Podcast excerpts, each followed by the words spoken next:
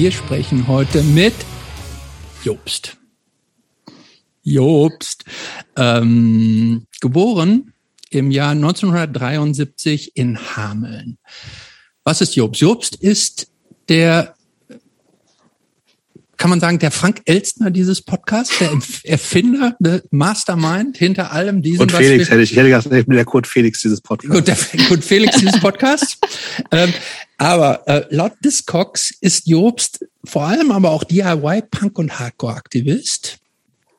Jobst hat nämlich auch in unzähligen Bands Gitarre gespielt und Bass gespielt und auch ein bisschen gesungen, nämlich die berühmt-berüchtigten Peace of Mind, die wir auch schon so ein bisschen abgedeckt haben mit der Claudia in der Episode 42. Dann eine andere kleine Band, die hieß Highscore. Dann gab es die Band Nothing, Münster, haben wir auch schon drüber gesprochen mit dem Matze in der Episode 43. Dann gibt's die Band, die ich immer die Bloodhound Gang genannt habe, aber die in Wahrheit eigentlich Blood Robots heißen. Und ganz aktuell auch mit alten Highscore-Kollegen die Band The Fork. Ähm, Jobst ist überzeugter Tierrechtler und hat es auch zum Beruf gemacht, denn er arbeitet inzwischen seit 15 Jahren bei der Tierschutzorganisation Peter auf die Frage, was genau er da macht. Da sagt er, kann man nicht sagen und ließ sich dann aber auf äh, die Bezeichnung Kreation und Special Projects festnageln. Ähm, Jobst hat ein mildes Gemüt und gleichzeitig einen festen Willen. Interessant. Das klingt so, als ob das aus so einem Glückskeks kommt. Ja, also das letzte. Ja, ja. Ich, sag, ich sag auch mal Hallo, hier ist Claude, auch wieder dabei. Ich freue mich dabei sein zu dürfen. Und heute mache ich mal den Christopher und habe ein Public Announcement. ähm, ihr habt ja kürzlich einen Rückblick gemacht ähm, und ich wollte jetzt auch mal einen kleinen Rückblick machen, beziehungsweise einen Kommentar abgeben in eigener Sache. Und zwar ähm, geht es mir darum, nochmal irgendwie festzuhalten, dass ein Podcast keine vollständige Autobiografie ist, sondern ähm, aus vielen Blitzlichtern auf Episoden aus verschiedenen Leben besteht. Und dabei liegt der Fokus bei euch ja immer auf Punk. In diesen zwei bis drei Stunden kann man nicht allem und jedem gerecht werden und hinterher ärgert man sich vielleicht, was man noch hätte sagen können oder sagen wollen. Und ich zum Beispiel hätte gerne noch über meine große Schwester was gesagt, aber das ist irgendwie nicht mehr zur Sprache gekommen. Und ich hätte gerne irgendwie gesagt, dass sie total wichtig für mich war und auch immer noch wichtig für mich ist. Ähm, wichtig ist dabei aber eins, und äh, dass es ganz einfach ist, darüber zu sprechen, was man alles Cooles erlebt hat und was man Cooles gemacht hat und wo man dabei war und sich dafür auch feiern zu lassen. Aber es gehört noch viel mehr Mut dazu, das Licht auch auf die dunkleren Seiten und auf die traumatischen und tragischen Erfahrungen zu werfen. Und das zeigt einen nicht nur verletzlich und ähm, sondern irgendwie ist es halt eben auch so, dass wir jene dafür feiern sollten, dass sie den Scheiß überstanden haben und den Mut haben, äh, darüber zu sprechen. Und das war mir nochmal ganz wichtig, das festzuhalten. So, und jetzt kann's losgehen. Ich freue oh, das war jetzt schon ganz schön ernst, oder? So, also so, also gut. Machen wir so weiter das, eigentlich?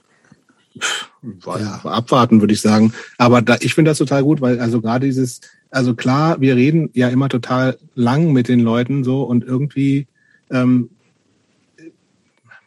war, glaube ich, von uns aus nie der Anspruch, dass das irgendwie alles abbilden soll. Und das geht ja. auch gar nicht. Aber trotzdem ist das manchmal, glaube ich, von einigen HörerInnen so ein bisschen die Erwartung, dass man, jetzt weiß ich ja. alles über die Person. Das ist halt totaler Quatsch so. Ich meine, ja. es ist lang, ne? Aber man kann halt nicht 30, 35, 48 Jahre in drei Stunden packen. Und mhm. deswegen finde ich total gut, nochmal bewusst zu machen, das ist eine, also A, immer ähm, das, was gerade irgendwie im Kopf ist, so, weil manche Leute kommen irgendwie ein bisschen vorbereitet, machen sich Überlegungen, andere halt nicht. Und B, was ich auch ganz relevant finde, da habe ich jetzt auch im Vorfeld zu diesem Gespräch relativ viel drüber nachgedacht, ist natürlich auch immer nur das ist, was die Leute erzählen wollen. So, ne? Mhm. Das heißt irgendwie, es ist eine total Eigenwahrnehmung. Wir holen uns natürlich mal ein bisschen Input und Infos von, vielleicht auch mal von Freundinnen und Freunden ab und sowas alles. Aber letztendlich äh, gibt es ja auch keinen Faktencheck und was weiß ich. Und ob alles, was Christopher über sein Leben erzählt, dann auch nur ansatzweise stimmt, weiß ich natürlich auch nicht. Ich, ich kann zumindest nur sagen, also äh, meine Mutter hat ja meine Folge jetzt vor oh, kurzem zum ersten Mal gehört. Ähm, und die erste Reaktion war, du hast mich sehr traurig gemacht. Und dann am nächsten Tag war es, je länger ich drüber nachtrage, ist das öffentliche Diffamierung. Jetzt bin ich noch trauriger. So kann es sein. So, seitdem, so kann seit, auch seitdem habe ich nie wieder was von ihr gehört. So ja. können also auch durch diesen Podcast ganze Familienstränge zerreißen. Aber genau. Und äh, vielleicht auch noch vorab, ich habe, äh, ich hatte eigentlich nicht vorgehabt, das hier überhaupt zu machen. Christopher kann das bestätigen. Und ich habe mich lange ge Nee, guck mal, jetzt, Jobst, ähm, äh, jetzt muss ich dich gleich sofort ja, stoppen. Denn bevor wir, bevor du da jetzt weiter elaborierst, komme ich zu meiner ersten Vorfrage. Okay. Gut, dann mach das. Nämlich, Jobst, du hast dich lange geziert, hier bei diesem Podcast mitzumachen. Was war deine größte Sorge? Ich glaube nicht, dass es eine Sorge war, sondern es ist eher so, dass ich mich gar nicht für so furchtbar wichtig slash interessant halte. Und natürlich irgendwie meine Intention für dieses ganze Ding war, ich habe Bock mit, mit und von anderen Leuten was zu erfahren, weil mich selbst kenne ich ja schon halbwegs. Und mit mir alleine ist langweilig ähm, und deswegen brauche ich von mir ja nicht so viel hören. Aber äh, und aber andererseits natürlich, ich meine, also wenn äh, das hier Leute hören, die schon einige Folgen gehört haben, ich sehe dann doch immer relativ viel immer mal zwischendurch. Und ich, also deswegen, vielleicht sind wir auch in zehn Minuten durch hier, weil ich Kann gut sein. alles erzählt habe. Das würde ich fast sagen. Wir machen auch immer nur so Referenzen zu den genau. einzelnen Folgen, wo du schon Könnt ihr da nachhören. hast. Mit Zeitangaben aber dann. Ähm, was erwartest du denn eigentlich heute von dem Gespräch? Ich habe keine Ahnung. Nee, ne? Nee. Äh, Claude, was erwartest du? Ja, vielleicht irgendwie, dass wir da irgendwas aufdecken, was wir noch nicht wissen und was wir noch nicht gehört haben. Aufdecken finde ich auch du? gut. Ja. Du meinst, dass er irgendwelche heimlichen, heim, heimlich Bass spielt, wenn keiner dabei ist oder so? Ordentlich am Abslappen abends immer ja. im Keller. genau, das ist nur der Bass-Night. Total. genau. Ja, mal gucken. Ja, also keine, keine, ähm, äh, keine konkreten Erwartungen heute. Nee. Ich hoffe, es wird ein netter Abend. Wir quatschen so ein bisschen. Ja, glaube ich auch. Alles klar. Dann habe ich eine Frage für dich, Jobst. Mhm. Wann kam Punk in dein Leben? Boah, wo kommt denn die Frage jetzt Wo kommt her? denn die Frage ähm, tatsächlich eine Frage, auf die hätte ich mich ja einstellen können, aber ich habe mir kommt jetzt wirklich, total un ich habe mir, ich, ich hab mir nichts zurechtgelegt und ich habe tatsächlich natürlich. Äh, nicht so konkret über Sachen äh, nachgedacht, aber äh, ich bin so ein, also Jahrgang 73 hatten wir schon, das heißt, ich bin so ein 80er Jahre sozialisierter Typ. Ich meine, ich habe einen älteren Bruder, der viereinhalb Jahre älter ist. Das heißt, ich habe auch das Klassische, was viele Leute haben, über meinen älteren Bruder viel Musik mitbekommen. Und das war so Anfang der 80er halt einfach Pop. So. Ich wurde gerade neulich für so ein, für so ein äh, Blog äh, gefragt, was meine erste Platte gewesen ist. Und äh, ich war mir nicht ganz sicher, ob es nicht äh, das habe ich vergessen. Also es hätte als eine hätte sein Boy können. George oder, irgendwie so oder Culture Club oder so. Culture Club hätte es gewesen sein können. Ich war riesen Culture Club Fan, hatte ich glaube ich auch schon mal erzählt. Ähm, auch eins meiner ersten Konzerte übrigens in Hannover. Äh, oder es könnte auch gewesen sein Captain Sensible oh. mit der Single What. Ja, I war ja so ein Captain, Disco. ja, genau. Ich wusste also ja, aber ich habe natürlich erst also eigentlich erst drei oder Jahrzehnte später rausgefunden, dass das ja auch eine Punk äh, Verbindung Ikone gibt. ist. Ikone, sag's ruhig. Iko ja, kann man so sagen. Auf jeden Fall ähm, eine von den beiden, ähm, aber halt Captain Sensible einfach als, weil das halt ein Hit war und viel, also ich habe viel Singles gekauft, das weiß ich noch, ich da ab und an mein Geld für ausgegeben habe. Dann gab's dann also die Sachen, äh, ich kann mich an eine frühe Spliff-Single erinnern. Ähm, aber einfach. Welche, welche war das denn? Die Carbonara? Ich glaube, es war die Carbonara. Und es war das, dieses Album noch, wo dieser grünen, wo so ein, so ein Ampelmännchen ja. drauf war, glaube ich. Ähm, glaub, aber wenn dann, wir jetzt über Spliff und Carbonara reden, da ist bei, bei Claude im Kopf ist da so, was ist, was ist das denn? Ich, ich kam mir gerade jung vor, auf jeden Fall. ist, doch, ist, auch, ist auch mal gut. ähm, aber es war dann eher wirklich so, ja, also. Ja, aber gesagt, Jobs war ja zum Beispiel mit seinen, seine Eltern haben Jobs ja noch auch mit nach Woodstock genommen, ne? so ungefähr. nee, aber also musikalisch war aber, es war, es war so, so ein 80er Jahre Ding so. Ich habe so schon auch viel Musik gehört, also, ähm, und war, wie gesagt, Riesenfan von Culture Club, Bravo gelesen, Erasure war ein Riesenthema für mich, die fand ich super. Ähm, also so, so, so richtig Popkram. Und irgendwann, äh, ich weiß ehrlich gesagt nicht genau wie, sind äh, die Ärzte in mein Leben gekommen. Und mhm. dann habe ich so, glaube ich, so von, es gab so zwei Jahre meines Lebens, ich glaube so von zwölf bis vierzehn, ich glaube, da habe ich ausschließlich die Ärzte gehört. Ach. So die ersten drei LPs. Debil, die Ärzte, die Ärzte, glaube ich, und im Schatten der Ärzte. Das war was, so. Was, was sind da die großen Hits drauf? Ist da Claudia hat einen Schäferhund und diese Nummern? Nee, das war ja auf diesen zensierten Kram, den, das gab's für uns damals. Ich weiß nicht, ob das überhaupt schon raus war. Ah. Also das war immer, das habe ich wirklich, ich habe nur die Ärzte gehört. Ich, ich wollte aussehen wie Farin Urlaub. Ich hatte irgendwie, bin mit einem Foto von Farin Urlaub aus der Bravo zum Friseur gegangen und habe gesagt, so bitte. Mit Färben, so. mit Bleichen? Natürlich nicht. So, und das sah total bescheuert aus. So. Hat auch, äh, ja, das, und ich habe total dünne Haare und das hat dann mit dem Hochstellen auch nicht so richtig geklappt, außer nur halt einmal bei der, beim Friseur und dann nicht mehr. Ähm, aber das ist natürlich schon so ein bisschen angepankt und irgendwie ging es dann weiter und ist ähm, was das erste, was, was so ein bisschen undergroundig, beziehungsweise wer Ärzte hört, da gab es dann ein bisschen auch Hosen natürlich in der Zeit auch. Das war dann eher so 15, 16, 17, würde ich sagen. Wobei ich, das muss, also ich bin mit Hosen zum Beispiel nie warm geworden. So, viele von meinen Kumpels, die alle, also die, unsere Jungsklicke, die alle so ein bisschen angepunkt war, würde ich jetzt mal sagen. Da haben viele ähm, Toten Hosen gehört und Ärzte und ich habe aber irgendwie dann nur Ärzte gehört. Übrigens auch ein, also neben Culture Club, mein erstes Rockkonzert war auch die Ärzte in der Outpost, die inzwischen in Göttingen ist. Aber wo damals sonst? noch in, wo sonst? sonst, aber damals noch in Einbeck war. In Einbeck-Vogelbeck. Wer das kennt, das ist wirklich ein Dorf. Ja, kennen alle. Und da war ich 1987 gebracht von den Eltern mit meinen drei Kumpels Jörn, Sven und Steini beim Ärztekonzert. Weil da habe ich neulich noch ein Foto von gefunden. Und das war mit 14, das war mega aufregend. Und das äh, dann wieder da, so Wart ihr da auch denn schon richtig vorne im Moshpit oder habt ihr so in der in, in der ähm, auf der Balustrade gesessen? Balustrade gab's nicht, wir haben es aber eher so ein bisschen hinten gehalten und mussten halt relativ zeitig los, weil wir halt, weil ich glaube, meine Mutter gefahren ist eine Stunde und dann irgendwo sich in eine Kneipe in Vogelbeck gesetzt hat, dann aber natürlich irgendwann wieder nach Hause wollte und uns nach und dann abgeholt hat. Aber das war aufregend.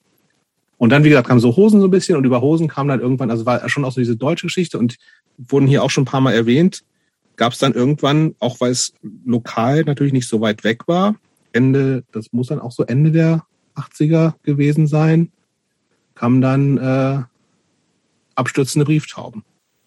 Hannover, Punk.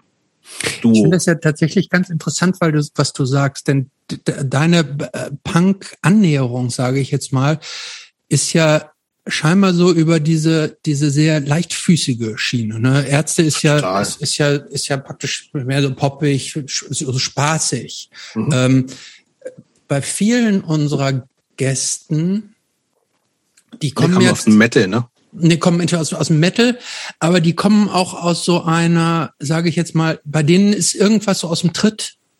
Die sind irgendwie Außenseiter, ähm, da, da passt irgendwie was nicht und fühlen sich dann, assoziieren sich dann mit diesem Außenseitertum des Punks. Der, der Punk, der aber jetzt so bei dir so langsam heranwächst, ist eigentlich ja eher so eine Art Konsenspunk, oder? Ja, also so komplett Außenseitertum war es auf jeden Fall nicht, aber ich glaube, es war schon so ein Interesse irgendwie dann an nicht Mainstream. Also mhm. weil Ärzte war halt, das war ja vor, bevor die sich aufgelöst hatten. Und da gab es dann, wie gesagt, ab und an schon mal irgendwie was in der Bravo, aber die waren jetzt noch, also schon, die waren nicht so Mainstream, wie sie natürlich dann nee, nee, später geworden nicht. sind. Ja, so, ne? Ja. Und Hosen waren halt auch klar schon irgendwie bekannt, aber waren, würde ich halt zu dem Zeitpunkt auch immer noch als Punkband definieren. Und wir Brieftauben kommen ja dann tatsächlich schon so aus so einem ganz anderen Umfeld, Kornstraße in Hannover und so. Also mhm. was ja wirklich dann, ähm, ja, wo es dann für mich irgendwie auch tatsächlich so und irgendwie, ich weiß nicht, über, über Brieftauben, weil du so Sachen halt auch nicht überall gekriegt hast. Wir hatten allerdings in, in Hameln, wo ich äh, zur Schule gegangen bin. Also ich hat gewohnt in so einem Vorort von Hameln, auf dem Dorf richtig, Dorfkind. Ähm, in Hameln gab es einen relativ gut sortierten Plattenladen, wo der, ist da glaube ich, hätte ich auch schon mal vielleicht erzählt kurz, der Betreiber, ich weiß nicht, ob es der Besitzer war, die hatten war so ein Ableger, die hatten in Hannover einen und einen in Hameln, Es war der Sänger von Rotzkotz. Ah, ist ja eine Band, Claude, sehr Claude ist, glaube ich, wieder nur so ein Surren. Aber dann, zu, Rotzkotz erklärt Christopher dir mal kurz. Äh, Rotzkotz ist eine, ähm, Rotzkotz kann ich sagen, das ist eine der ersten Punkplatten, die ich mir gekauft habe. Eine alte. Die Much Funny? Genau, die Much Funny. Da ist der Ernst August mit so einem Hut vorne drauf, der Typ ah, Plattenladen. Ja. Ähm, die haben zwei oder drei Platten gemacht, ich glaube nur zwei. Die, also der, auch, das, ja. das äh, Signature-Album ist die Much Funny. Danach sind die so ein bisschen in die NDW-Richtung mhm. äh, so abgedriftet. Äh, die hatten noch sowas Punk'n'Rolliges, äh, hatten zum Teil englische Texte, Deutsch, ich fand die super, aber ähm, ja. waren auch so ein bisschen, das war noch so ein, so ein die waren auch noch so ein bisschen hippiesk. Ne? Das mhm, war so ein bisschen ähm, so, so ein äh, Hybridmodell. Die waren so all over the place. All over the ne? place, aber trotzdem eine tolle Band, die man, ähm, die, die wir allen unseren Hörern eigentlich nur mal so ans Herz legen können. Wir haben ein, zwei Hits und Ernst August, wie gesagt, war unser Plattendealer des Vertrauens, ohne dass wir, ich habe das auch erst Jahre später rausgefunden, dass der das war, dass der also überhaupt in einer Band gespielt hat und dann auch noch in einer tatsächlich einer der ersten mit deutschen Punkbands so. Mhm. Ähm, und der war halt so ein Typ Plattenhändler, Freak, wie man den so aus High Fidelity und sowas kennt. Mega nerdig, mega unfreundlich. Ah, gut. So, aber irgendwie ganz cool. Aber mhm. wenn wir da, wir hatten natürlich auch dann nicht viel Geld als Schüler und so und das, äh, das fand er eigentlich immer scheiße, dass wir uns viel Platten angehört haben, aber selten was gekauft, gekauft. haben. Wurde, wurde da noch, äh, wurden da noch so Joints geraucht in den Plattenladen? Nee. Nein. Mhm. Also doch nicht so richtig Good Old Days, ne? Nicht so richtig Good Old Days. genau, und dann ging es aber auch so ein bisschen weiter, dass man sagt, okay, das gibt's ja auch nicht. Da konnte man schon Sachen bestellen, aber irgendwie ist dann auch, hat dann so angefangen, dass irgendwer mal irgendwelche Kataloge hatte. Also mhm. von, wo man dann so ein bisschen mehr Sachen bestellen konnte. Und dann gab es irgendwie äh, Malibu, so ein mhm. Katalog. Aus Hamburg waren die, ne? Kann sein. Ja so, also so ein ganz so klein auf drei Punkt gedruckte Listen mit allen möglichen Sachen, wo es dann teilweise total günstigen Kram gab. Die waren, die waren in der Größe von so einer Mundorgel, ne? Und so relativ hm, dick. Ich hätte gedacht A5, aber bin mir auch nicht mehr ganz sicher. Ja. Ja, und irgendwie darüber ist dann so ein bisschen. Da? Ja, ich bin noch da. Ich, okay. ich ich höre zu. So, denk noch über, denk noch über WhatsApp noch über WhatsApp nach. Nein, ich, ich glaube, ich, ich hake mal ein. Ja, bitte. Weil, weil mich interessiert das jetzt so ein bisschen. Du bist ja irgendwie da in Hameln mit deiner, äh, deine Mutter bringt euch auf die Ärzte-Show, du gehst mhm. irgendwie Platten kaufen und so. Ähm, du siehst schon ein bisschen punkig aus. Fingst du da schon an, so ein bisschen auch anzuecken oder? Nee, ich glaube, ich bin nicht, war, glaube ich, nie so der Aneck. Typ. Bin ich, glaube ich, auch jetzt noch nicht. Ich bin furchtbar harmoniebedürftig. Ich gehe Konflikten generell gerne aus dem Weg. Und ich bin auch damals nicht wirklich angeeckt. Also ich bin ja auch äh, quasi lifelong straight edge. Das heißt, irgendwie so auch so Saufen und sowas war bei mir nie eine Rolle gespielt. Ich habe nie, war eigentlich immer langweilig und slash vernünftig, je nachdem, wie man das sehen will. Das heißt, ich, äh, ich bin niemand, der irgendwie anecken wollte. Eher, ich ähm, war eher engagiert, um das mal so zu sagen. Also auch in der Schule so ein bisschen, an der Schülerzeitung mitgemacht und so ein Kram. Also eher so. Ja, aber wie bist du denn so aufgewachsen? Also wie waren deine Eltern drauf? Meine Eltern haben sich relativ früh getrennt, als ich sechs war. Und die sind, ähm, ja, also Bildungsbürgertum. Mein Vater ist beziehungsweise war, also die leben beide noch, meine Eltern, ähm, aber halt entsprechend alt und berentet. Also meine Mutter war Grundschullehrerin, mein Vater war Arzt mit einer eigenen Praxis irgendwann, aber erst nachdem er weggezogen ist, aber auch nicht so weit weg. Ich habe, wie gesagt, einen älteren Bruder und das war alles so, wie gesagt, auf dem Dorf in einem relativ großen Haus groß geworden, alles relativ normal, unspektakulär, eher so, ähm, das auch so ein bisschen ja, links würde ich jetzt nicht sagen, aber so, ich glaube, meine Mutter hat lange Jahre grün gewählt und sowas alles, also eher so in, in so einem Zusammenhang. Nicht, nicht furchtbar streng gewesen.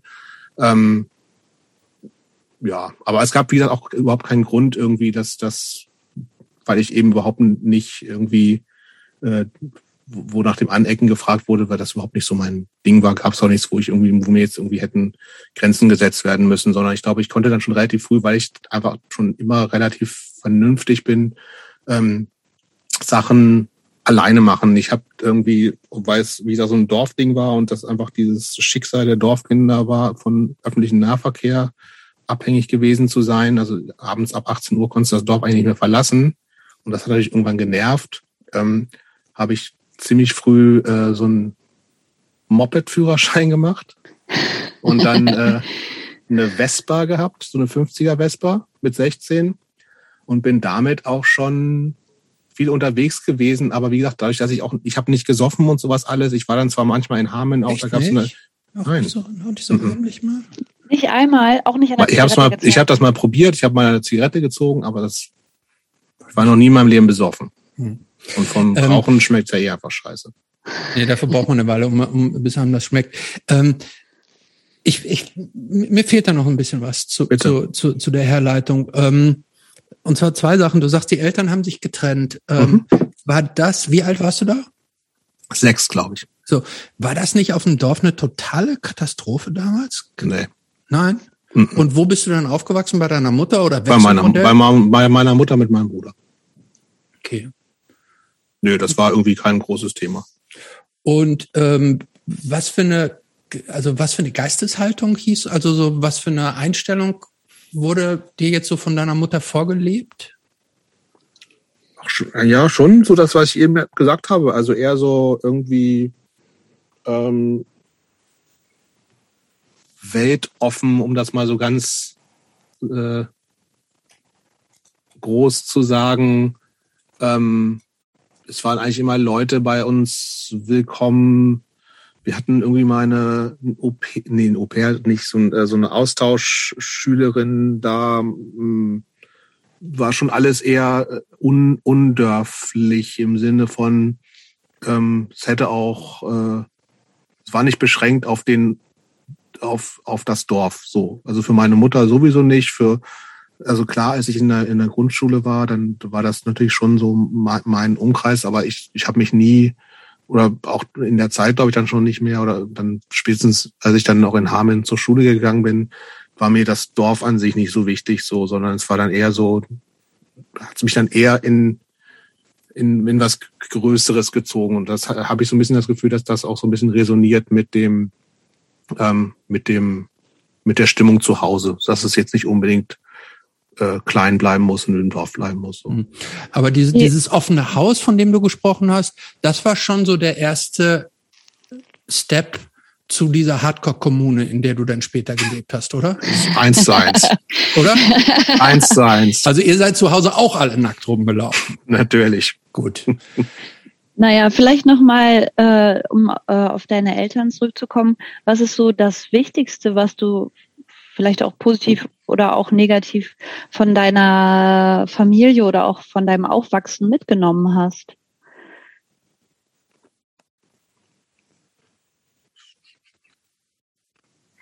Schweigen. Ja, finde ich tatsächlich nicht so einfach zu sagen. Also vielleicht schon sowas wie so eine, so eine Offenheit. Einfach und Leuten, Leute erstmal anzunehmen. So, aber auch gleichzeitig so ein bisschen so ein kritisches Denken. Also eben nicht, aber hier wird gemacht, was ich sage, oder also so eine Geisteshaltung gab es eben nicht. Und äh, ja, das ist, glaube ich, in Kürze das. Und negativ? Also hast du auch irgendwelche Ängste oder so? Äh, Habe ich sicherlich, aber ähm, wüsste ich nicht so genau oder könnte ich jetzt nicht so genau sagen, wo das herkommt und ob das was mit Elternhaus zu tun hat. Und ja.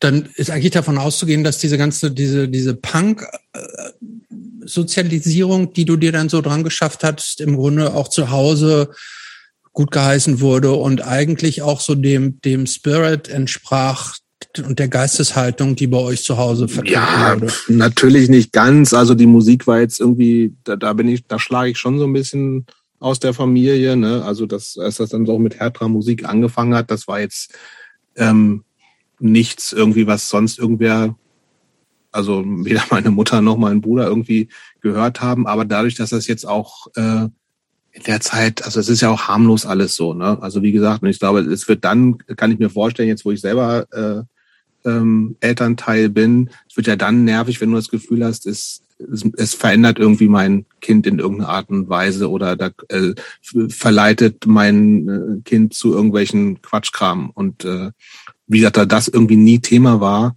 ähm, war das, glaube ich, auch, wurde da sozusagen keine Gefahr gesehen. So. Mhm. Also das war einfach das war dann so und, und wie gesagt, wir wurden da schon, und das ist also, was ich, was, als ich mit, dieser, mit diesem Vespa-Führerschein angefangen habe, also mein Bruder ist ja wie gesagt viereinhalb Jahre älter und der hat dann äh, angefangen in Hannover zu studieren, was ähm, mit der Vespa, was ich dann gemacht habe, so eine Dreiviertelstunde Fahrt weg ist, also auf so einem 50er-Ding dann über die, über die Dörfer.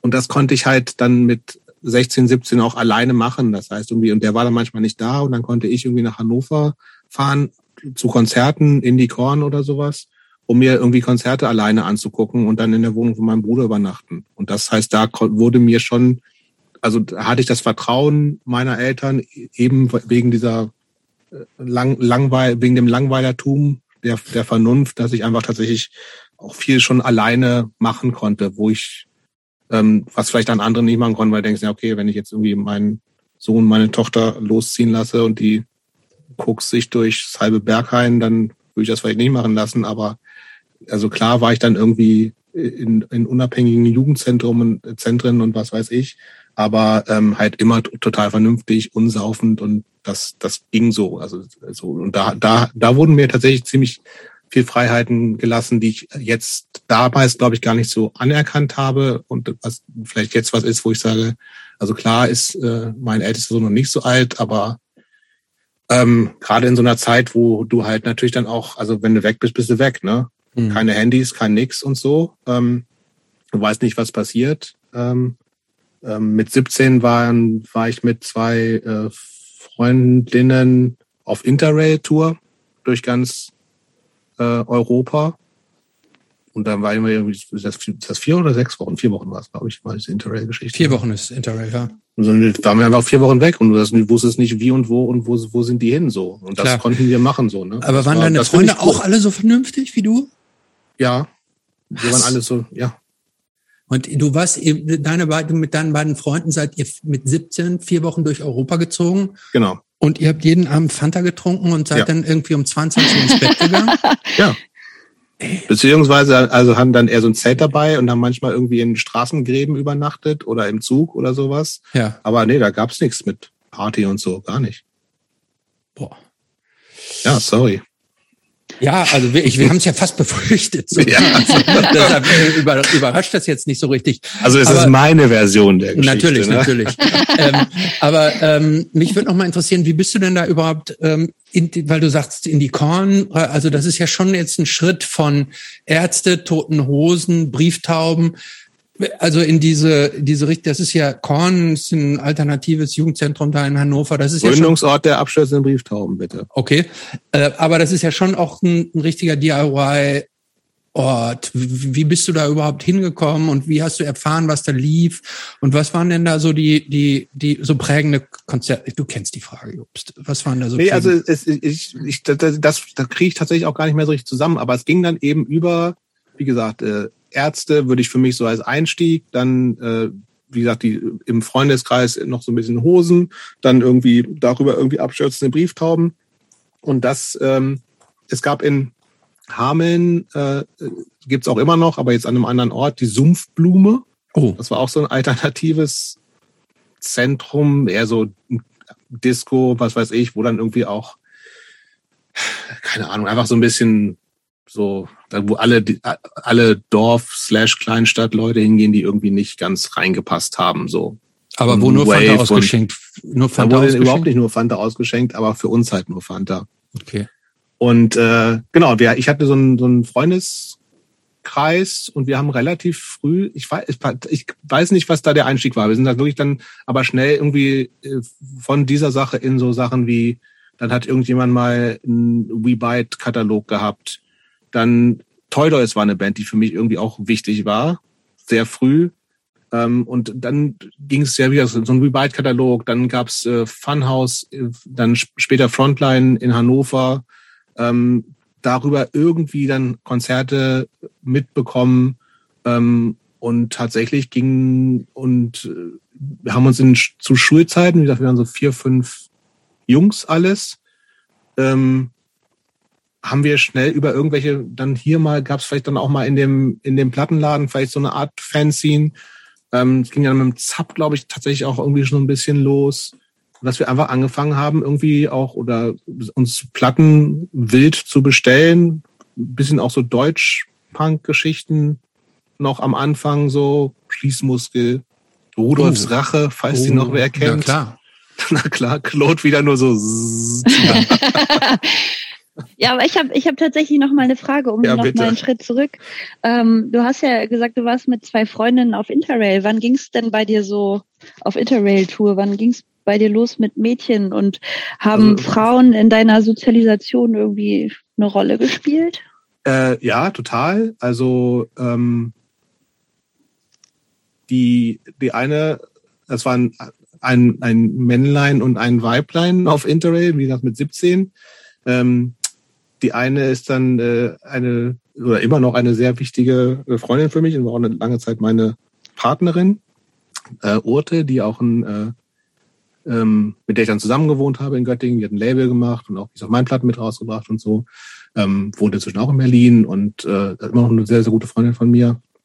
Und ähm, und der andere Typ, mit dem hatte ich damals dann schon angefangen, in der Band zu spielen, Jörn, der erste Gitarrist von Peace of Mind. Also ähm, das war, wie gesagt, ein Mann. Und ich hatte, ähm, dadurch, dass meine Mutter äh, zwar auch Lehrerin war, das heißt eigentlich auch, wir, also das ist ja auch nicht so, wie das, also das kennen ja, glaube ich, auch die meisten Leute, die den Podcast hören, sondern eben immer nur so bis mittags zur Schule gegangen ist.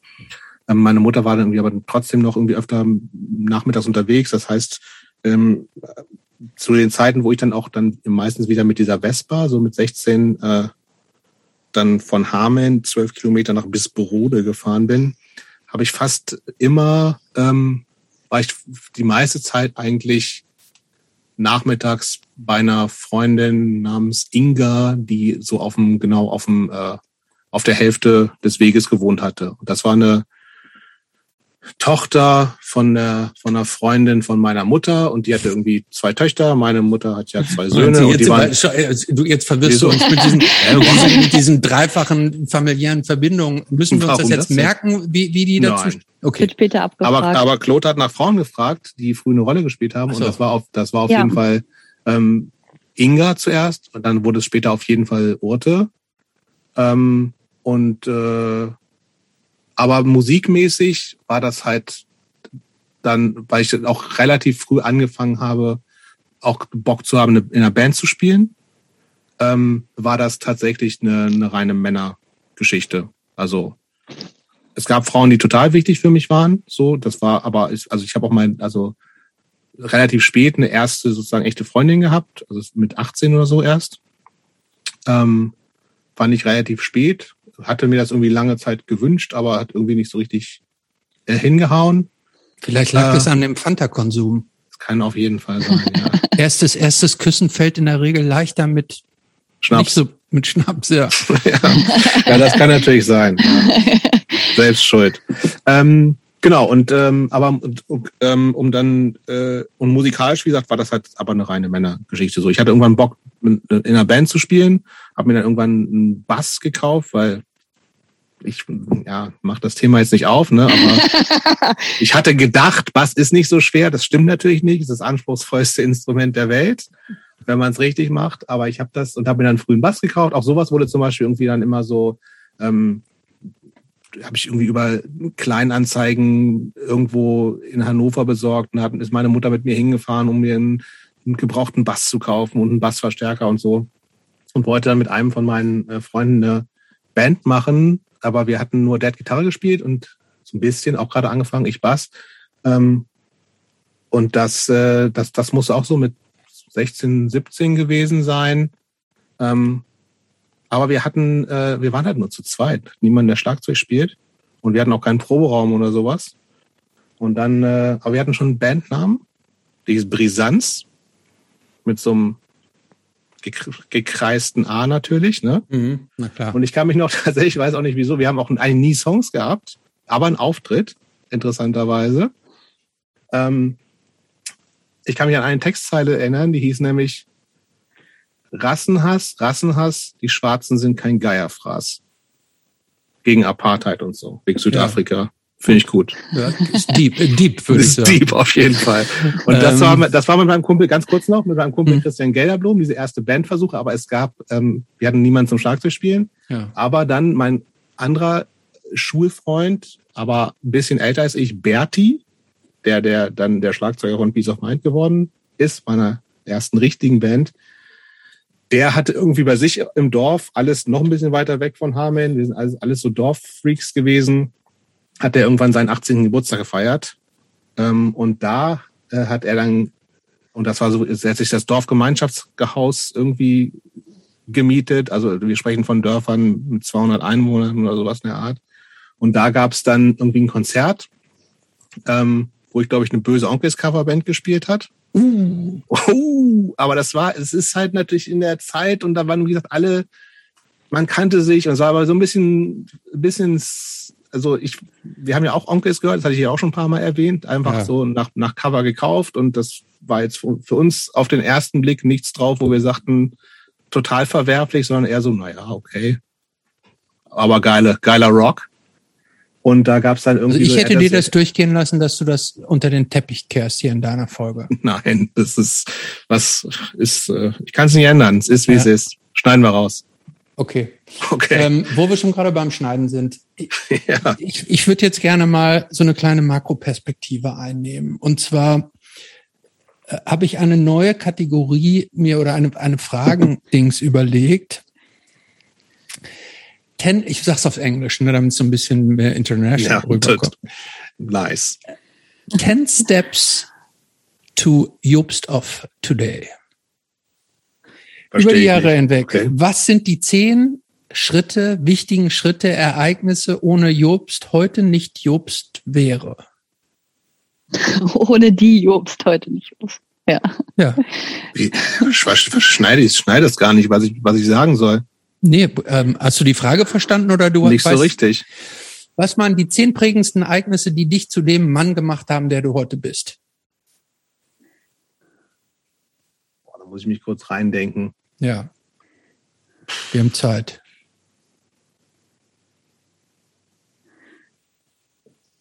Also das können Begegnungen ich, sein, das können Platten ja, sein, das können Bücher glaub, sein, das kann irgendwelche so. sagen, irgendwie, irgendwie der, damals der, das Woodstock-Konzert, bei dem du warst, äh, das kann die Bewegung, das kann der ähm, äh, Kirchen, Kirchentag in Bovenden sein. Also, ähm,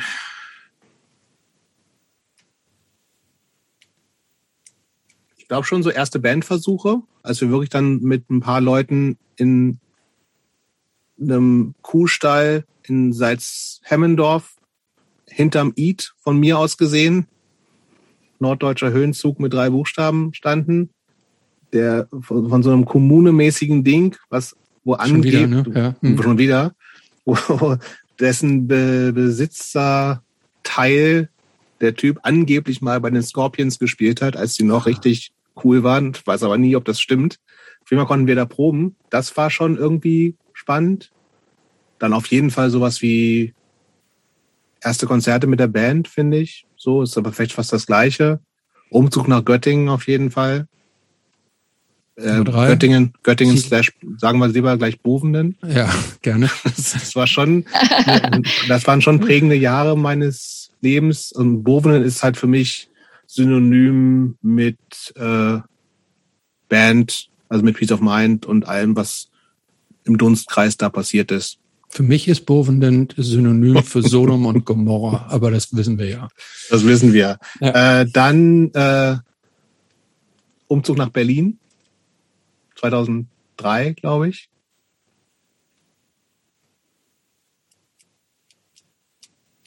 Gab es irgendwelche, irgendwelche besonderen... Hey, um zehn muss ich doch machen. Ja, ich weiß. Ich, ich will dir ein bisschen helfen, weil du so hakelst. Äh, Gab es irgendwelche besonderen Bücher? Okay, dann rede ja, erstmal Bücher weiter. nicht. Nein, Nein pff, na, Comics nur, los. Nein, nee, ich mache jetzt, bleib, bleib mal bei Lebensereignissen. Ja, vielleicht. okay, Lebensereignisse. So, also Umzug nach Berlin. Das ist mir so ein bisschen sehr faktisch so, ne? Ähm, was ja. hatten das, was, was waren daran so besonders an diesem Umzug nach Berlin? Das ist, war nee, pass auf, okay, dann, dem Umzug. Oh. So, wenn du mir jetzt sagst, Umzug von Kreuzberg nach Neukölln, so, also was ist, was, was waren daran so prägend? Was an Bovenden prägend ist, weiß ich. ja, an Berlin war für mich, glaube ich. Das war welches Jahr? 2003. Jahreswechsel 2003, 2004, glaube ich. Ähm, war für mich tatsächlich nochmal so, okay, ich mache ich fange jetzt was ganz Neues für mich an.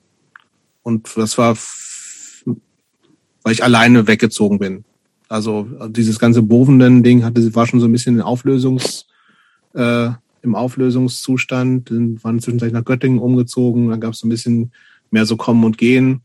Und ich habe gedacht, okay, ich äh, will aus, mir ist Göttingen zu klein geworden irgendwie. Und ich wollte was Neues machen. Ähm, und das war für mich ein relativ großer Schritt. So, weil ich auch, ich habe da, ich habe, äh, ich habe in Göttingen studiert. Das war also der Hauptgrund, warum Leute nach Göttingen gehen, ist um da zu studieren. Das habe ich auch gemacht. Was hast du denn studiert? Ich habe Sozialwissenschaften studiert und bin Diplom-Sozialwissenschaftler. Das zu Ende gebracht mhm. und habe danach einen relativ netten, aber unspektakulären Job in einer Werbeagentur gehabt, die so eine, eine kleine war, aber alles nett. Vier, fünf Jahre da gearbeitet. Aber das, irgendwann habe ich mir gedacht, okay, das mhm. will jetzt hier nochmal raus. Und dann, deswegen war Berlin für mich was, was Größeres, wo ich, und weil, weil ich ins Nichts gegangen bin. So, ich habe meinen Job gekündigt und habe gesagt, okay, ich fange jetzt irgendwie neu an und mache irgendwas, weiß nicht, werden irgendwas finden. Hatte ich nicht dann, aber es ist ein anderes Thema.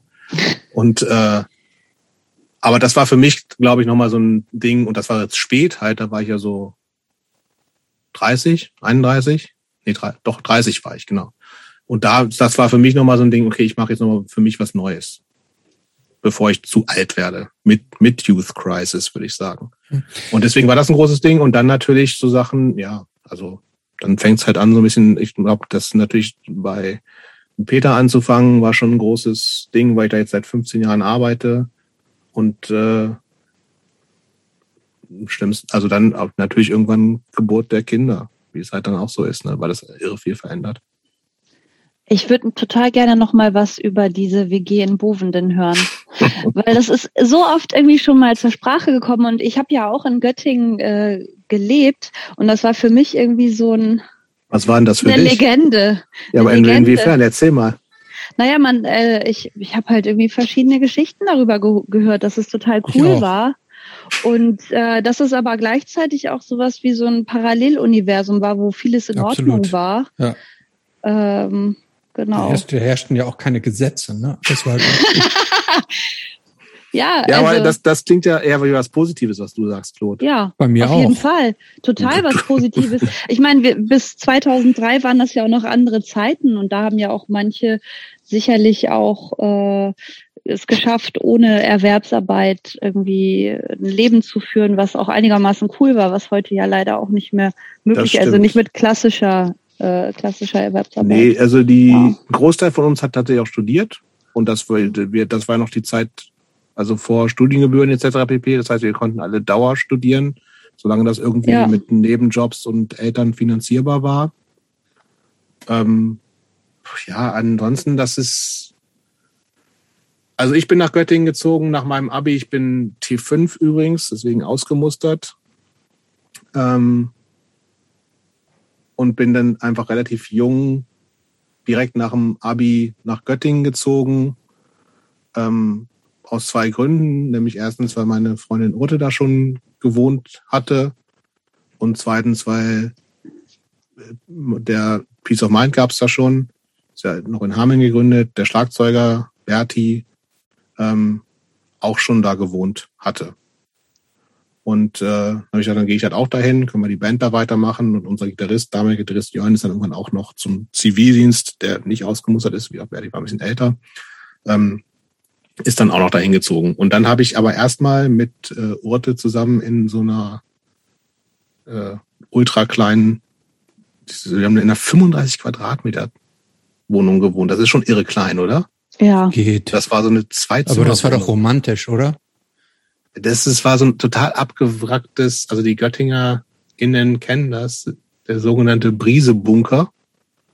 Da direkt am, neben dem Bahnhof. Du kennst das, Claude. Mhm. Ja. und das Du ist ein guckst, total, Claude guckt gerade so ein bisschen angewidert. Ja, das Ding ist, glaube ich, so ein bisschen inzwischen noch, noch assier, als es Mhm. damals gewesen ist. So, aber man konnte günstig da wohnen und wir haben irgendwie im zwölften Stock gewohnt, ganz äh, oben und konnten, hatten einen schönen Blick auf die Stadt. Ja, ist doch romantisch. Das finde ich schön. Aber es war eben uns dann auch so ein bisschen zu klein. So, und wir wollten halt schon einfach mit anderen Leuten, Freundinnen zusammen wohnen. Und irgendwie gab es dann dieses Haus in Bovenen schon. Das war so in, in linker Hand, sage ich mal. Ähm, aber die Leute, die da gewohnt haben, wollten, haben, die haben dann ein oder zwei Jahre gewohnt und haben das hat irgendwie nicht richtig funktioniert und die haben gesagt irgendwie so, ey, wir suchen andere nette linke Szene in Anführungsstrichen Leute, die halt vielleicht das übernehmen wollen. Und dann waren wir halt relativ schnell da mit äh, Urt und ich, ähm, Berti und Steffi, seine Freundin. Und äh, dann haben wir konnten wir da relativ günstig wohnen, aber es war halt ähm, es, war, hatte keinen, ich weiß nicht, ob ich das schon erzählt hatte, es hatte kein, keine Heiz, keine Zentralheizung. Das heißt, wir hatten da irgendwie zum Teil, ein Teil der Leute hatte Holzöfen, äh, ein anderer Teil, inklusive mir, hatte so Ölöfen, wo man dann mit so einer Ölkanne so äh, den Tank befüllen musste und dann mit so diesen so Wachs, sind so roten Streifen, die so mit Wachs beschichtet waren. Du musstest da reinwerfen, hat gestunken. Also es war jetzt kein komfortables Wohnen, aber es, wir hatten halt einfach Platz so für, ich weiß kein großes Haus, es waren irgendwie, also wir haben da mit sechs, sieben Leuten gewohnt. Es gab so ein Haus, was an der Straße war und eins, so, so eine Art Scheune, wo noch dann aber darüber noch zwei Zimmer waren und im so ein mini kleiner Garten, wo dann später noch ein Bauwagen stand, natürlich, wie das in Göttingen auch dazugehört.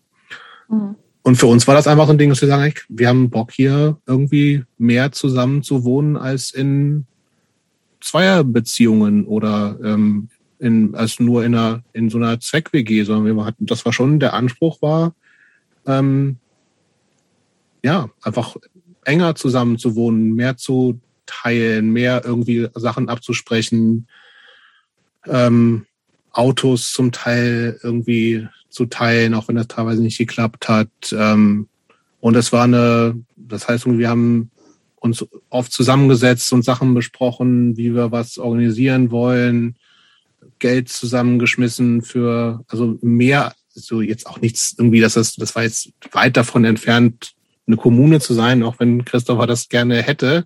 Jetzt, aber es war eben der Anspruch. Ich, also ich unterbreche dich jetzt nicht, aber ich weiß, dass es alles natürlich nicht stimmt.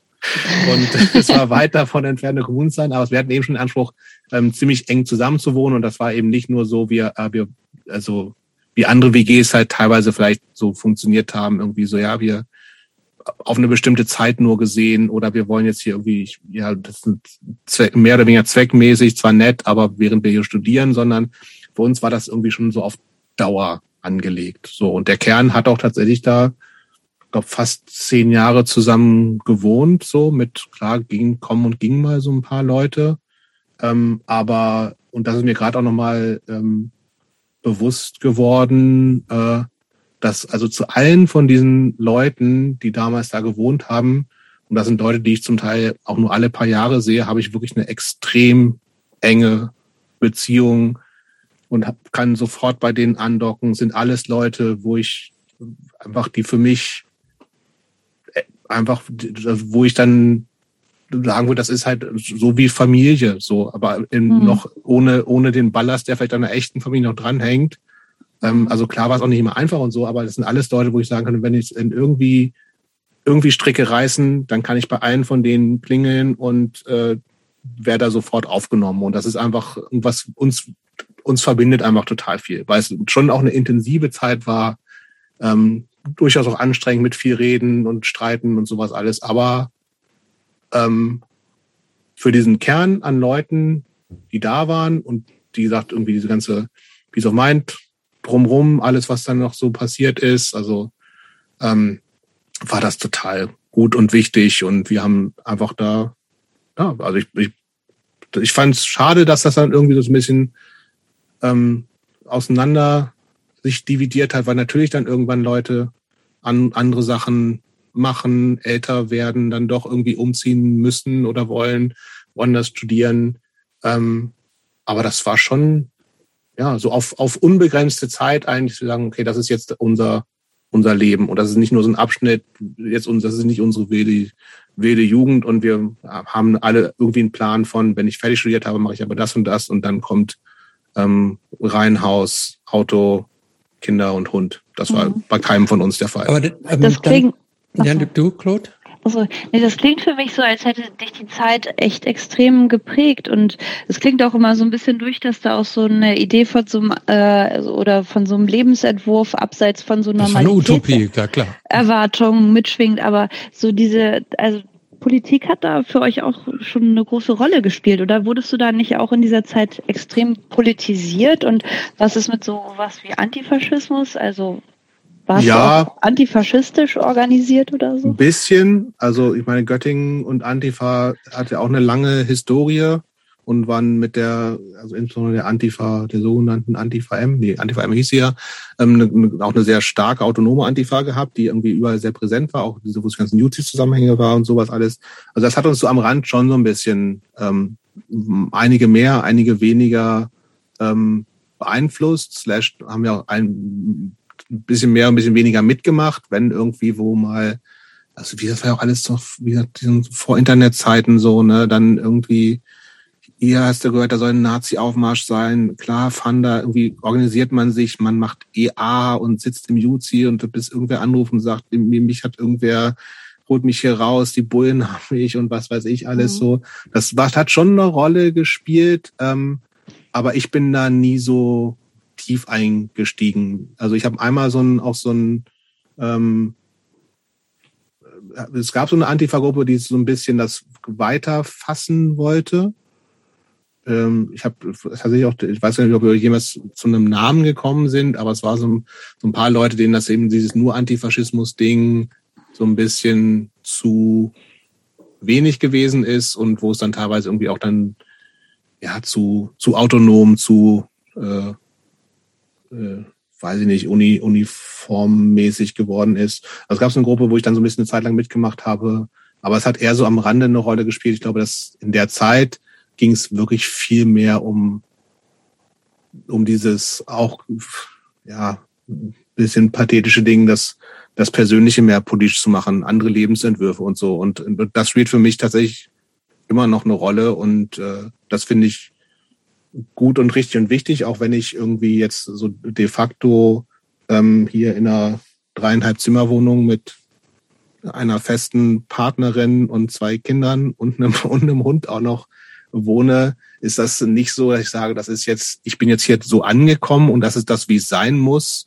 sondern ich fände es eigentlich schon cooler, ein bisschen in größeren Zusammenhängen zu leben und nicht nur in so einem, in so einem kleinen Familiending. So, und das, äh, also für mich ist dieses Wohn- slash Lebensgemeinschaft-Ding eigentlich schon immer noch total super, wenn es halt dann klappt, ne? Und wenn du die Leute hast, mhm. ähm, die das auch dauerhaft mitmachen, äh. Das, und insofern, das finde ich, ich finde, Kleinfamilie ist für mich nicht, also das fühlt sich auch nicht so an hier, so, so ist es nicht. Ähm, aber das ist für mich nicht so irgendwie End of the End of the Story und so soll es sein, sondern eigentlich fände ich es cooler, wenn das möglich wäre und wenn Berlin ist auch so beschissen teuer an Mieten wäre und sowas alles und es Wohnraum geben würde, wenn es hier auch so irgendwie so eine Art Hausprojekt wäre, wo man irgendwie zwar so seinen eigenen Rückzugsraum hat, aber mit vier, fünf, sieben, zehn Parteien, die alle so ein bisschen ähnlich ticken, zusammen zu wohnen, relativ offen und irgendwie man da irgendwie auch eine Verbindung hat. Aber das habe ich zurzeit nicht. Vielleicht meldet sich ja der ein oder andere nach dem Podcast und schlägt vor, dass wir da Das fände ich schön, ja. Also das, das würden wir wirklich sehr gerne nehmen. Äh, äh, Im Prinzip bräuchten, also Leute hätte ich dafür auch aus Göttingen Zeiten, glaube ich, noch genug. Ich einfach nur das Haus, was bezahlbar wäre. Neu, neue Leute brauche ich nicht unbedingt. Ähm, dazu, also jetzt nochmal ganz kurz, zu dem Thema Bovenden von mir.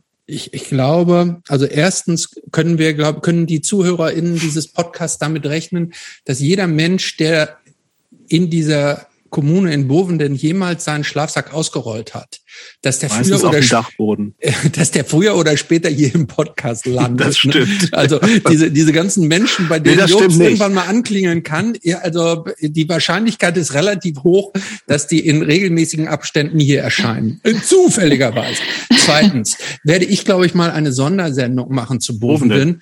Genau. Und wo, wo, du allerdings nicht dabei ja, bist. Gut. Ich, so Bovenden, the, Bovenden, the Untold Story. Damit, ja, also ich, ich meine Vision Bovenden mal. Die ist wirklich the real Bovenden, werde ich Am besten auch mit Leuten, die da nie gewesen sind. Ja, natürlich. Aber jetzt mal Spaß beiseite.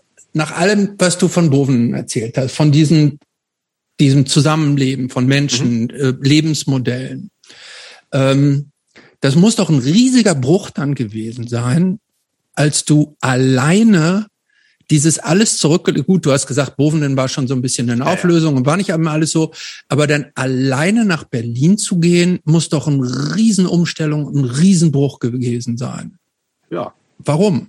Also wenn jemand, ja, jemand, der so, auf, jemand, der das, so, so auf Zusammenleben war und, ähm, und dann hast du dich selber so in dieses kalte Wasser geschmissen, ohne, ohne dich mit Leuten zusammenzurotten. Ja, ähm, indirekt. Also ich bin hier natürlich dann auch über eine Göttingen Connection erstmal in eine WG gezogen mhm. in Berlin. Aber, und wie gesagt, das, das, das groß, also das, dieses, ja Gott, ich, also ich, ich lasse mich so ein bisschen einlullen von dem, von Christophers Bovenden Bild, was der so, das ist, ich wollte schon sagen, das, das Projekt Bovenden, das ist ja totaler Quatsch. Aber wie gesagt, dass, dass wir irgendwie da mit einem relativ engen, äh, äh relativ festen Kern von fünf, sechs, sieben Leuten da so viele Jahre zusammen gewohnt haben, das hat am Ende nicht mehr funktioniert, aus verschiedenen Gründen. Die Leute sind weggezogen, haben irgendwo anders Jobs gekriegt, Kinder kamen auf die Welt. Ähm, und wir sind dann gesagt, haben, haben das irgendwie gesagt, okay, das, das ist hier auch nicht mehr das, was es war. Lass uns mal irgendwie jetzt äh, mit dem, den Leuten, die noch da sind, äh, umziehen nach Göttingen, in die Rote Straße, was irgendwie so äh, selbstverwaltete Studentinnenwohnungen, Häuser waren, die es immer noch gibt, glaube ich, ne?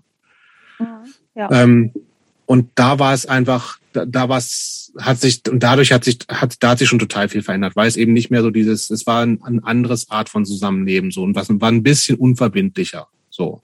Und deswegen war das jetzt nicht so ein Riesenbruch. So. Und natürlich, wie gesagt, ist ein Teil der Leute hat schon in, also meine, alle kommen ja irgendwann nach Berlin. So. Es hat hier schon ein Haufen Leute ähm, gewohnt, die ich irgendwie kannte, mit denen ich in Bands gespielt hatte. Dein Bruder hat schon in Berlin gewohnt, Christopher, zu der Zeit. Mein Bruder? Ja. Also der war vor mir in Berlin auf jeden Fall.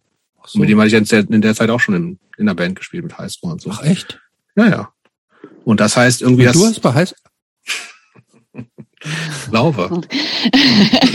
Bin mir auch nicht mehr sicher. Ja. Naja, und sowas. Ja, alles, wir haben, haben wir verstanden. Heißt, es, war, es war jetzt nicht irgendwie, ich, ich war hier nicht alleine auf Alexanderplatz und habe gedacht, was mache ich denn jetzt hier so? Aber es war natürlich schon ah, ein ich, weiterer ich, Schritt aus, äh, ich wollte nicht das, was ich wollte, sondern okay, ich muss jetzt mal was Neues für mich irgendwie starten.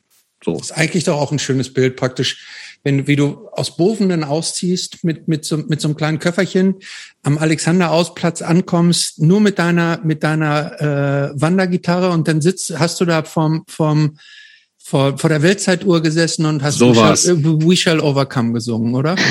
Nee, mit so einem kleinen Schild. Suche Freunde. Ja, suche Freunde. Für gemeinsamen Lebenstraum. Ähm, du, Jobst. Was Let's talk about Edge. Ach ja, echt? Ja. Okay. Ähm, ist mir zurzeit gerade überhaupt nicht wichtig. Ist dir gar nicht wichtig? Nee, im Moment nicht. Ja, das ist eine gute Frage. Das hätte ich mich gefragt, wie wichtig ist es denn? Und ich hätte, mich hätte ja auch interessiert, ähm, kann man, ist, ist man eigentlich wirklich Edge, wenn man vorher nie so richtig äh, dem Exzess gefolgt hat? Gerade dann. Ja, aber dann ja, ist meine Oma vielleicht auch Edge. Wenn die nicht, wenn die noch nie besoffen war und ihr Schnäpschen zum zum Nachmittagskaffee weggelassen hat, dann ja. Ja, ähm, aber guck mal, eigentlich geht's ja, also das hat für mich nichts miteinander zu tun. Also dieses ganze Edge-Ding, natürlich fand ich das cool irgendwie und war irgendwie wichtig für mich dann, ähm, also, aber es hat, wie gesagt, einfach so gepasst. Es war nicht, dass irgendjemand, es war für mich, wie für einige andere ja zum Teil, es ist nicht so eine, die Rettung aus irgendwie, sonst läuft alles schief, sondern wir waren, wir haben alle nicht gesoffen seinerzeit. Wir waren zwar irgendwie Punks, wie auch immer, ähm, aber wir waren alle überhaupt nicht an, an Exzess interessiert. Das heißt irgendwie, ähm, da kann ich mich auch noch ganz gut dran erinnern, dass wir in der elften Klasse, also schon relativ alt waren, schon so ein bisschen punkig und so. Und dann ist ein Typ sitzen geblieben, Bernd Wäsche. Nein. Doch. äh, cooler Typ gewesen. Der war eher so ein Hardrock-Typ so. Und der, und der ist dann halt, wie gesagt, der, ist, der musste die elfte Klasse wiederholen, ist dann zu uns in die Klasse gekommen und wir waren, ist natürlich gleich zu uns gekommen, weil wir irgendwie so ein bisschen die bisschen wilderen Typen waren, halt so auch so Punk, Hardcore zum Teil schon gehört haben. Und der war halt, wie gesagt, so ein, so ein Hardrock-Metal-Typ. Und dann meinte, ah, geil, sieht aus wie die coolen Jungs hier, wegen treffen wir uns mal am Wochenende zum Saufen. Und wir so, ja. Und ihr so, hä? Wir, wir saufen doch natürlich nicht. Und er so, hä? Seid ihr Straight Edge oder was? So, was? Was sollen wir sein? Ja, Straight Edge. So, was soll das sein? Und dann hat er uns erstmal erklärt, was Straight Edge ist. Ach, ohne Bernd Wäsche wüsste ich äh, wahrscheinlich irgendwann später erst, was Straight Edge ist. Ähm, genau, und deswegen, ja, das war, es war mir nie wirklich wichtig. Wichtig ist mir der Gedanke, glaube ich, dabei, ähm, dieses, äh, ich bin schon ein Typ, der gern, der schwer loslassen kann und dieses Kontrolle haben und sich nicht irgendwie so gehen lassen will. Ähm, das ist das, was mich, glaube ich, daran angesprochen hat, vorher auch schon. Dass ich schon ähm, eher ungerne keine Kontrolle habe. Und ich, und das macht natürlich Alkohol und sowas alles. Und Rauchen ist halt, ja, ist total bescheuert, brauchen wir nicht drüber reden. Und dieses irgendwie Kontrollverlust-Ding, was vielleicht auch interessant ist, da, da habe ich nie Interesse dran gehabt. Und geschmacklich hat's mich auch irgendwie nie gekickt. Never. Ähm, aber Inzwischen trinke ich eigentlich gerne alkoholfreien Gin Tonic. Ach. Mhm. Teuer, äh, aber lecker. Aber ähm, die, die Herleitung von Straight Edge, ähm, die ist ja unterschiedlich bei vielen Leuten. Ne? Mhm. Ähm, und das ist ja auch das, was du jetzt sagst, irgendwie war nie dein, war eigentlich nie dein Ding gewesen. Ne? Da, damit ist der Verzicht natürlich auch nicht sonderlich groß. Ähm, dann gab es ja diese ganzen äh, im, im erst durch Minor Threat angestoßen, dann diese SSD, aber dann besonders durch Bands wie Youth of Today Bold und diese ganzen Revelation Bands. Das ist ja ein riesen Label geworden, irgendwie mhm. was was cool auf einmal war unter allen. Ähm, hat, für, für, für, wie ich finde, auch viel im Hardcore äh, ganz schön konformisiert, so, wurde ganz schön uniformisiert durch dieses Straight Edge Ding. Aber ähm, und natürlich ist es völlig klar, dass irgendwie so dauernder übermäßiger Alkohol- und Drogenkonsum nicht gut ist und, und, und, und, und. Aber die die allermeisten Menschen können damit ja relativ kontrolliert auch umgehen. So, nach dem Motto, dieses, ach, langer Tag gewesen, ich trinke mal einfach ein Gläschen Wein aus Genuss und nicht nur aus Genuss, sondern weil es mich auch so ein bisschen entspannt. Hast du das nie so, so dieses auch mal, so dieses kontrollierte Loslassen, hast du das nie mal so gedacht, hm, wäre auch mal ganz schön, so loszulassen? Irgendwie, also in der Theorie ja, aber äh, vielleicht auch zu viel Schiss. Bei den Ängsten. Claudes Frage von vorhin. Ja, ich ja. glaube, mir fällt Loslassen total schwer. Da würde ich, ich bin, gerne noch. Ich bin so ein, ich bin auch so ein Kopftyp. Also ich bin jemand, der sich auch ich bin nicht. auch ein Kopftyp und ich liebe Loslassen. Ja, aber dass wir sehr unterschiedlich sind, äh, das äh, wissen, glaube ich, auch schon die meisten, die das hier hören. Ich glaube tatsächlich, dass ich ähm, ähm, ich bin mir selber manchmal zu verkopft. Also ich kann auch dieses, also ich habe auch bei Konzerten nicht so ein, ich bin da auch nicht, auch auf der Bühne bei, ist auch nicht so, ich denke, boah, jetzt geil, 20 Minuten irgendwie voll einfach alles rauslassen, das habe ich ultra selten. So. Mir manchmal ein bisschen zu wenig. Ich würde schon gern manchmal ein bisschen mehr mich, mich gehen lassen, so, im, also im, nicht im Sinne von andere Leute irgendwie äh, nerven damit, aber das kann ich irgendwie nicht so. Und ich, und das resoniert damit so ein bisschen so. Und, und ich habe natürlich auch so ein bisschen und da habe ich glaube ich tatsächlich mehr Angst inzwischen mehr Angst vor als alles andere so. Und das hat glaube ich dieses und dieses Strange Ding hat da ganz gut reingepasst. Und natürlich fand ich es wie gesagt cool auch irgendwie ein Label zu haben was ein bisschen anders war. Also dieses irgendwie nicht nicht nicht Teil des Mainstreams oder des des Dings zu sein das fand ich schon trotz, also das hatten wir ganz am Anfang schon, das fand ich schon immer gut und das fand ich auch in der, also und in der Zeit in, in Straight Edge war ja dann auch in Deutschland auch noch neu, so, ne? Also das, klar gab's da schon, aber äh, das war auch nicht so, dass irgendwie die, du in, in irgendwelchen UJZs oder Juzis äh, alle gesagt haben, geil, du bist straight edge, sondern im Gegenteil, das war eher so ein bisschen, da, da haben sich die Punks drüber lustig gemacht, so, ne? Also, es gab's ja irgendwie, da gab's ja so Punk-Fun-Shirts mit straight edge drauf, so mit L-T-S-C-H, so wie Edge, also total bescheuert. Und ich glaube, das fand ich dann schon irgendwie ganz cool, so, also irgendwie so ein bisschen auch innerhalb dieser, dieser Subkultur eher nicht, äh, da, genau dazu zu gehören, sondern noch was Kleineres zu haben, was noch ein bisschen, vielleicht auch ein bisschen elitärer ist oder so. Das, das hatte mich, glaube ich, seinerzeit schon eher angesprochen. Mhm. Und äh, natürlich, und ich habe aber auch tatsächlich wenig mit Leuten zu tun gehabt. Ähm, also klar haben dann auch in Bovenen gab es jetzt auch Leute, die mal ein Weinchen getrunken haben, aber was? auch da gab's, das war keine Straight-Kommune.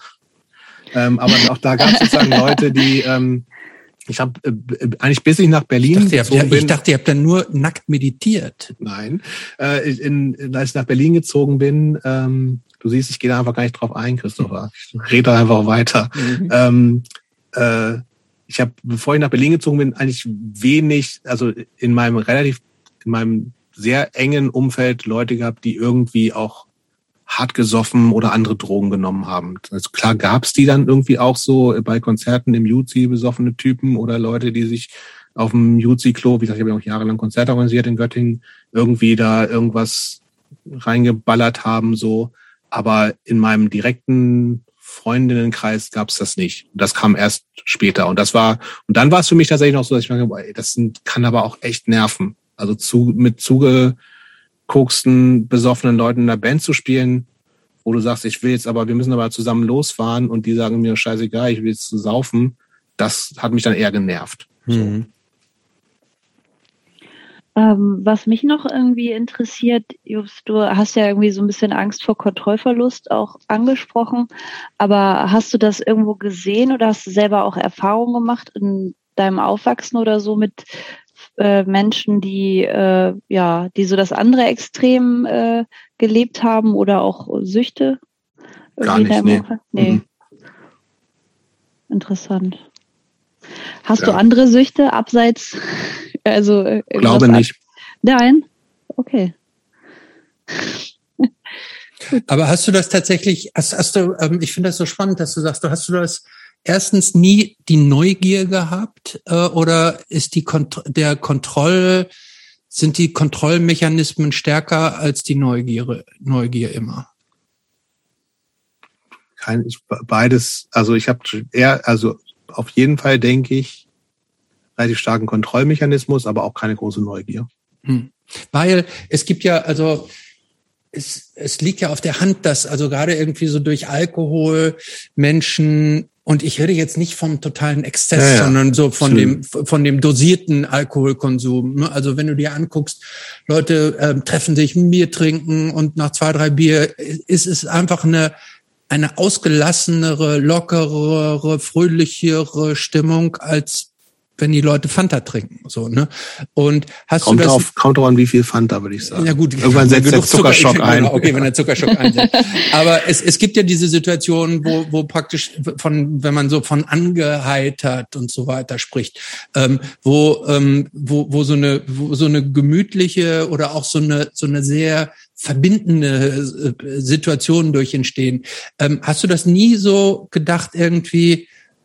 Ach so, so, so lustig hätte wie fühlt sich das wohl an? Nee. Irgendwie ja. nicht. Hm. Also, ähm, weiß ich, weiß ich irgendwie dann, das, also, ich bin, also, weil ich dann, glaube ich, so, also, dann doch jemand bin, der, ich bin auf jeden Fall jemand, der auch sehr, sehr hohe Ansprüche an sich selbst hat. Und mein Anspruch an mich selbst wäre, das muss aber auch ohne ohne Stoffe gehen. Mhm. So, sowas eher. Und das gab's natürlich auch so. Also geile Konzerte und sowas alles so, ne? Aber relativ selten für mich mit so einem totalen darin aufgehen so, sondern wie gesagt, ich bin schon ein verkopfter Typ und äh, ähm, ja. Würdest, würdest du das dann komplett ausschließen, ähm, jemals irgendwas zu konsumieren? Also Straight Edge for Life oder denkst du ja, wer weiß, wie ich in 20 Jahren darüber denke oder so? Also am Exzess habe ich, das ist, glaube ich, habe ich, wird, glaube ich, das nicht passieren. Wird mehr. Ich glaube, glaub, das, glaub, das wird nichts mehr. Es würde nee, sehr glaub, schnell gehen. Ich glaube, du bräuchtest nur wahrscheinlich zwei Bier. Ja, wobei ich habe jahrelang die, die, in meinem Freundinnenkreis die These vertreten, dass das auch, dass ja auch alles nur Kopfsache ist und äh, ich mich eigentlich schon mal fast zu einem Experiment habe breitschlagen lassen, wo ich mich auf einer Bühne mit einer Flasche Korn oder Whisky oder Schnaps hinsetze und ich sage, ich trinke dir das Ding aus, ohne dass, dass man was merkt, weil es eben eine Kopfsache ist. Nee, das Aber das ist, glaube ich, auch Quatsch. Nee, das ist kein, das ist Quatsch, ja. ja ähm, nee, ich habe keinen, also glaube nicht. Aber who knows, ne? Also. Aber hast du das, das Label Straight Edge früher viel mehr vor dir hergetragen als heute, weil du meintest eingangs irgendwie so, ist dir gerade total egal. Ja, also es ist auch so phasenweise, ne? Also ja. ich finde, also ich würde mich, wenn man mich jetzt fragt, würde ich das nicht verneinen, ähm, aber ich würde es, und ich finde es irgendwie halt immer noch eher so cool als wichtig. So. Hast du dich aber auch, auch geixt eigentlich? Natürlich, also. klar. okay.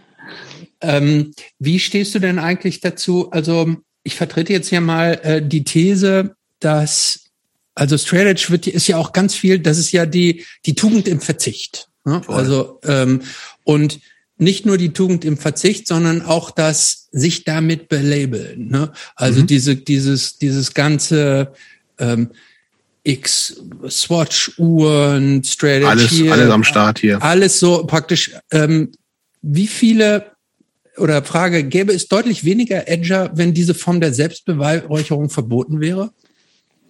Keine Ahnung. Keine Ahnung. Ähm, aber uns sind Edger verkappte Spießer oder Mönche? Ja. Ja. Nee, Beides? Spießer. Spießer. Ja. Ähm, Aber wenn man Spießer nicht nur negativ sieht, dann eher Spießer. Spießer ist doch, ist doch unter uns nur positiv belegt. Das würde ich eigentlich auch sagen. Ja. ähm, Nein, aber das ist so, es ja. ist äh, um das ab, also ich, wie gesagt, ich finde das gut und ich finde es gut, wenn, äh, wenn ich kann es viel mehr ähm, nach nachvollziehen und die Wichtigkeit nachvollziehen, wenn das für Leute wirklich so ein Ding ist, was sie aus irgendwas rausgeholt hat. Ne? Irgendwie, oder auch wenn es eine familiäre Vorgeschichte ist, irgendwie sagt, mein, meine Eltern waren alkoholabhängig und und mein Cousin hat sich, äh, war heroinsüchtig und was weiß ich alles so, dann macht das für mich total Sinn, was zu haben. Ich sage, hier, this is, this is a light. Und, ja, das ist ja so, klar. Ne? Ja. Das habe ich mhm. halt, wie gesagt, nicht. Ähm, ich finde das, finde das immer noch, noch cool und ich finde es, gut und ich finde es, äh, finde es, äh, wie gesagt, auch wenn man jetzt so diese, diese Labels, was so, ähm, was mich oder was Menschen ausmacht in ihrem Verhalten, ähm, sieht, dann ist Straight Edge ein total persönliches Ding, so. Ähm, wenn Leute das nicht wollen, total cool und, und das hat natürlich insofern auch eine Message, weil es eben genau das andere, die Normalität halt wieder ist, ne? dass du eben zusammen säufst und dass du irgendwie äh, auch auf einer Konfirmation, äh, wenn du irgendwo familiär eingeladen bist, kein, wenn du kein Säckchen mittrinkst, dann bist du ein bisschen weird und komisch so, ne? Und das ja, war und sozusagen als und das finde ich dann, wie gesagt, eher wieder positiv zu sagen, irgendwie so, nee, ich mach bei dem Scheiß, der, der den alle machen, mache ich nicht mit. Hm. Warum? Aus Prinzip, nee, kein Bock. Also ich mache, wenn ich Bock habe, mache ich mit. Aber ich, will mir auch die Freiheit äh, nehmen können, das eben zu entscheiden, das nicht zu machen. Und das hat, das hat mich, glaube ich, daran wieder angesprochen. Aber bei diesen anderen Sachen, also ich finde, wenn mich jetzt jemand äh, so fragen will, was wäre dir wichtiger, irgendwie Straight Edge sein oder vegan sein, dann ist vegan für mich viel, viel wichtiger, weil es einfach eine, ähm, eine Sache ist, die nicht nur persönlich ist. So, also für mich hat, ist das nochmal so ein ähm, viel mehr äh, was für andere machen und Straight Edge mache ich für mich. Hm. Über vegan sprechen wir gleich noch. Äh, zum Abschluss zum Thema ähm, Nailed to the X. Ähm, fünf besten ähm, Straight Edge Bands und Platten aller Zeiten. Ganz schnell. Äh, obwohl ich die zweite Uniform Choice besser nee. finde, oh. ist es Screaming for Change. Okay. Ähm, Use of Today, Break Down the Walls, trotz allem. Ähm, Wieso trotz allem? An der Platte ist doch nichts Schlechtes. Ja, aber die ist halt so, ja. Okay. Ist für mich, das ist für mich halt so eine lupenreine Straight Edge Platte. So ja. anderen Sachen aus der Zeit ist für mich, also Gorilla Biscuits ist für mich eigentlich keine Straight Edge Platte gefühlt. Das ist eine Hardcore Platte. New York Hardcore, aber nicht, also die würde ich nicht unbedingt mit Straight Edge in Verbindung bringen zum Beispiel. Deswegen mhm. würde ich die mhm. da nicht reinpacken. Okay. Finde ich aber eigentlich besser. Ja, meiner Thread muss halt ähm, SSD, Kids Will Have Their Say und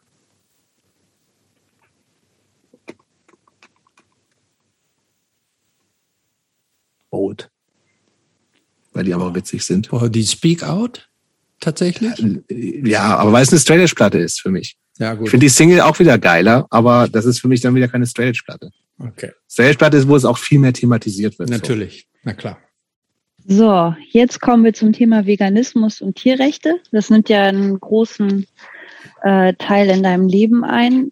Wann bist du eigentlich zum Veganismus gekommen, Jobst?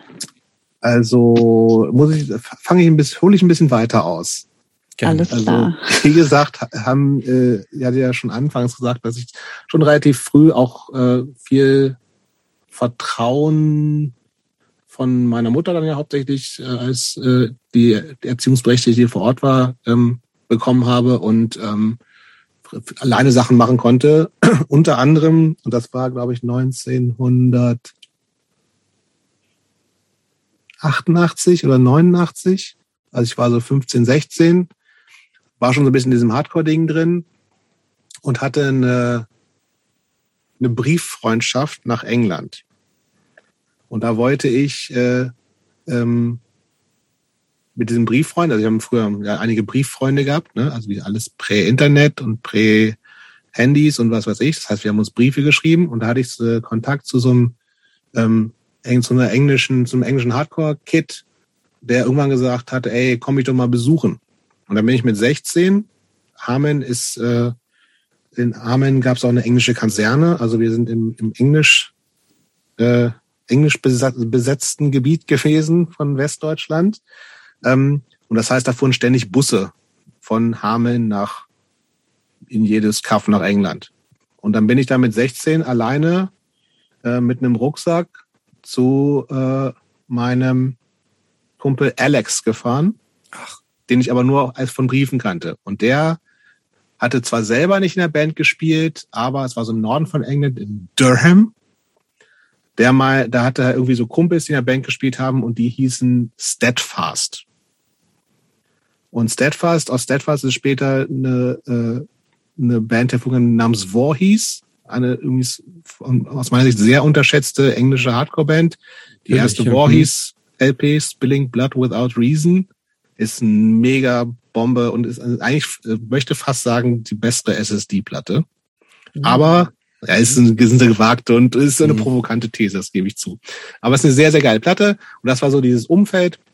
Und da hat mich meine Mutter mit 16 halt alleine hinfahren lassen, was ich auch im Nachhinein wieder total crazy finde. Also es war ein ich hatte vorher noch nie mit diesem Typen gesprochen. Wir haben uns zwei, drei Briefe, lass es fünf gewesen sein, hin und her geschickt. Da habe ich gesagt, ja, pff, besuch den doch. Und in der Zeit war in England gerade Rinderwahn, oh. BSE und so. Und da habe ich mir gedacht, Alter, ich fahre jetzt auf diese Insel, wo BSE ist. Da esse ich auf gar keinen Fall Fleisch, weil sonst kriege ich auch BSE, habe ich keinen Bock drauf. Das heißt, irgendwie bis dahin habe ich äh, normal gegessen, habe gesagt, okay, ich esse da kein Fleisch und äh, sag einfach, dass ich Vegetarier bin. Dann habe ich keine Diskussion und muss da nicht irgendwie noch so sagen, ich will euer Fleisch nicht essen, weil das verseucht ist. Wobei das wirklich damals ein Riesenthema war. Dann habe ich einfach, ähm, bin ich da hingefahren und gesagt, ich bin esse kein Fleisch, habe aber noch Fisch gegessen und sowas. Also dieses absurde Ding, was ja viele Leute, die irgendwie Vegetarier werden, noch machen. Ähm, und bin dann wiedergekommen und habe das ein bisschen dabei gehalten. Und mein Freund Jörn, der erste äh, Peace of Mind Gitarrist, der hat irgendwann äh, auch schon äh, so ein bisschen strikter mit diesem vegetarischen Ding angefangen. Vor uns schon. Und wir haben den immer so ein bisschen belächelt. Und aber irgendwie hat das schon so was auch in mir gesagt, ja, eigentlich hat er recht. Und dann kam dieses England-Ding dazu. Und dann habe ich gesagt, ja gut, dann lasse ich das jetzt auch noch. Hat ja gut geklappt, mache ich jetzt auch noch mal. und war dann, ähm, habe irgendwann mit diesem Fischquatsch auch aufgehört und war dann mit 17, 18, 19 einfach Vegetarier. So und fand das cool und dann hat auch so ein bisschen so angefangen, so, so Tierschutzsachen. Da gab es irgendwie dann auch so diese ganzen englischen Punk-Bands, ne, mit Konflikt und so, die irgendwie auch so, wo es dann irgendwie so Informationen gegen Pelzkampagnen gab. Und das fand ich alles ganz interessant und cool und hat irgendwie so ein bisschen dazugehört. Und dann bin ich ja nach Göttingen gezogen, dann irgendwann nach Bovenen. Und in Bovenen kamen dann irgendwann äh, Leute, wir waren öfter mal einfach Leute da, weil wir irgendwie das Haus und Platz hatten. Und die haben, waren so Hippies ein bisschen, linke Hippies, die dann irgendwie nach Göttingen gekommen sind für eine Zeit lang, um da vegane Fokü zu machen im Juzi. Das gab es vorher irgendwie da noch nicht, zumindest in der Zeit noch nicht. Und dann haben die irgendwie gesagt, ja, wir machen hier jetzt alles vegan. Und wir wussten auch alle überhaupt nicht so richtig, was das ist. So. Und dann haben die uns das erzählt und alle fanden das toll und haben gesagt, oh, das ist ja noch besser als vegetarisch. Und dann hatte ich wieder dieses Ding gehabt, boah, scheiße, machen alle, meine ich mit vor der Quatsch. Ich bin jetzt, ich will lieber ein bisschen, wieder ein bisschen nicht dazu, lieber ein bisschen was, äh, was Besonderes nochmal haben. Und dann sind alle vegan geworden, das hat mich angenervt. Ich dachte, was für ein Quatsch alles. Und dann ist das natürlich dann durchaus mal so, dass manche Leute das dann nur so eine Zeit lang machen. Ach, der Käse ist dann aber doch so lecker und sowas. Und dann habe ich gedacht, naja, aber, aber gleichzeitig hat es bei mir schon so ein bisschen so rumort. Ich dachte, naja, irgendwie, wenn du sozusagen aus ethischen Gründen Vegetarier bist und du, dann erzählt dir halt jemand irgendwie was halt mit Milch und Eiern eben, dass das ja über null besser ist für die Tiere. Das ist ja einfach, das kannst du ja nicht von der Hand weisen.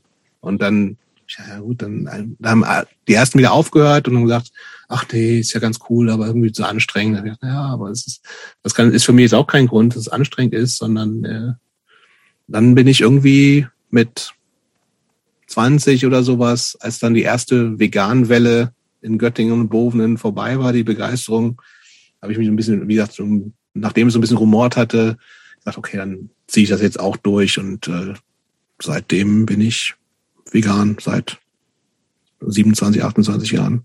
Also auch mit ein paar anderen Leuten noch dann. Also meiner Freundin Urte, die wir vorhin schon angesprochen hatten. Und äh, ja. Ähm, erklär doch nochmal genau, was tatsächlich die, die Beweggründe dafür sind, für dein Vegan. Ja, also tatsächlich ganz einfach, dass ich keinen Bock habe, auch wenn ich das inzwischen natürlich ein bisschen das, die, der Komplexität der Sachen durchaus bewusster ähm, bin, dass ich aber eigentlich keinen Bock habe, dass für meinen Konsum Lebewesen leiden müssen. So und das und das ist natürlich einfach so. Aber äh, ähm, und wenn natürlich in der idealen Welt das jeder und jede so machen würde, dann hätten wir diese ganze die ganzen Missbrauch und äh, die Qualen, denen Tiere ausgesetzt sind, natürlich nicht. Aber es ist natürlich irgendwie mit äh, in einem kapitalistischen System alles ein bisschen komplexer so. Und das heißt irgendwie letztendlich kann ich auch schon verstehen, wenn Leute sagen, ja, wie jetzt meinen, also es ist nicht die Antwort auf alles, dass Individuen verzichten, finde ich, dass, dass die Welt sich verändert. Aber für mein Gewissen und in meinen Wertekanon passt es nicht rein, dass für mich andere Lebewesen ausgebeutet werden. Und das versuche ich so wenig wie möglich zu unterstützen. Und deswegen ist für mich vegan die einzige Option. Und wie ist das bei euch zu Hause? Ist eure Küche auch vegan? Komplett? Ja. ja. ja. Machen alle mit, auch die Kids und so?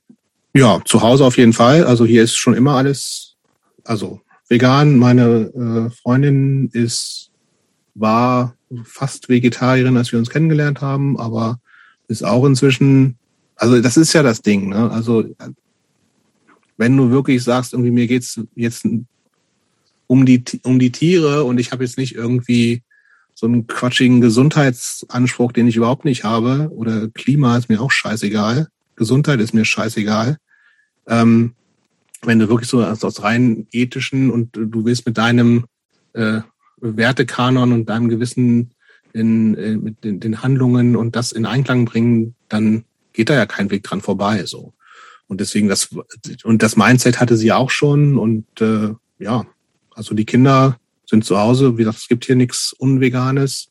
In Schule und Kita sind die manchmal vegetarisch, aber die haben auch beide von sich aus noch nie Bock gehabt, Fleisch zu essen. kann natürlich noch passieren. Aber äh, wie wäre das für dich? Weiß ich noch nicht. Also erstmal, das ist, also es ist auch wieder so ein bisschen komplexer so, ne? Also natürlich hätte ich keinen keinen Bock drauf eigentlich. Aber andererseits ist halt auch Essen natürlich sowas, ähm, ähm, was jetzt, was ich auch eher vermitteln will, was was mit Spaß und Genuss zu tun hat und nicht mit Verboten. Deswegen ist uns das sozusagen in der Kommunikation mit den Kindern, also auch wie das im besten Fall in Schule und Kita gemacht wird, ähm, schon wichtig zu sagen, irgendwie so nicht, ja, du darfst das aber nicht essen oder so ein Quatsch, sondern ab dem Alter, wo das halt möglich ist, zu erklären, warum das so ist und dann halt so hoffen, dass die das halt auch erstmal so sehen. Und bisher ist das so. Also ähm, mein ältester Sohn, wie der jetzt zehn ist, der behauptet gerne, er ist vegan, aber es macht dann halt mal Ausnahmen so und dann ist das, das ist für mich natürlich auch total okay, wenn irgendwie so Freunde ihm Smarties ausgeben oder was weiß ich, oder sich mal selber irgendwo in seinem Taschengeld was kauft. Ähm, aber so vom Mindset hat er das voll drin, dass er sagt irgendwie auch so, ich, ja, ich will halt nicht, also, weil da leiden ja die Tiere, das finde ich ja doof, so. Und das ist, also, das, das, dieser einfache Gedanke ist da bei mir schon auch noch immer so drin. Aber wenn, wenn du so drü größer drauf guckst, ist das natürlich so, so ein bisschen wie, weiß ich nicht, wie Wehen gehen, wo ich auch sage, ja, finde ich jetzt auch nicht das wichtigste Ding der Welt. So, also weil so Einzelpersonen machen aber jetzt nicht einen riesen Unterschied. So. Und klar, wenn es dann größer denkst, wenn das alle machen so, aber da bin ich auch realist genug. Vielleicht noch mal so einen Schritt zurück, was mich so interessiert. Warst du früher auch so aktivistisch unterwegs? Da gab es doch diese Earth First. Warst du da auch mit dabei oder? nee, aber nee. Also es, es gab ja, also auch das ist also ist schon immer ein großes größeres Thema gewesen natürlich. Also wir hatten auch mal irgendwie, das inzwischen auch alles äh, verjährt, ähm, mal so ein, so ein bisschen so Jagd-Sabotage-Sachen gemacht, so mal so ein Hochsitz umge, umgesägt in eine, im Göttinger Umland. Ähm, aber halt auch so, ja, also ohne jetzt den, äh, äh, zu denken, dass das die Welt verändert, so, ne? So, aber dieses, dieses Ding nach außen zu tragen und Leuten zu sagen, irgendwie so, ey, mach was du willst, aber wenn du sagst, irgendwie mir sind, mir ist das Leben und das Nichtleiden von Tieren wichtig, dann kannst du nicht essen, Punkt. So, ne? Also, und dann, wenn du das sagst und du machst es trotzdem, dann bist du entweder bekloppt so, oder du musst dir jetzt selber eingestehen, das ist mir ja doch nicht wichtig, sondern mir geht's halt dann doch mehr um mich. Und das ist ja auch okay. Das können ja Leute sagen.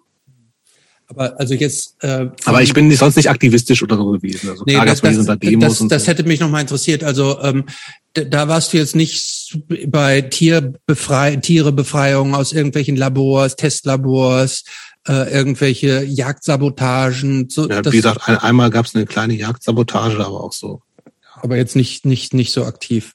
Ähm, aber jetzt nochmal, jetzt mal wenn, wenn du jetzt von eine Kuh melken würdest, ne, und ja. diese, diese Kuh würde jetzt nicht in, in fürchterlicher Massentierhaltung aufwachsen, sondern ich sag jetzt mal in so in diesen offenen Lebenskreisen irgendwelche Hof, äh, alles unter, sagen wir mal, unter, unter vernünftigen ja, Verhältnissen.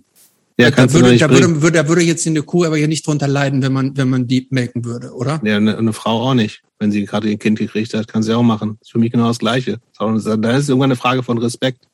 Sie sagen mir, was, was, warum soll ich denn die Muttermilch von einer anderen, von einem anderen Lebewesen für mich nehmen, wenn ich das überhaupt nicht brauche? Das ist ja totaler Quatsch.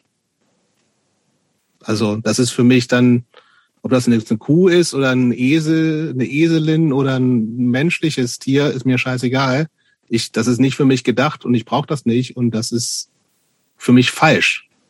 Mhm. Okay. Das also ist ja nicht, also du weißt schon ja auch, dass Kühe nicht einfach so Milch geben, ne? Du ja, weißt, klar. das sind ja Säugetiere. Das heißt, die ja, geben ja, Milch. Wofür? Klar. Ja, um ihre Jungen damit genau. zu versorgen. Ja. Das bin ich nicht. Bin ja kein Kalb. Soweit ich weiß. Spirit Animal vielleicht. okay. Ähm, Peter. Ja. Für meine Nichten Hanna und Emilia. Was ist Peter? Ziele, Struktur? Boah. Wie haben ich weiß gar nicht, ob ich da so einsteigen will. Willst du nicht? Nee. Nee, gut, dann nicht. Dann springen wir darüber und dann hätte ich ja, eine Frage, also, gibt es irgendeine tolle, wir haben ja eben schon gesagt, du bist so ein bisschen auch für Special ähm, äh, Aktionen bei Peter zuständig. Gibt es irgendeine eine Aktion bei Peter, auf, wo du sagen würdest, auf die bin ich besonders stolz oder so?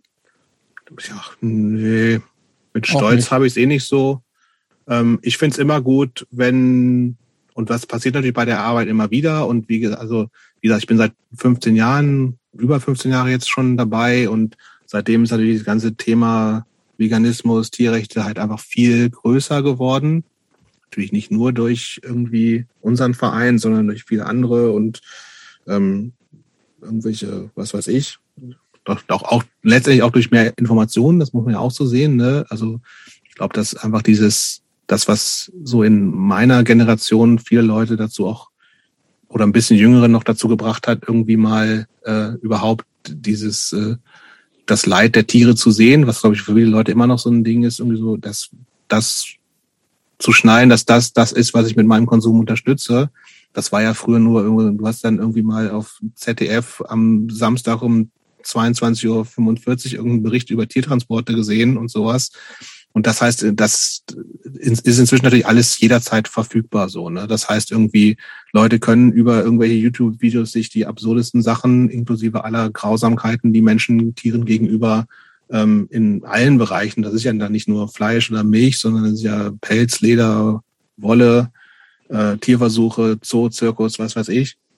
Das ist ja alles sozusagen als Information da und äh, ähm, ähm, und ich glaube, dass das schon viel dazu beigetragen hat, dass viel mehr Leute halt genauso sagen, ja, da habe ich keinen Bock drauf, das will ich jetzt eigentlich gar nicht unterstützen, so mit, mit meinem Konsum. Und das hat, glaube ich, das hat eine große Rolle gespielt und die Herausforderung bei der Arbeit ist für mich tatsächlich ähm, jetzt und wenn das gelingt, auch auf ganz individueller Ebene, dann bin ich, dann finde ich das gut. Dann ist es, wenn Leute tatsächlich nochmal daran erinnert werden oder neu darüber nachdenken oder vielleicht auch zum ersten Mal darüber nachdenken, wie gehen wir Menschen eigentlich mit Tieren um? Und wenn wir das schaffen, dass irgendwie so ein, einer der äh, eine der Stecknadeln zu sein oder Aktionen, an denen ich beteiligt bin oder Spots, die ich mir mit ausdenke oder Postings oder was weiß ich, wenn das halt ein, ein Ding dazu ist, was Leute irgendwie in, diesem, in diesem Grundlegendes irgendwie so, ey, ist das überhaupt cool, was hier gerade passiert und will ich daran teilhaben?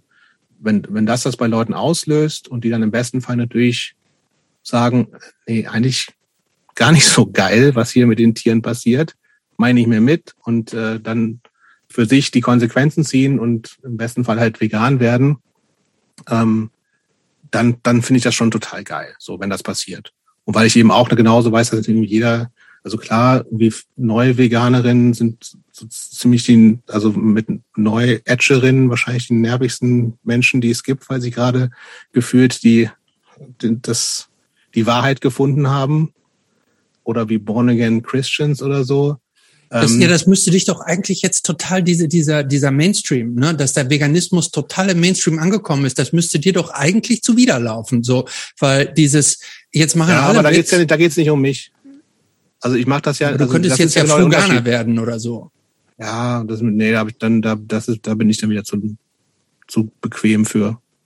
Aber eigentlich hast du recht. Aber dadurch, dass ich halt schon einfach auch da wieder so kopfmäßig rangehe, so wie jede, jede Person, die erstmal keine tierischen Lebensmittel konsumiert oder in Zoo oder Zirkus geht, ist erstmal für die, für das, für das Gesamtbild von irgendwie ist es okay, was wir mit Tieren machen, gut, weil das eben mehr Kritik da ist, hat das nichts mit mir zu tun. Also das so und ob ich mich dann ja, ich nenne nenn, nenn mich noch vegan, weil das halt das Wort, äh, das, was es ist, aber klar, irgendwie, das Mainstreamige nervt mich eigentlich daran, aber ich weiß, dass es für die Sache, slash für die Tiere halt erstmal gut ist. Ähm, und das finde ich, also ich glaube auch tatsächlich so ein bisschen jetzt so aufs Große und Ganze, jetzt reden wir doch so ein bisschen, aber eher um das allgemeine über das Thema wollte ich gar nicht richtig. Ähm, dass das schon, dass ich mir schon gut vorstellen kann, also weil auch das, was wir jetzt ja sozusagen als Normalität ansehen, ne, mhm.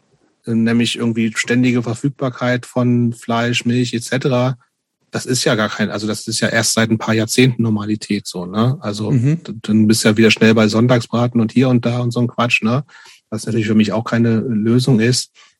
Aber ich glaube trotzdem, dass äh, sozusagen das wie, wie jetzt in Massen tatsächlich und wie, wie die Interessen von Tieren völlig ignoriert werden in jeglichen Bereichen, ähm, dass, dass, da, dass das in einigen Jahrzehnten komplett anders sein wird. So. Und wenn es nur, also ich glaube, einerseits wegen dem Mindset der Leute, weil Leute einfach sagen, ist, ist nicht geil. So. Und ich sehe es halt, ich kann es sehen. Und es, es kommen Leute, die mir zeigen, guck mal, das passiert jetzt gerade millionenfach und nicht nur irgendwie, das ist jetzt keine Ausnahme, weil irgendein Trottel seinen Hund schlägt oder sowas, sondern das ist halt, das heißt, das ist das ganze System, was beschissen ist.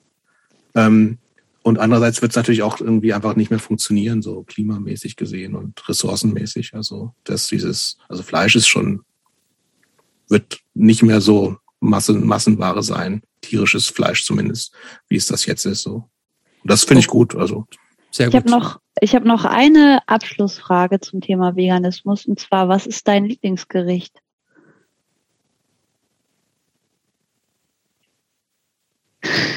Hätte schnell eine Antwort kommen müssen, oder? Mhm, eigentlich schon. Ja.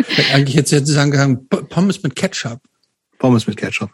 Ist es Pommes mit Ketchup? Bist du gar nicht so ein Gourmet oder so? Nee, ich bin kein Gourmet. Ich bin ja auch, ich bin so ein bisschen so, so ich bin auch relativ geizig mir selbst gegenüber. Das heißt, alles, was billig und viel ist, finde ich gut. Krass, weil man, wenn man vegan gelebt hat in den 90ern, musste man sich ja auch krass mit äh, Ernährung auseinandersetzen. Heute ist es ja relativ einfach, ne? Muss es tatsächlich mehr selbst machen. Wir haben viel so Aufstriche halt immer so ja. selbst ge, gekocht und angerührt und was weiß ich alles. Mhm. Ähm, genau, aber nee, also ich habe keinen. Also wobei ich habe eine kulinarische These, die ich in meinem Freundinnenkreis schon öfter verbreitet habe. Das kann ich jetzt vielleicht öffentlich nochmal tun, weil meine These ist, es gibt kein Lebensmittel auf der Welt, was nicht entweder mit Tahin oder Erdnussmus mindestens gleich gut, wenn nicht sogar besser schmeckt. Das würde ich, das, das würde ich unter, unterschreiben. Ähm, genug geredet über. Aber da lasse ich mich gerne, das, das können wir, das werde ich öffentlich nochmal dann irgendwann posten. Ich würde gerne jemand, bei Getränken ist natürlich schwierig so. Das sagen wir mal feste Lebensmittel. okay. Es gibt nichts, was nicht entweder mit Tahin oder Erdnussmus zumindest gleich gut, im Zweifelsfall sogar besser schmeckt. Okay. So viel zum Thema Veganismus, Jobst. ähm, wir haben noch überhaupt nicht über Bands gesprochen. Ne? Du hast ja. in wahnsinnig vielen Bands gespielt. Ja, irgendwie ähm, schon dann, ne? Ja, ähm, über einige Bands wurden schon in den vorherigen Folgen mit Claudia haben wir schon gesprochen, mit Matze haben wir schon gesprochen. Claudia hat nur, aber da muss ich fairerweise sagen, Claudia hat nur einen Bruchteil von Peace of Mind mitgespielt. Ne? Ich weiß, ich weiß, ich weiß. Gut. Ähm, aber ähm, wir, über Bands wollen wir natürlich auch noch reden. Und zum Thema Bands haben wir tatsächlich unter viel Geld und Nöten einen weiteren Gast ähm, du, sowas ich dazu ähm, erwerben können. Und mal gucken, ob der vielleicht kommt. Ha? Ach, hallo Benny. Hallo zusammen. Also wir haben hier ähm, ganz kurz, ähm, bevor wir nämlich an Benny jetzt unser Fragenmikrofon übergeben, kurze Vorstellung. Äh, Benny hatte auch schon eine eigene Folge hier bei uns, ne? also berühmt berüchtigt. Leider erst ähm, eine. Er hatte eine, aber leider er hat erst, auch, leider erst eine. Leider erst eine. Aber er war auch schon in, im Ferienprogramm war auch schon dabei. Das stimmt. Äh, Benny ist Bassist unter anderem von Glasses, Trainwreck, X-Band. Äh, unseren Podcast-HörerInnen ist er allerdings bekannt als der kleine, dünne Junge aus Usedom mit dem XXXL Battery Shirt. Aus Greifswald. Aus Greifswald, stimmt. Und in, was auch natürlich viele wissen, ist der eigentliche, eigentlich auch die graue Eminenz und der hinter Jobst und sein Manager.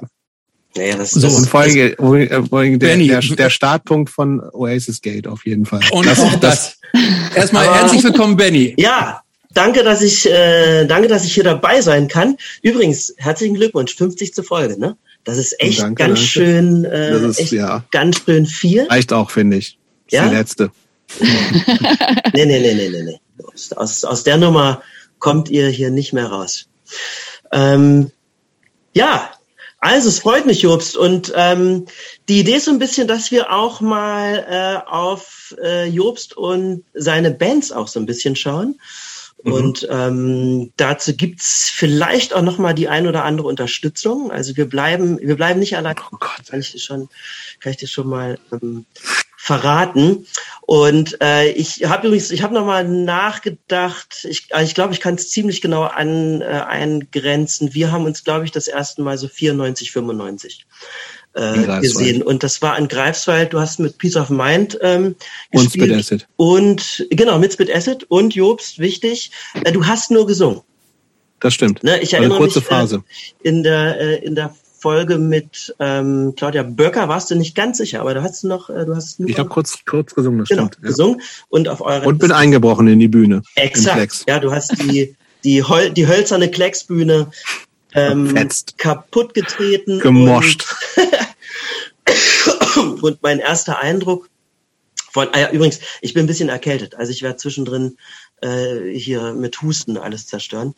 Ähm, mein erster Eindruck, der war, ich kann es gar nicht so erinnern, weil wir äh, in diesen ersten Momenten gar nicht so viel miteinander zu tun hatten. Ne? Ich habe eher mhm. mit äh, damals mit Bolle Kontakt geknüpft, der Gitarrist bei Spit Acid war und mit Berti, der bei euch Schlagzeug gespielt hat. Mhm. Aber spätestens als ich dann ähm, beim Nacktanzen in Bovenden war, Christopher, das ist, glaube ich, die Vorstellung, die du hast.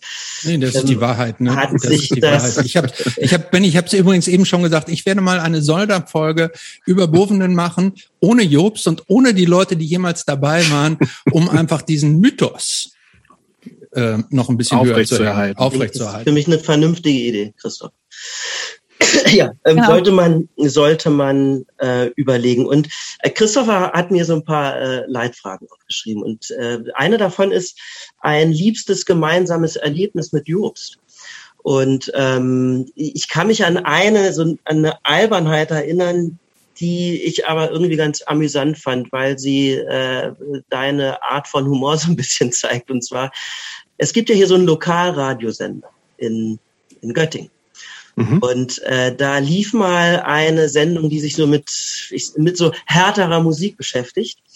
Und da war eine Verlosung und ich, ich weiß leider nicht mal welche Band. Das war so eine so eine deutsche Crossover-Band. Ähm, ich glaube, das waren sogar H-Blocks. Ja, es waren die H-Blocks, genau, es waren H-Blocks. Deswegen fand ich ja diesen einen Song gut. Ja, also es waren die H-Blocks. Und da gab es mhm. mehrere Preise und aus irgendeinem Grund hatten wir beschlossen, ich weiß nicht, ob du dich dran erinnern kannst, zu versuchen, alle Preise zu bekommen, indem wir mit unterschiedlichen Stimmen dort anrufen. Also hat funktioniert, oder? Und das hat funktioniert.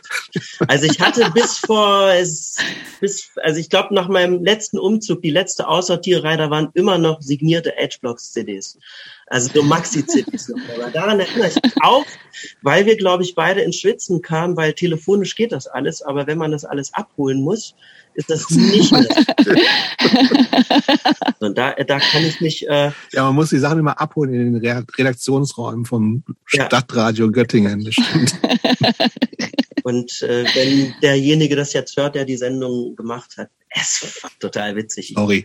Genau, sorry, aber hey.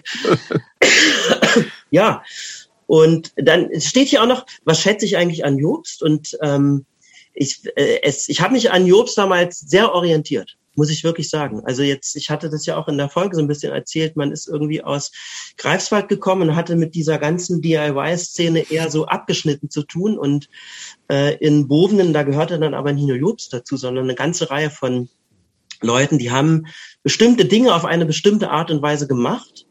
Und möglicherweise habt ihr jetzt auch in der äh, letzten, in den letzten sechs Stunden, die ihr hier wahrscheinlich schon aufzeichnet, äh, auch schon so darüber gesprochen, also was das eigentlich bedeutet, ähm, dass wir in diesem Punk-Hardcore-Ding stecken und welche Konsequenzen das möglicherweise hat für die Dinge, die wir tun, die wir tun. Und ähm, das war für mich äh, damals äh, also wirklich eine wichtige Orientierung. Ähm, das muss ich schon, muss ich schon sagen. Und ähm, jetzt, ich, ich komme in so einen etwas allgemeineren Frageteil. Bitte. Und zwar, äh, und ich versuche dann so ein bisschen eine Kurve zu bekommen. Und zwar eine Sache, äh, über die wir nachgedacht haben. Und zwar, das ist, äh, äh, sind deine Entertainer-Qualitäten.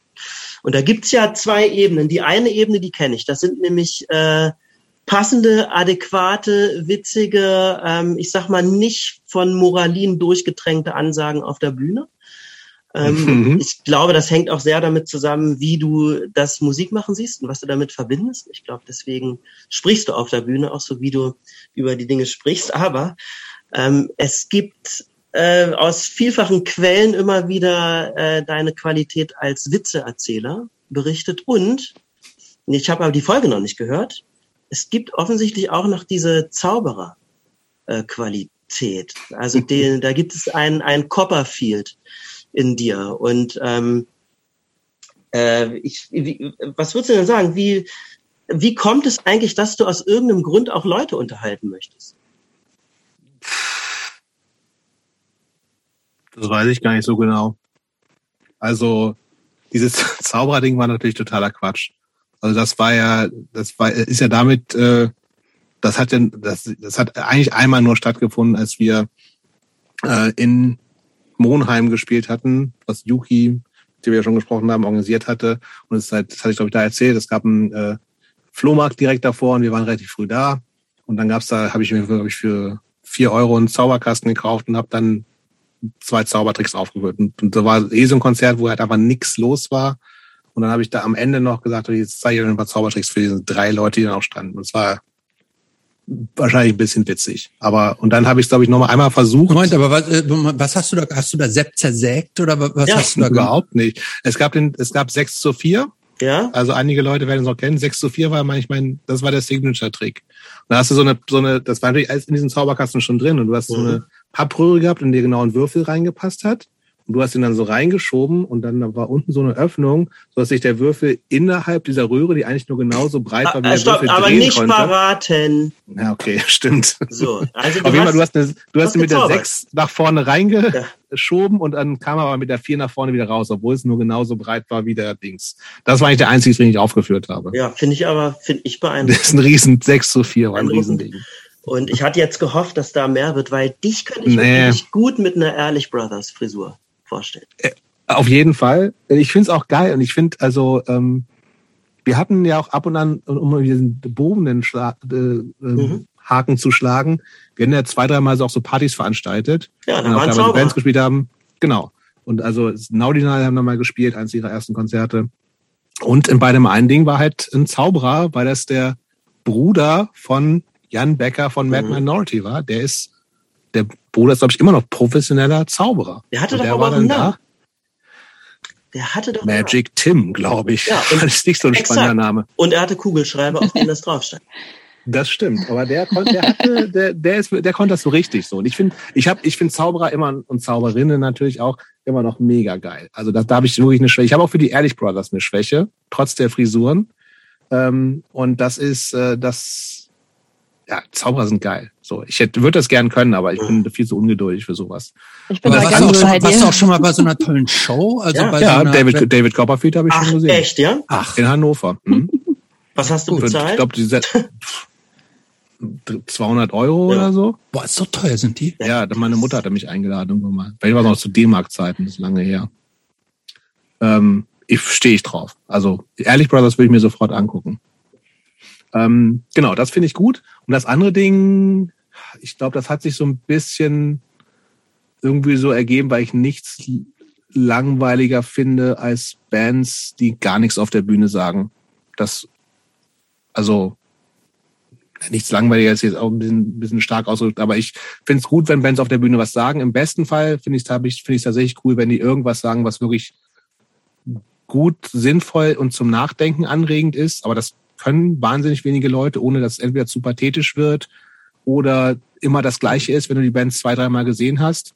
Und das kann ich auch nicht so. Also ich bin niemand, der wirklich so was, was, äh, und das habe ich, glaube ich, schnell gemerkt, dass ich irgendwie jetzt nicht entweder immer das Gleiche sage, der Song geht über bla bla bla und versuche irgendwie Leute ähm, irgendwie zu, zu, ja, zum Nachdenken anzuregen, ähm, aber irgendwie blöde Sprüche zu machen, die einfach teilweise ganz gut einfach funktionieren, weil Leute irgendwie so bescheuert lokalpatriotisch sind oder so. Also das ist irgendwie so, das ist, das macht Bock, so eine Reaktion. Also weil ich schon auch dieses, ich glaube, ich finde es gut, wenn irgendwie so ein, so ein zwischen Band und Publikum einfach so eine Kommunikation stattfindet. Und das kann man, wenn man es nicht, äh, ey, wie geht's euch Leute? Königin, seid ihr gut drauf? Wenn man sowas nicht macht, ähm, und halt es nicht äh, schafft, irgendwie wirklich was Deepes oder Gutes zu sagen, dann kann man das gut durch eine billige Provokation. Und das habe ich, glaube ich, jahrelang ganz gerne und ganz gut gemacht. Also sowas wie irgendwie, also, also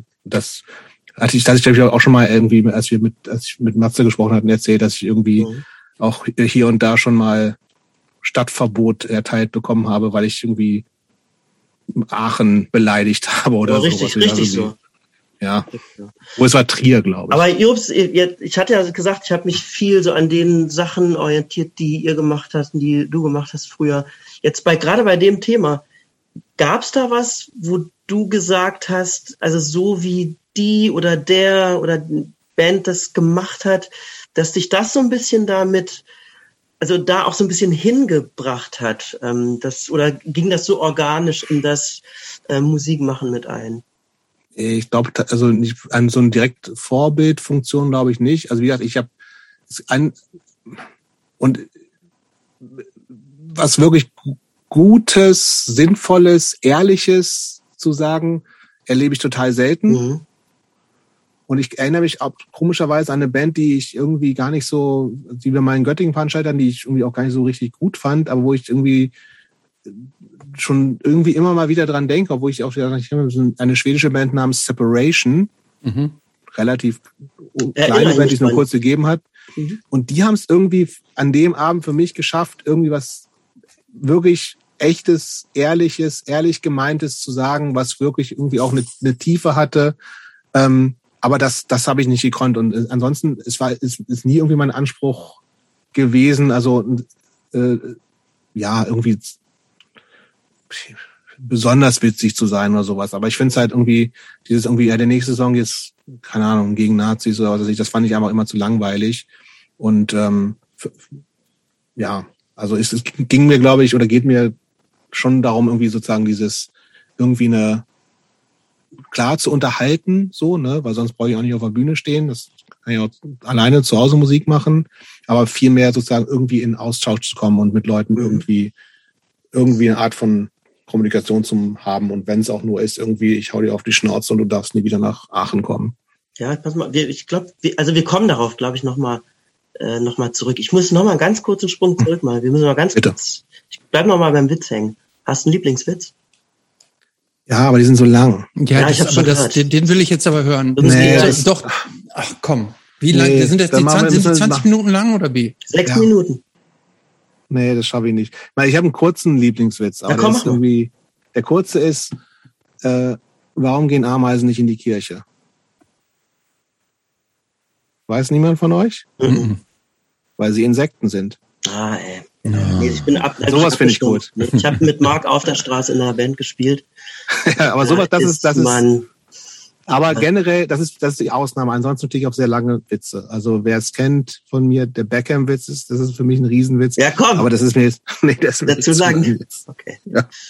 Der Beckham-Witz und der Krokodilswitz, das sind meine beiden Klassiker. Okay, dann müssen die aber, ich glaube, irgendwie dann auf, auf eurer Facebook-Seite da ist. Das kann man, das ist ein Cliff, eigentlich ist es ein Cliffhanger, der jetzt hier im Cliffhanger. Stimmt, Podcast ja. eingebaut wurde. Ja, machen wir in der nächsten Folge mit mir, zur hundertsten erzähle ich den. Oder, oder okay. spreche ich jetzt schon. Vielleicht können wir können auch zu Weihnachten in der Weihnachtsfolge kandidieren. Vielleicht. Eine Witzefolge meinst du? Boah, aber die meisten Witze sind auch echt scheiße. Nein, aber deine sind alle gut. Also ich kann das ja gar nicht.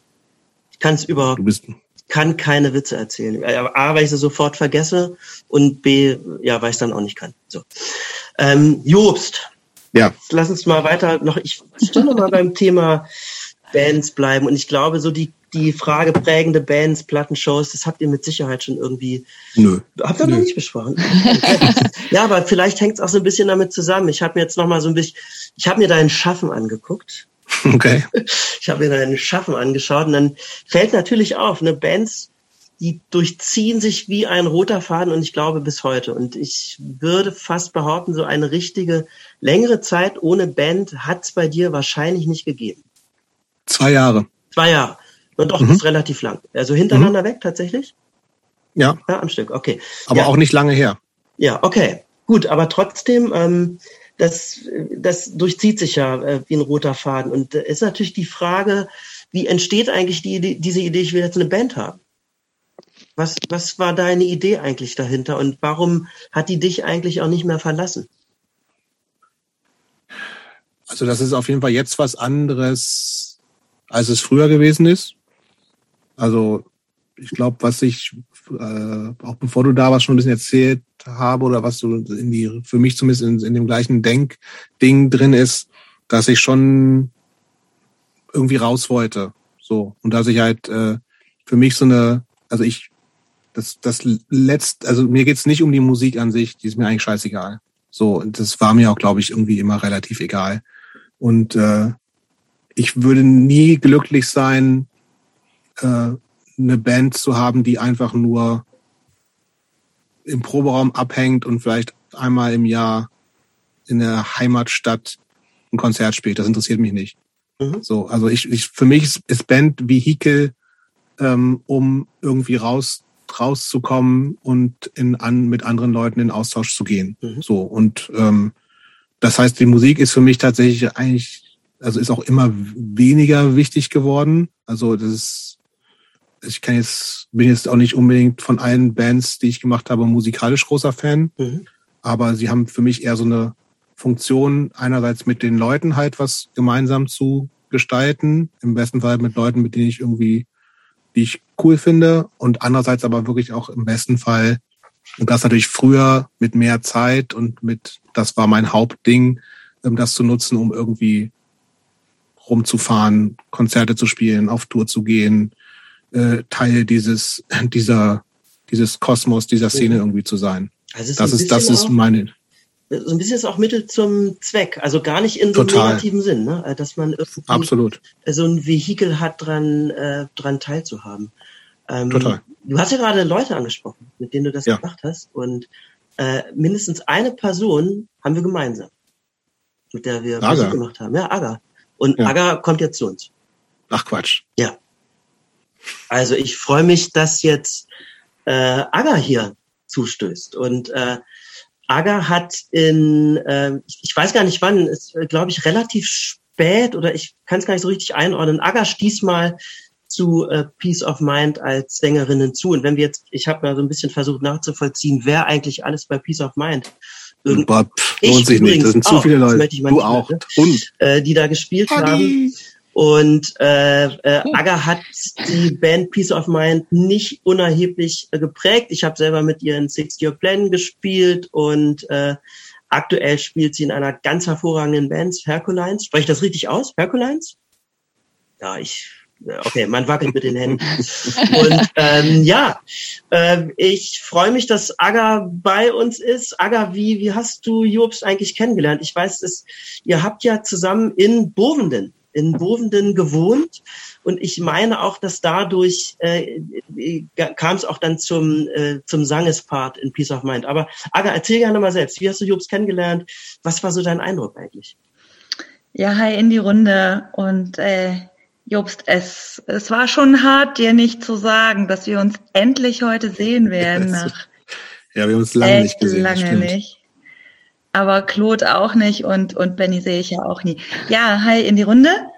Moment mal eben. Und mich hast, du, mich hast du in deinem ganzen Leben noch ja nie gesehen. gesehen Dich habe ich ja nie gesehen. Insofern kann ich nicht sagen. Aber gehört. Und meinte, dann kann man mich auch, mich auch erst gar nicht erwähnen. Aber also Christopher, ist es halt, es müssen Prioritäten setzen.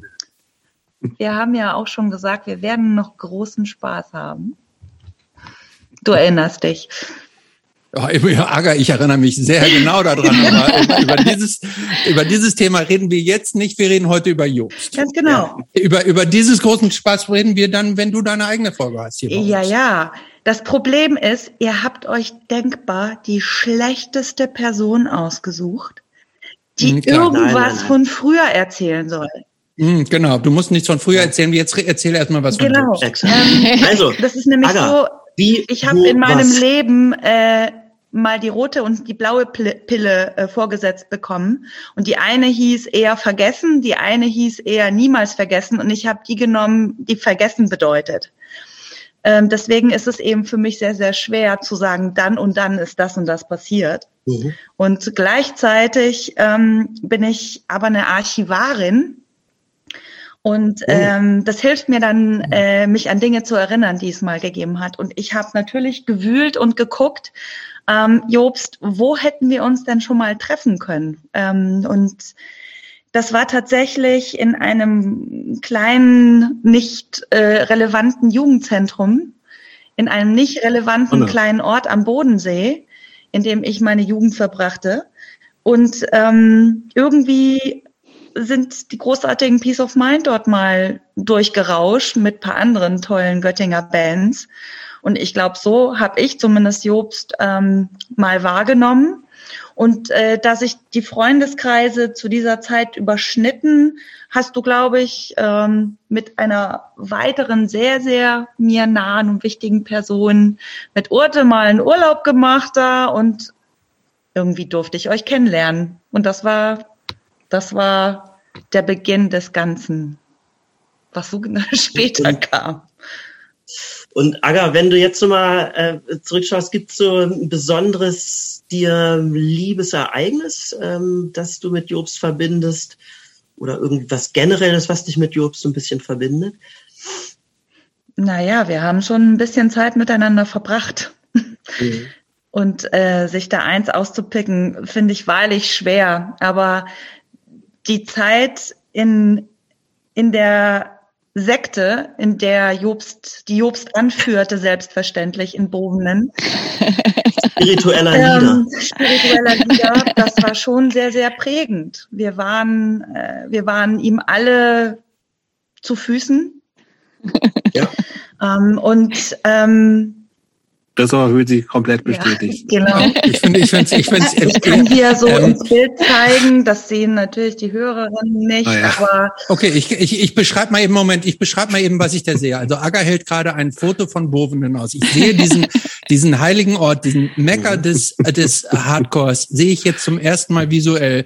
Davor sind ungefähr, ich würde denken, das sind zwischen 150 und 250 Menschen. Alle sind nackt und halten, strecken die Hände in die Luft. Das ist Bovenen. Benny und Jobst haben das heute in der heutigen Folge schon versucht, wieder runterzukochen. Endlich habe ich hier einen Zeitzeugen, der mir bestätigt, ja. dass Aga, Bovenen das Gomorra der, der, der 90er Jahre hat. Aga, erzähl mal weiter, ja, bitte. Ich bin, ich bin Christopher unglaublich dankbar, weil er ist derjenige, der es endlich mal an die Öffentlichkeit, ans Licht gebracht hat. Als ich nach Bovenen gezogen bin, meine Eltern haben mich, die fanden das nicht die geil. Die haben mich verdächtigt, wirklich in eine Sekte einzuziehen. Und wer war schuld? Jobst. Ja. Wie, ehrlich? Ja, natürlich. Ehrlich? Die wollten sie ja wieder rausholen, tatsächlich, nach ihrem ersten Besuch. Aber ich möchte diese Zeit in dieser Sekte voll mit Liebe und Hardcore nicht missen. Und ähm, sie ist auf jeden Fall unteilbar mit Jux verknüpft und ähm, ja, wunderbar war's. Ja, wir lassen wir noch so ein bisschen Aggression jetzt auch hier reinbringen. Ne? Äh, ich, was nervt dich denn eigentlich an Jobst?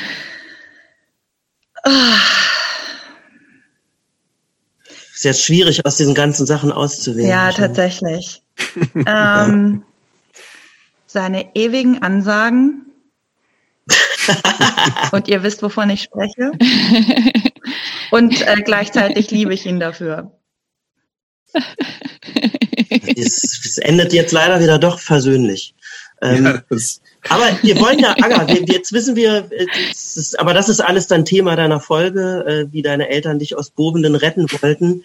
Das war ähm, wirklich so. Also vielleicht ja? ganz kurz, um das zu erzählen. Also wir äh, gab dann noch sowieso zwei, drei andere Connections, dass Aga dann irgendwann irgendwann auch entschieden hat, aus dem tiefsten Süden nach Göttingen zum Studieren zu gehen und wir zum Platz studieren. In Anführungsstrichen studieren. Äh, und wir tatsächlich auch ein Zimmerchen gerade bei uns frei hatten und sie dann ähm, eingezogen ist. Ich glaube, wann deine Eltern, haben die sich gleich auch mit hochgebracht oder sowas? Wir waren sie dann irgendwann da und waren, haben sich uns gegenüber also, also wir haben schon gemerkt, glaube ich, dass das jetzt nicht so ihr, ihr üblicher Kosmos ist, in dem sie sich bewegen. Aber sie waren recht freundlich zu uns. Sie haben, glaube ich, sogar übernachtet, wenn ich mich recht erinnere. Bin ich ganz sicher. Dachboden, auf dem berühmten Dachboden? Ja, auf dem Dachboden glaube ich nicht. Fall waren sie da und sind halt danach dann irgendwie so freundlich, haben sich freundlich verabschiedet, sind weggefahren und haben, glaube ich, dann kurz danach von der, äh, entweder als sie zu Hause waren oder von der Raststätte schon gesagt, Aga, Mach dir keine Sorgen, wir, wir holen dich da Haben raus. sie aber nicht. Haben sie aber nicht. Und so nahm das Unheil seinen Lauf über viele Jahre. Und ähm, ja. genau, und schuld bist du. ja.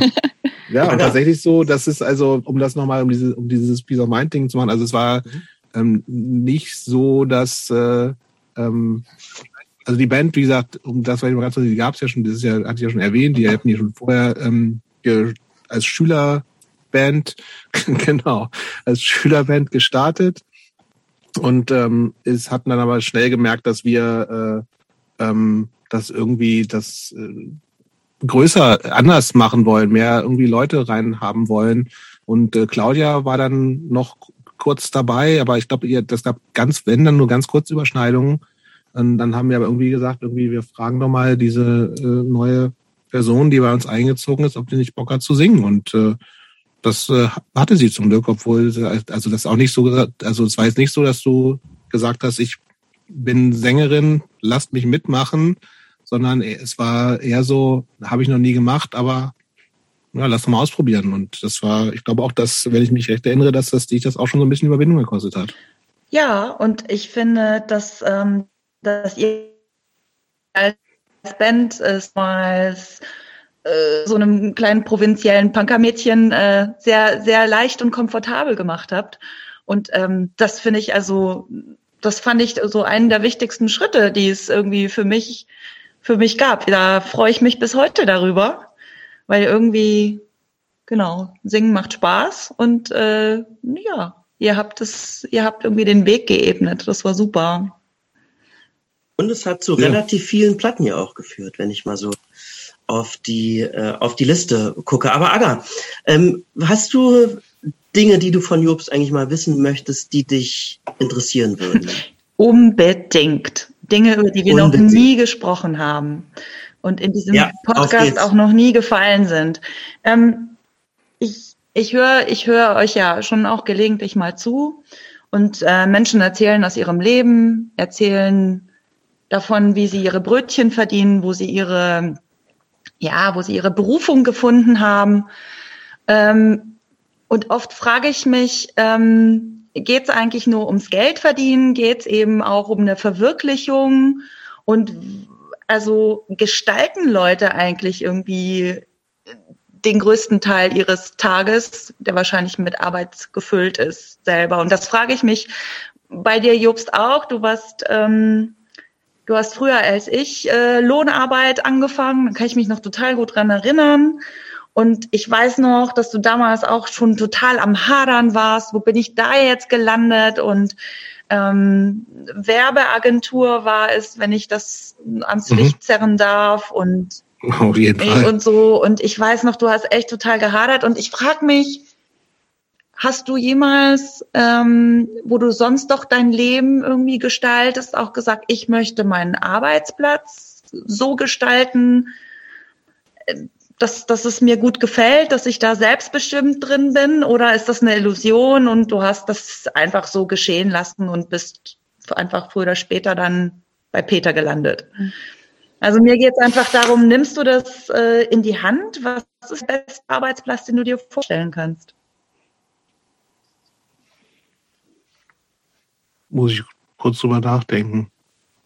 Ähm, ich glaube, das, was mich bei allem, was natürlich auch nach 15 Jahren Peter, also RA ist das, hat, ändert sich da ständig was, weil es viel, viel, viel größer geworden ist und sich Strukturen ändern und äh, ich halt, als ich da angefangen habe, es aber noch relativ klein gewesen ist.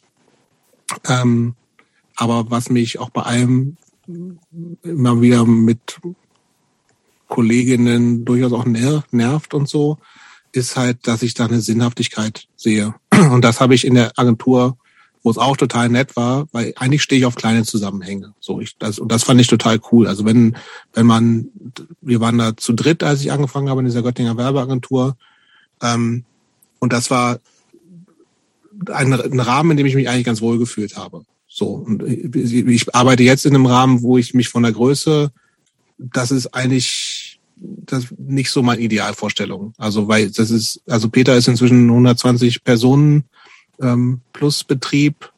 ähm, der einfach dann so ein mittelständisches Unternehmen ist, was genauso irgendwie seine Strukturen und was was ich hat und Absprachen und Tausende von Meetings und bla bla bla.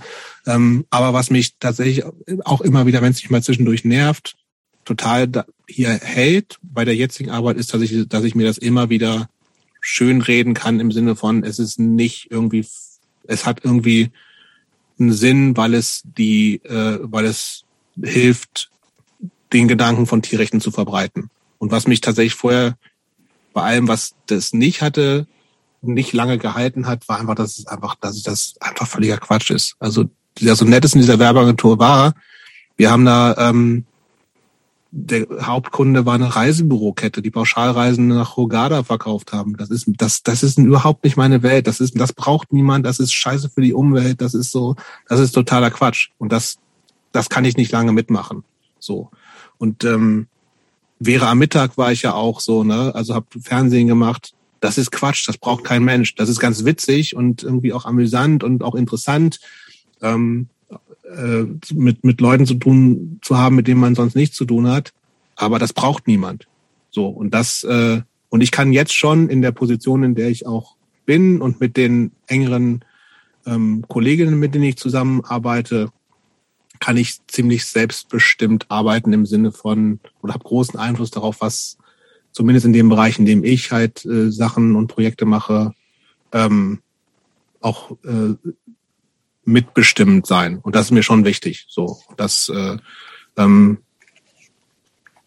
das ist, glaube ich, das, das äh, was, was ich, glaube ich, wo, woanders nicht lange aushalten kann, wenn ich sagen, was soll dieser ganze Quatsch hier? Oder ich mache es nur, nur fürs Geld. Das ist es natürlich nicht. Also weil im NGO-Bereich kann man natürlich auch nicht reich werden. Und du hast ja wahrscheinlich auch äh, bei Peter dann das Wachstum im Prinzip äh, miterlebt, ne? Also klein. Ja, als ich angefangen habe, waren wir 15 Leute in ganz mhm. Deutschland. Jetzt sind wir, wie gesagt, 120, 130 oder sowas. Ja. Das verändert ja dann auch nochmal so ein bisschen die Perspektive. Total. Mhm. Macht es nicht unbedingt leichter, finde ich. Aber ja, glaube ich. Mhm. Aga, hast du noch Fragen? Ja, ich habe da noch so eine. Ich glaube, mhm. das war eine der ersten Songs, die mir so äh, von Peace of Mind äh, nahegelegt wurden, mitzusingen. Und der hieß ähm, Communication is Strength. Und wir haben das irgendwie so vor uns äh, ziemlich hergetragen. Und äh, es kam aus, äh, es war deine Tinte, die das geschrieben hat. Und ich würde mhm. schon gerne nochmal mit dir zurück drauf gucken. Also war das eine Momentaufnahme, Momentaussage oder ist es etwas, was du grundsätzlich für dein Leben weiter unterzeichnen würdest? Nee, also so war damals, glaube ich, mehr auch ähm,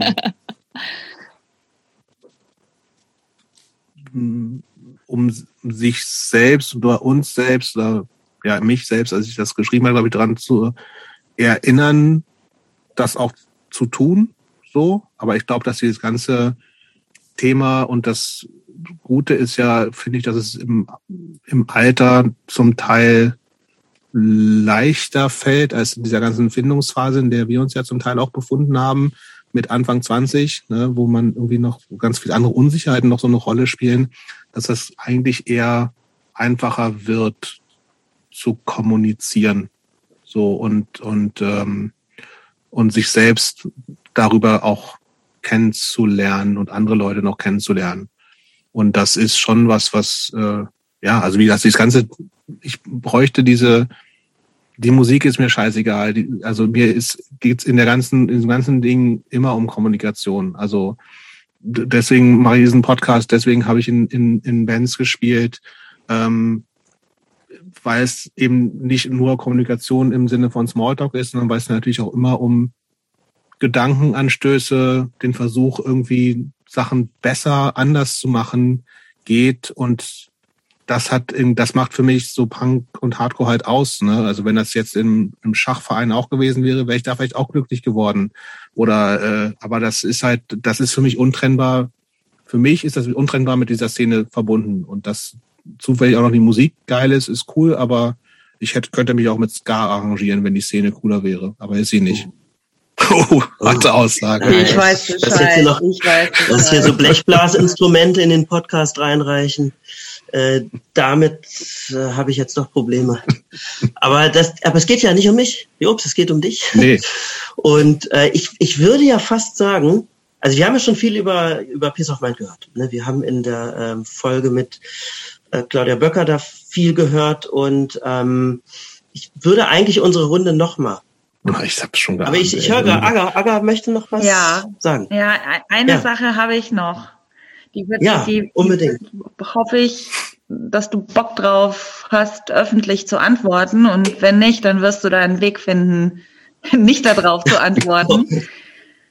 ähm, also so ähnlich wie in vielen anderen äh, Jugend-Subkulturen äh, und so äh, ist ja im Punk-Rennen alle irgendwie mit toten Köpfen und Nieten und was weiß ich rum. Und es ist so ein so ein latenter, morbider ähm, Todeskult irgendwie in der in der Luft.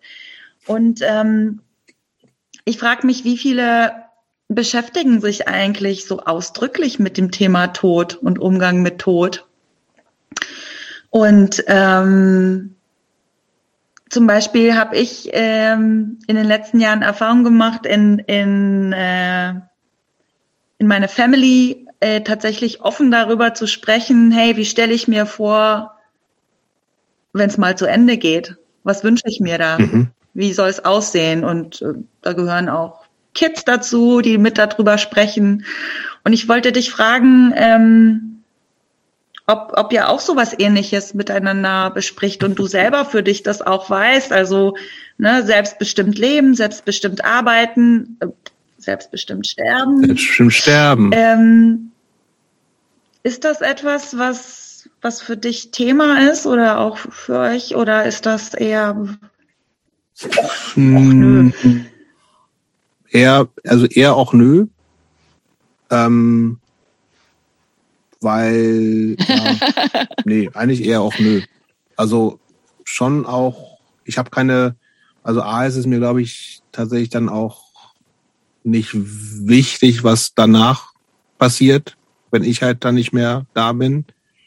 Ähm, ich hab, hätte, glaube ich, jetzt so spontan nicht das Bedürfnis, mir genau vorzustellen, dann soll an, an auf meiner Beerdigung das und das passieren und so, weil ich dann mit erstmal nichts zu tun habe.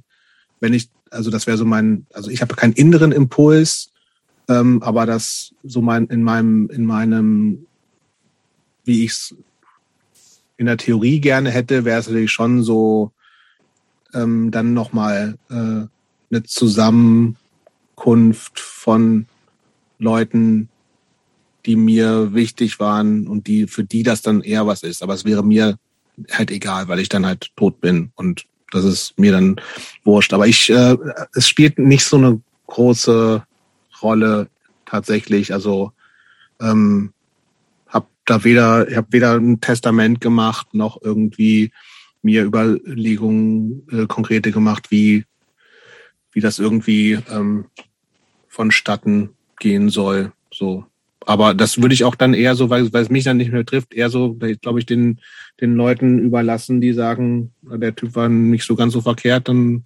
macht das, das was ihr denkt, was für euch cool ist. So und so. Ich habe auch nicht irgendwie, dass ich sage, ich will unbedingt, weiß ich nicht, verbrannt werden und meine Asche soll in Bovenen verstreut werden oder sowas. das ist mir alles, das ist mir alles Latte. So, also von mir aus kann ich irgendwo irgendwo hingesteckt werden. So. Ja, wollte ich, wollte ich mal wissen. Und äh, ab und zu frage ich mal Leute, wie sie sich das so vorstellen. Hast du denn schon konkrete Frage Vorstellungen, Noahs? Ja, durchaus. Okay. Agas Folge. Sag mal, ihr beiden, so aus, gibt's so ein besonderes Erlebnis oder ein besonderes Release, das ihr mit Peace of Mind verbindet?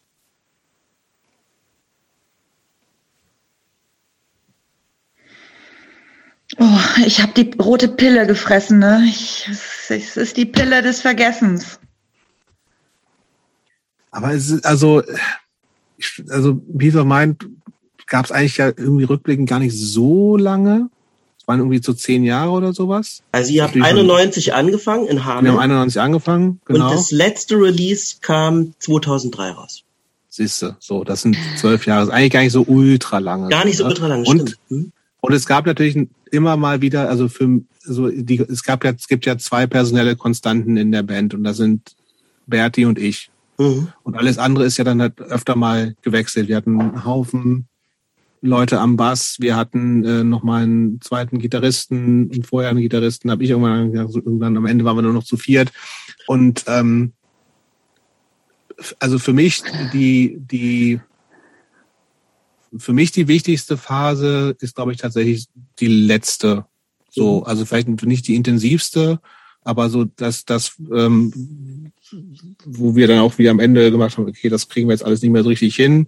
Ähm, das sind die Leute, mit, mit denen ich mich, glaube ich, Peace of Mind mäßig am meisten ja. verbunden fühle. Also das sind Berti ja natürlich immer noch, ähm, Aga und Judith. Und äh, das ist, glaube ich, auch tatsächlich das konstanteste Line-up gewesen. Also ich finde es wirklich ein lo sehr lohnenswert, äh, Berti mal dazu zu befragen und äh, Judith äh, selbstverständlich auch. Vielleicht ähm, holt ihr die euch mal an Bord. Also ich, ich glaube, diese das Peace of Mind Kapitel, das kann hiermit noch nicht geschlossen werden. Äh, aber wir schließen mal historisch hier, wir schließen mal historisch ein bisschen an. Jobs, du hast ja danach in Highscore gespielt, oder? Parallel schon, ja. Parallel schon, ne? Parallel ging es genau. schon los. Und in ja. Highscore hast du gespielt unter anderem mit Matze und mit Matthias. Richtig. Und die sind jetzt nämlich auch bei uns. Ach du gute Und stoßen hier dazu. Und ähm, ja, zwei alte weiße Männer, die wir hier jetzt End, endlich gebrauchen können. Ähm, Matze ist übrigens der, der euren Podcast schneidet. Ähm, Highscore ist übrigens die Band, bei der, ich, welcher Song ist das? The Clan, euer Intro? Ja, das stimmt. Das Podcast-Intro ist ein Highscore-Intro.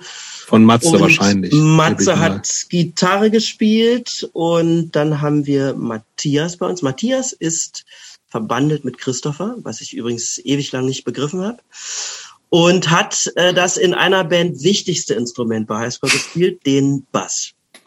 Und äh, ich freue mich, dass ihr beide hier seid. Und jetzt interessiert, wir haben ja schon, wir haben so ein, uns vorab schon so ein bisschen unterhalten und haben festgestellt, die Frage, sich zu erinnern, wann hat man eigentlich Jobs getroffen? Entweder verdrängt man die oder man kann sich einfach nicht so gut an die erinnern. Und Oder vielleicht will sich nicht erinnern. Äh, für, kann auch, ja. Äh, und vielleicht gehen wir in die Richtung. Was ist denn so eure liebste Erinnerung oder ein besonderes Erlebnis, das ihr mit Jobst verbindet?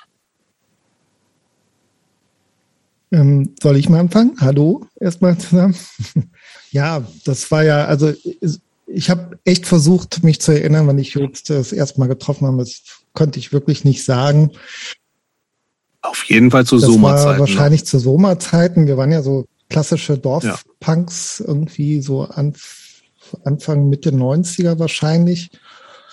Und seitdem kennen wir uns. Und das ist ja ewig lange her. Ich könnte gar nicht so eine Lieblingserinnerung rauspicken. Es gab halt ja wirklich sehr viele, so mit Highscore viel unterwegs gewesen. Das war schon äh, teilweise sehr speziell, denke ich. Aber seitdem so eine Lieblingserinnerung könnte ich gar nicht sagen. Und äh, diese quasi dieses Kennenlernen, ich kann es echt nicht sagen, wahrscheinlich so mal. Und wir haben ja auch Konzerte dann veranstaltet und ich kann mich zumindest erinnern, dass wir auch ein Konzert mit Spit Asset, vielleicht auch mit Peace of Mind da organisiert haben in unserem auch, Dorf. Mh. Da ist man ja noch zu jeder Hütte gefahren, äh, wenn man gefragt wurde. Ja, aber daraus ergaben sich Seilschaften, die bis heute halten. Absolut. In vielfacher Form. Das ist ja schon bedeutsam. Ähm, Matthias, wie ist denn das bei dir? Hast du so ein Erlebnis, wo du sagen würdest, das äh, erinnere ich gerne? Also ich muss gestehen, mein erster Kontakt zu Jobst war über eine Postkarte. Über eine Und zwar Postkarte. hat mir hat mir Jobst unbekannterweise ähm, an die Adresse meines Elternhauses eine Postkarte geschickt, äh, ob ich nicht Bock hätte, mit seiner Band Peace of Mind ein Konzert zu machen. Er hätte sich mit David von Scraps also auch Sänger von Nations on Fire, unterhalten. Der hätte gesagt in Hamm, super Szene, ob ich nicht Bock hätte, ein Konzert mit Peace of Mind zu machen. Da kann ich mich null dran erinnern. Hast du auch nicht ich, gemacht, offensichtlich. Nee, ich, ich habe auch nicht geantwortet. Kraft und Liebe, Jobst. Jawohl. Das war mein erster Kontakt zu Jobst. Ja, so schön. Das war die. Das, das war, das da, weiß, da weiß ich gar nichts mehr von. Ja, kannst du mal sehen. Und dann habe ich tatsächlich, ich war ja schon in dieser Band Highscore und es hieß immer, ja, es gibt noch einen zweiten Gitarristen. Das ist so dieser Jobst. Kannte mhm. ich nicht. Und das erste Mal, als ich, als es mir Jobst dann so offiziell vorgestellt wurde, also dieser Typ von der Postkarte, mhm. ähm, das war im AJZ Bielefeld und Jobs hatte da so seinen Buddy Holly Style mit orange gefärbten Haaren. Das kann gut sein. Und mit so einem Typen sollten wir so Oldschool Hardcore machen. War eher so NoFX Style. ja. Das kann gut sein. Jetzt kommen wir übrigens so die richtig interessanten ja, ja. Themen mehr zu sparen. Ne? Übrigens ja, die mal so, man's wieder, ich weiß. Mal so nebenbei, ich finde das ja, äh, finde ich jetzt für alle ganz interessant, nicht, also für die Zeit eine Postkarte geschrieben, um ein Konzert anzufragen. Das war ja, das Standardding, das ne? Ist, finde ich, wirklich äh, bemerkenswert. Ähm, also ich finde auch immer die und Frage. Auch, und auch keine Antwort kriegen, auch der Standard, glaube ich. Von irgendwelchen arroganten Typen aus Hamm. Ich meine, Hamm war so Anfang, Mitte der City. 90er, was Washington DC Anfang der 80er Jahre war. Insofern, Fall. da wollten viele auftreten. Okay. Also genau, um dieses Highscore-Ding nochmal, also Highscore äh, ist hat, also ich hatte eine schlechte Phase in meinem Leben, um das mal so zu sagen. Und hab dann, war dann äh, ähm, eine Brieffreundin, so viel lief ja damals Kommunikation, ne? also Communication is Strength, lief ja dann Kraft und Liebe mäßig viel über Post. Und ich hatte eine ziemlich gute Brieffreundin aus Frankreich, die in einer Band namens Anomie gesungen hat, mit der Peace of Mind Prä-Aga, die eine Split-IP gemacht hatte, zu Claudia-Zeiten noch. Und mir ging es irgendwie scheiße, weiß ich auch nicht. Und dann bin ich irgendwie nach, ich dachte, ich will ja mal raus aus Bovenden ähm, und bin zu der mit dem Zug nach in irgendwo nach Südfrankreich, Mitte Südfrankreich gefahren, um die zu besuchen, ein paar Tage abzuhängen, weil ich mal raus wollte und hatte auch natürlich wieder einen Walkman dabei. Und ich hatte auf einer, ich hatte jetzt glaube ich zwei Kassetten dabei. Und eine Kassette waren so Straight Edge Hits weil ich dann nur so Straight Edge Klassiker drauf hatte. Und es war halt einige von diesen beiden Kassetten, die ich die ganze Zeit gehört hatte. Und ich hatte dann halt, also Peace of Mind gab's natürlich in der Zeit schon. Und ich hatte aber mega Bock auf so Straight Edge Hardcore. Und da war, war es war auch eine Phase, wo ich sage, Straight Edge fand ich total cool und habe Bock auf die Art von Musik gehabt und auf Straight Edge an sich. Und das Straight Edge war halt mit Peace of Mind nicht so richtig zu machen. Und dann wusste ich aber, als ich zurückgekommen bin, okay. Ich war das, wenn ich, Entschuldigung, dass ich ja. kurz unterbreche, also Straight Edge war mit Peace of Mind nicht zu machen, weil nee. Aga war die damals schon auf Heroin oder noch nicht? noch nicht. Kam alles ein bisschen später erst. Ah, kam erst später. Genau. Und ähm, dann bin ich nach Hause gekommen nach dieser irgendwie kurzen Auszeit in Frankreich und habe äh, kontaktiert meinen Kumpel Jan von Soma. Das war der Bassist von Soma, der alten Band von Matze. Die Seilschaften. Und habe gesagt, die Seilschaften. Und der war halt Straight Edge damals. Xian X. Xian X. Punk ist der Weg und der Weg ist das Ziel. Auf jeden Fall ähm, ist der leider nicht mehr Straight Edge, wo ist er scheißegal. Auf jeden Fall habe ich gedacht, das ist genau, den hau ich an, das ist ein Straight Edge Typ, ich mit dem mache ich eine Straight Edge Dann habe ich ihn angerufen, weil es, wie gesagt, das Kommunikation lief ja dann über noch Festnetztelefon. Und da hat er gesagt, ja, er findet eigentlich Straight Hardcore gar nicht so geil. Und da habe ich gesagt, was, spinnst du? Das geht nicht. Ich muss Straight Hardcore haben. Und er sagt, er fragt auch Matze, der macht gerade mit meinem alten Kumpel Sepp und Volker. Die machen so eine Straight Edge Band, so Oldschool Hardcore. Mach doch damit. Aber Moment, und dann hat er, Volker war doch ja? bei Straight Edge. Nee, aber okay. Okay. das stimmt. Ist egal. Ist egal.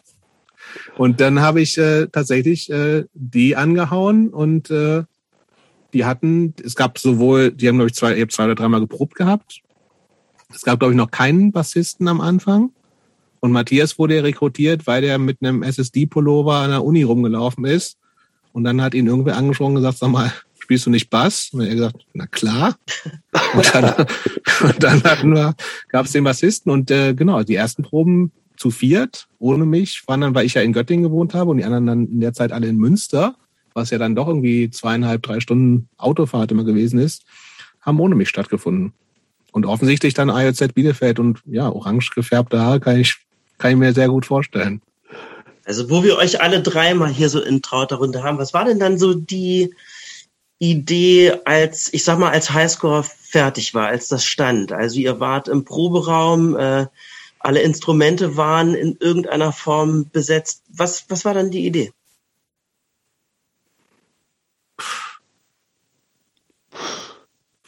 Okay. Noch, weiß ich nicht. Irgendwie einfach spielen, so, ne? Also, ich glaube, es gab nicht so richtig, nee, es gab nee, noch nicht nee. dieses Oldschool Revival. Das war noch nicht so richtig gestartet. Aber das, das ging doch ziemlich ab, letztlich. Also Highscore, ja. würde ich sagen, waren schon äh, in ihrer Zeit eine sehr populäre Band.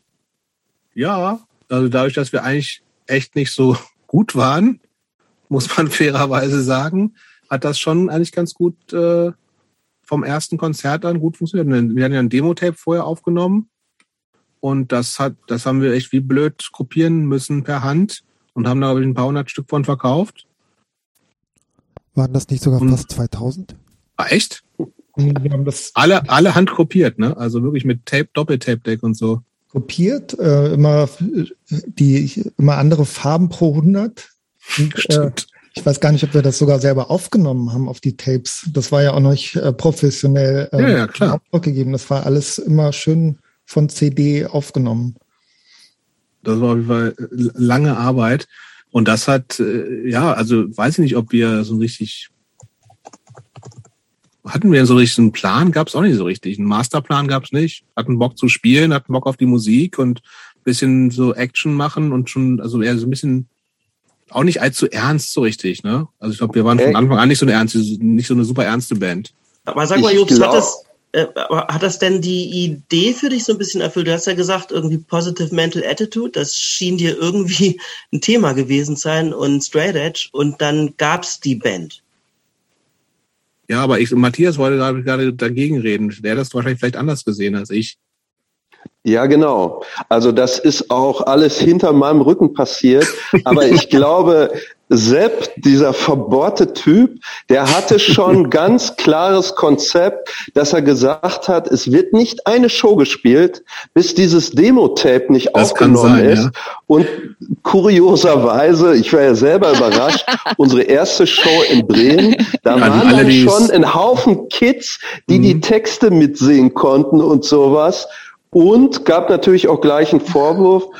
Meine gute Freundin Luca Schmidt ist gleich ohnmächtig geworden, dass es denn hieß, auf Highscore-Konzerten sei eine Frau verletzt worden. Das stimmt, so am ersten Konzert. Vielleicht ganz kurz zu die HörerInnen. Sepp äh, war der Sänger von Highscore. Genau. Und ich glaube, Sepp hatte da, muss man sagen, der hatte da schon so einen Plan und der wusste auch einfach, wie man sowas machen muss. Ich war da völlig unbedarft äh, ich und habe mich mehr so leiten lassen. Ähm, genau. Also ihr wurde na naiv in, die, in die Sache reingezogen. So klingt das so ein bisschen für mich. Ja, es war einfach tatsächlich cool, dass es einfach irgendwie vielen Leuten einfach tatsächlich in der Zeit total Bock gemacht hat so und es war also ich meine wir sind halt alles ja auch das also klar war das dann auch im Nachhinein äh, äh, gesehen oder damals auch das war schon eine reine Typenband aber wir waren halt überhaupt keine Macker-Typen was sonst in diesem Hardcore-Ding halt schon so eher gewesen ist. Wir sind halt irgendwie die meisten von uns zumindest sind halt einfach eher so, auch so die Nerds. Und ich glaube dass das irgendwie in diesem ganzen Hardcore auch Oldschool-Hardcore-Kontext schon auch ähm, eine Rolle gespielt hat, dass wir so ein bisschen, irgendwie eine alte Freundin von uns hat immer damals gesagt, äh, er ist halt so die Hardcore-Band für die Mädchen und irgendwie fand ich, das fand ich irgendwie auch schon mal ganz gut, weil wir eben halt die Typen sind, die wir sind und eben nicht so irgendwie sagen, irgendwie sind hier die Geisten so, sondern einfach so, so ein bisschen nerdig so, was glaube ich dann zum Teil schon auch von Leuten ein bisschen belächelt wurde, aber ja, das lief total gut. Also wie gesagt, die erste Show waren da hatten wir schon ein paar hundert Tapes verkauft und da waren eine Menge Leute, die alle Songs kannten, obwohl wir die noch nie gespielt hatten. Und das äh, war schon was anderes als in den anderen Bands, in die wir vorher zum Teil gespielt hatten, wo man dann irgendwie, ja, sich sozusagen das erstmal erarbeitet. Und das ist so ein bisschen, Sepp war gut connected über die ganze Green Hell-Geschichte. Er kannte unheimlich viele Leute, da wurde ich auch viele Tapes losgeworden und so. Und das, ja, hat total, hat echt Bock gemacht, auf jeden Fall. Also das ist, Ups, ich, also. Ich finde übrigens interessant, dass du, das, was du gerade gesagt hast über Highscore, also wer ihr wart, wie, also wie du die Band wahrgenommen hast, hast in einem Ox-Interview vor äh, über 20 Jahren fast exakt genauso schon mal okay. äh, gesagt in einem Interview. Ähm, mich würde aber noch, doch noch mal interessieren, Matze und Matthias. Habt ihr auch Fragen an Jobst, die euch interessieren würden, wo ihr einfach mal hören wollt, was sagt Jobst eigentlich dazu? Matze. Ähm, ja, ich hatte, äh, ich würde tatsächlich mal interessieren, ähm, wir hatten ja gerade auch mit dem Highscore, mit dem sehr positiven ähm, Blick auf die Welt. Äh, wir haben ja dann auch noch in der Band Nass, äh, Nassing gespielt. Da hast du ja eigentlich auch die meisten Texte geschrieben. Ähm, das war dann alles dann äh, schon sehr negativ, negativ äh, mhm. nihilistisch. Äh, mich würde interessieren, wie, wie ist das heute bei dir? Wie blickst du auf die Welt? Ich meine, es ist seitdem jetzt nicht unbedingt besser geworden. Ähm, wie, wie, mit was für eine Einstellung bist du so unterwegs? Ist äh, auf jeden Fall Tagesform. Und ich bin jetzt nicht, ich bin nicht so ein, so ein PMA-Typ auf jeden Fall.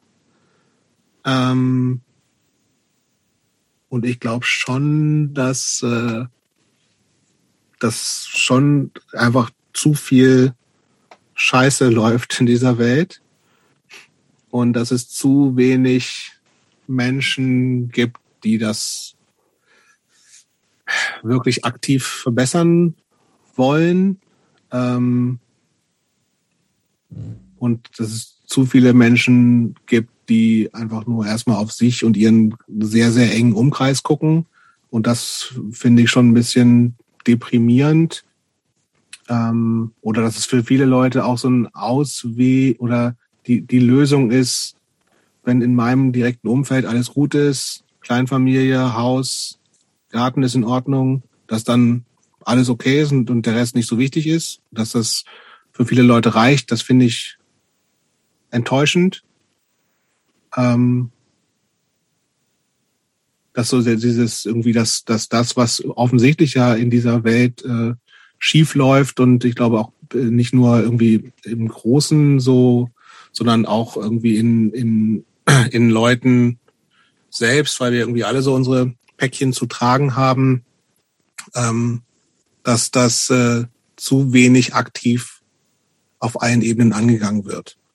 Und äh, das kostet immer Kraft und äh, ist auch der schwierigere Weg, aber der andere ist für mich keine Option. Und ich finde das, wie gesagt, wenn es Leute eben nicht, wenn die nicht irgendwie sagen, ich tue jetzt wirklich was dafür, dass es besser wird und es reicht mir nicht, ähm, so, so, so, so, ein Schein, also aus meiner Sicht natürlich immer nur so ein Scheinglück von äh, heile Welt bei mir zu Hause zu haben, ähm, dass, dass ich äh, ja schon eher eigentlich eher so einen negativen Blick auf die Welt habe. So. Und das versucht, und das, da versuche ich aber auch dann immer aktiv sozusagen gegen anzugehen und zu gucken, was denn, äh, was ich dafür machen kann, dass das eben nicht nur in meinem engeren Umkreis, sondern eben irgendwie zumindest äh, in meiner Hoffnung, dass irgendwie, wenn äh, ähm, eben doch mein Verhalten jetzt nicht ganz unbedeutend ist, wo ich dann aber auch nicht immer sicher bin, dass das zumindest einen, einen positiven Einfluss auf die Welt hat deswegen bin ich immer noch vegan und versuche irgendwie eigentlich zu Leuten freundlich zu sein und nicht irgendwie so, also auf allen Ebenen irgendwie das irgendwie dafür zu sorgen, dass es besser wird. So, das gelingt, weiß ich nicht. Und wie gesagt, grundlegend denke ich, das machen zu wenig Leute. Und deswegen eigentlich eher nicht so positiv. Mhm.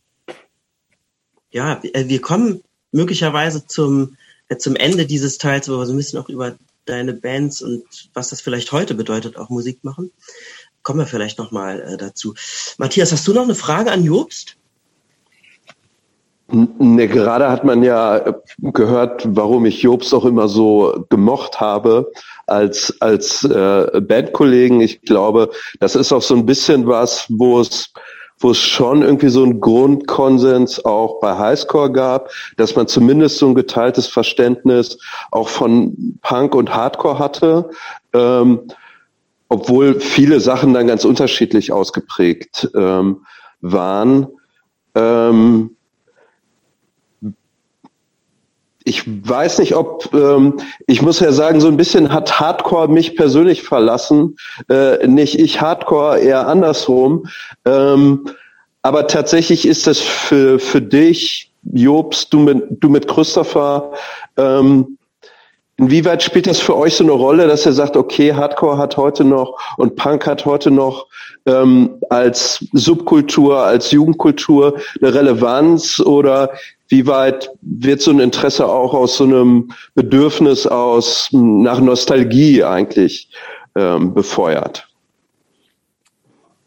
Ja, es ist auf jeden Fall beides, glaube ich, bei mir.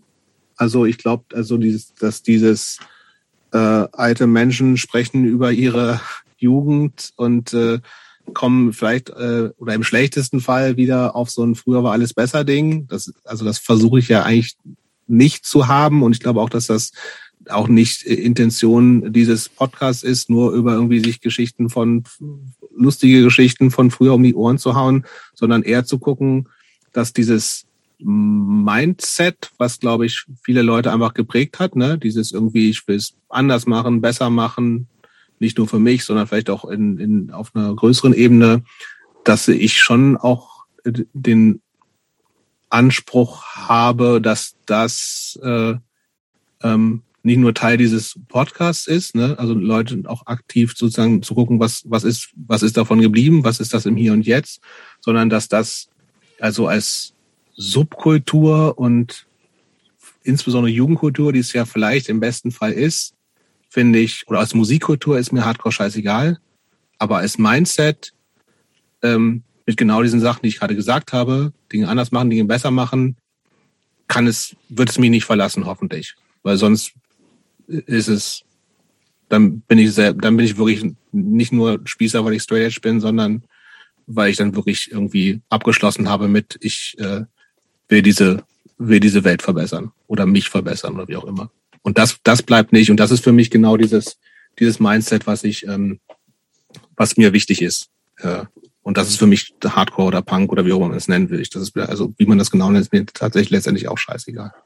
Finde ich auch irgendwie eine schöne, äh, hat eine schöne Konsequenz. Vielleicht auch tatsächlich die Essenz. Also dass es äh, im Kern eigentlich nicht die Musik ähm, an sich ist. Ähm, und trotzdem, und wir gehen mal so ein bisschen. Es gibt auch guten weiter. Ska, ne? Bitte? Willst du noch mal, ich will auch noch mal erwähnen, es gibt auch guten Ska. Hm, ich, also ich gehe mal weiter. Ich glaube, glaub, glaub ich, da, das sprechen wir ein anderes Mal drüber. Ja, ja, da bin ich auch. Und Klärungsbedarf. Bin ich ganz bei dir. Also ihr habt mit äh, Highscore jede Menge erlebt. Wir könnten wahrscheinlich eine ganze Folge äh, davon füllen. Ihr wart in Brasilien, ähm, ihr wart, ihr wart ja eh, ich finde, relativ viel unterwegs. In Brasilien wahrscheinlich so das weiteste gewesen. Ähm, ich möchte aber doch noch mal auch in andere Bands hm, von dir schauen. Du hast, äh, ich weiß nicht, ging Münster äh, ineinander über auch mit Highscore? Ich, ist jetzt vielleicht auch gar nicht ich so glaube, ja. Ne? Du hast äh, danach in Münster gespielt und danach in Nothing und in der Podcast-Folge mit Matze, mit Matze Dabrowski, ähm, habt ihr, finde ich, sehr viel schon darüber erzählt. Ähm, mhm. Was bisher noch gar nicht so richtig Thema war. Du hast noch in zwei anderen Bands gespielt, nämlich bei den mhm. Blood Robots Mhm. Und äh, deine aktuelle Band heißt The Fog. Mhm. Und äh, bei ähm, bei den Blood Robots fiel mir so ein bisschen auf, wenn man sich so die ganzen Sachen anhört, die du so geile Band hast. gewesen. Also erstmal ist es meine Lieblingsband von dir. Kann und es verstehen. ist die, wo ich finde, da bewegst du dich von deinem Pfad am weitesten weg. Ja, und musikalisch total. Ja, ich hatte vorhin auch so überlegt, du hast ja vorhin gesagt, äh, eigentlich ist dir die Musik scheißegal. die mhm. dabei rauskam. Dann hatte ich so kurz überlegt, also ging es dir bei Blood Robots vielleicht nur um das Machen? Ja, ich bin tatsächlich ein bisschen überrascht, dass du halt da auch die Mucke total geil fandst. Also das fand ich, ähm, find ich total gut. Ich glaube, ihr habt zwei Singles, ne, sind nur äh, genau. rausgekommen.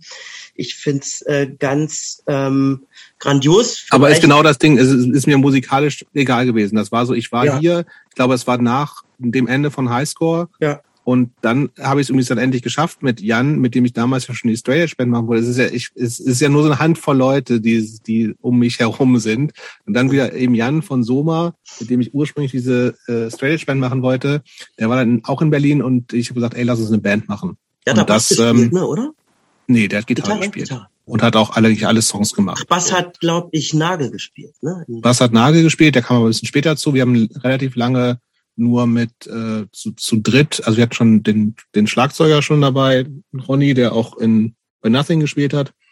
Ähm, und wir haben so zu dritt so ein bisschen gemacht und haben lange nach einem Bassisten gesucht. Übrigens auch wieder, hätte sich wieder ein Kreis geschlossen. Einmal eine Probe gehabt mit dem, mit Gülle, dem Bassisten ja. von Day by Day. Ja. So, der, ähm, aber letztendlich ist es dann, äh, hatte Nagel dann, der hat ja vorher bei Muff Potter gespielt der hat dann gerade keine Band. Das ist ja auch so eine Münster-reine Connection. Ähm, und der hat gesagt, ich habe Bock, mal Bass zu spielen in der Band und sonst nichts zu machen. Und dann hatten wir jemanden zum Bass spielen und dann äh, kam, haben wir noch äh, einen Sänger gefunden. Steven. Steven. Ja. Genau. Und da habt ihr euch dann doch weit ins, ich sag mal, ins Postige mitbewegt. Und äh, wie gesagt, ich finde, das ist eine Band, die man unbedingt mal anhören muss. Und Jetzt machen ja, die Hardcore-Spießer finden das nicht gut. Nein, die finden das nicht gut. So. Bin ich auch nicht. Christopher findet das auch scheiße. Echt? Ja, ich weiß, Christopher Ich finde es okay, sagen wir mal so, ich finde es okay. Ähm, was ich viel, äh, viel spannender finde, ist, dass ihr euch dann ja irgendwann umbenannt habt, äh, praktisch von Blood Roberts in Bloodhound Gang und du dann ausgestiegen bist. Ne? Dann bin ich ausgestiegen. Da war, da war jetzt die Chance. Dann ist dein Bruder Matthias wieder eingestiegen. ja. Evil, Evil Matthias. Bei, bei Blood Robots hätte ich vielleicht noch die Idee, das könnte man Christopher vielleicht näher bringen, indem man die Aufnahme nochmal so richtig beschissen abmischt. Das könnte vielleicht wäre, dann wäre das was für mich. Ich glaube, dann wäre das bei in Christophers Gunst gestiegen. So, aktuelle Band, oder? Das ist The Fog. Auch mhm. natürlich. Es gab noch eine Band dazwischen, ne? Mind Trap gab es noch dazwischen. Ach, auch mit Sepp. Mit Henry Rollins. Ja, stimmt, stimmt, stimmt. Siehst du, die habe ich hier völlig, die habe ich völlig aber das ist übrigens die einzige Band, weil wir vorhin ja kurz hatten, ja. dass ich so, als ich kaum ohne Band gewesen bin, das ist die Band, aus der ich aktiv ausgestiegen bin. Okay. Und gesagt habe, okay, ich will erstmal keine Musik mehr machen. Und das äh, hat ungefähr zwei Jahre angehalten, bis Sepp mich dann wieder angehauen hat, nachdem es meint hat und ich habe, ey, ich mache eine neue Band. Vegan Straight Edge. Hat er mich mitgelockt. Und, und äh, dann habe ich gleich gesagt, wenn ich nichts machen muss außer Gitarre spielen, dann bin ich dabei. Da bist du einfach. Hier, da, da habe ich eine kurze Frage. Das Verhältnis zwischen dir und Sepp. Ja. Das kann man schon so ein bisschen vergleichen wie mit dem das Verhältnis zwischen Slash und Axel Rose, oder? Auf jeden Fall. Bist du Slash? Nee, ich bin Axel Rose. Du bist Axel Rose. Das dachte ich mir nämlich, das, das dachte ich mir, dass es eher in die Richtung geht. Ähm, ich finde übrigens auch bei äh, The Fog, das ist auch echt, finde ich, deutlich heavier, als was du so äh, sonst gemacht hast. Mir scheißegal. Echt, ja, ich weiß. Das, das habe ich jetzt hier Begriff. Ich, dich könnte man auch äh, als, äh, als Gitarrist in eine Pork Pie Ska Band auf jeden Fall. Das Wenn, ist ja. mir. Aber nur mit einem veganen Pork Pie Head. Das, das ist mir hier völlig klar. Ich geworden. erinnere mich auch an so eine Highscore-Show irgendwo in Österreich, in so einem beschulten, bestuhlten Landheim, ja. Jugendzentrum. Ich glaube, ihr habt am Ende nur so Coverversionen von ja, so. Papa Roach und so. Ja, nein, äh, noch, noch schlimmer. So, so Classic Rock und alle fanden es gut, aber gespielt. Gut, jetzt muss aber Papa Roach, das ist ein Riesensong, hatten die mit ihr mit. Riesensong. Da, da sind wir uns hoffentlich äh, alle einig. Nee, äh, da sind wir uns überhaupt nicht einig. Ja, Papa doch, Roach hatte nicht einen einzigen Riesensong. Doch, äh, wir sind uns da einig. Doch. Ich, das habe ich hier gelernt in dem Podcast. Wenn Christopher nee. musikalische Urteile fällt, dann redet man dann einfach. Ignorieren einfach. Ich weiß, genau. ihr müsst halt, aber das, also for the record, ähm, ähm, Ich behaupte, Papa Roach hat keinen einzigen guten Song. Jobs, ich würde mal gerne mit der nächsten Frage einfach äh, weitermachen, die ich mir notiert habe. Und zwar, und zwar äh, in dem wieder in der Folge mit äh, Matze Dabrowski, da redet die über Nothing. Da hast du was ähm, erzählt, das fand ich total interessant. Und zwar hast du von so einer Situation erzählt. Ähm, ihr habt, äh, ich kann es nicht genau wiedergeben, ihr habt mit der Band gespielt und ihr habt, oder du hast plötzlich sowas gemerkt, man konnte als Band hin. Scherer Straße 8.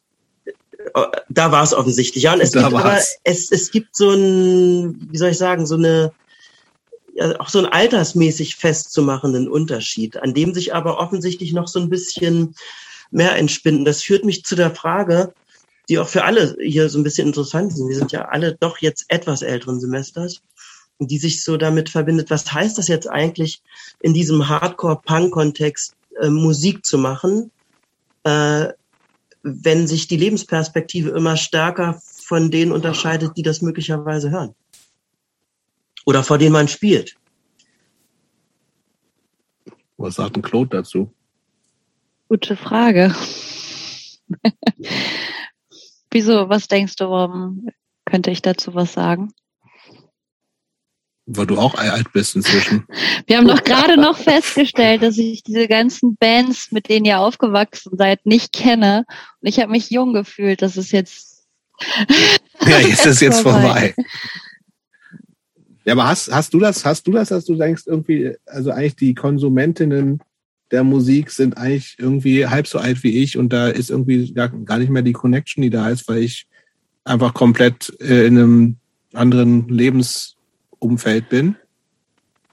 Oder hast du das gar nicht? Also, wie soll ich das sagen? Ich bin in meiner Band ja schon mit Abstand die Älteste. Die sind alle zehn Jahre jünger. Es fällt aber eigentlich gar nicht auf. Und ich meine, ich spiele jetzt relativ regelmäßig in so Metal-Kontexten.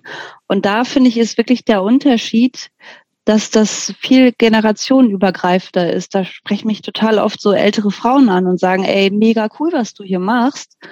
Und ich sehe sowieso viel mehr Frauen und frage mich dann immer, wie kann das sein, dass in so einer Szene, wo Sexismus irgendwie Thema ist äh, äh, und eigentlich Politik ja ganz stark mit Musik verknüpft ist, wie kann das sein, dass äh, von den Frauen und äh, oder Flinterpersonen, die in den 90ern aktiv waren, kaum noch welche sichtbar sind. Und äh, ich würde sagen, aber äh, Männer sind durchaus noch da und sind auch auf vielen Shows zu sehen. Aber ich fühle mich trotzdem auch, ne, ich bin jetzt vielleicht nicht wirklich viel jünger als ihr alle, aber ich gehe schon oft auf Shows und äh, fühle mich da schon irgendwie sehr, sehr, äh, ja, ähm, um, umringt von, von älteren Männern oder ja, irgendwie so, also sehr komisch irgendwie in der Position. Also ich war, ja. Ich, ich finde so, ich finde so in Berlin kommt es auch, also jetzt die letzten Konzerte waren noch dann hauptsächlich in Berlin, also oder es kommt ja. immer auf den Ort und die Szene ja auch so ein bisschen an, ne? Also das wirklich, es gibt immer noch dieses, gerade in diesem Hardcore-Ding, das ist ja immer noch relativ mhm. alt, so, ne? Also äh, alles, was wir so mit, auch mit, jetzt mit The Fork gemacht haben, da habe ich mich da sind viele Leute jetzt gut vielleicht zehn Jahre jünger, aber halt nicht so Anfang 20. Und ich glaube, dass das, äh, dass dieses Ding, was ich da erzählt hatte, und das, also vielleicht kann Mats das auch nochmal so äh, äh, aus seiner Sicht erzählen, das war, das hing auch mit diesem Ort zusammen, wo wirklich irgendwie dann so sehr engagierte Anfang 20-Jährige waren, die irgendwie noch so äh, in so einem Polit, äh, wir wir verändern wirklich die Welt mit einer Revolution, Gedanken irgendwie drin hingen. Und wir waren alle dann einfach wirklich 20 Jahre Eltern und älter und arbeiten irgendwelche Bürojobs. Und wo du sagst, ey, da ist irgendwie überhaupt keine, da war überhaupt keine Connection mehr so. Und das war, das Altersding war eins davon. Das war aber auch so ein bisschen dieses, ey, ihr, also es, es, es gab da so gar keine Verbindung. Und die einzige Verbindung wäre theoretisch noch die Musik gewesen, und das hatte da irgendwie auch nicht so richtig funktioniert, weil das irgendwie das andere irgendwie größer war. Und ich das irgendwie, gerade bei diesem Konzert das Gefühl hatte, irgendwie so, die stehen da und denken sich, das hatte ich da, glaube ich, auch gesagt, irgendwie, ey, was sind das, was wollen diese alten Männer da auf der Bühne? Das ist irgendwie das, was wollen, also was wollen die hier? Das ist halt, hat man oft in Berlin tatsächlich nicht so. Wenn du hier irgendwie sonst in irgendwelche, zu irgendwelchen Hardcore-Shows gehst, im besten Fall, also im, im schlimmsten Fall noch, wenn es irgendwelche Reunions von was weiß ich für Bands sind, ist, ist ja nicht, nicht selten so, dass ich gefühlt einer der Jüngeren bin, so. Also das, das ist ja dann, hängt schon immer doch davon ab.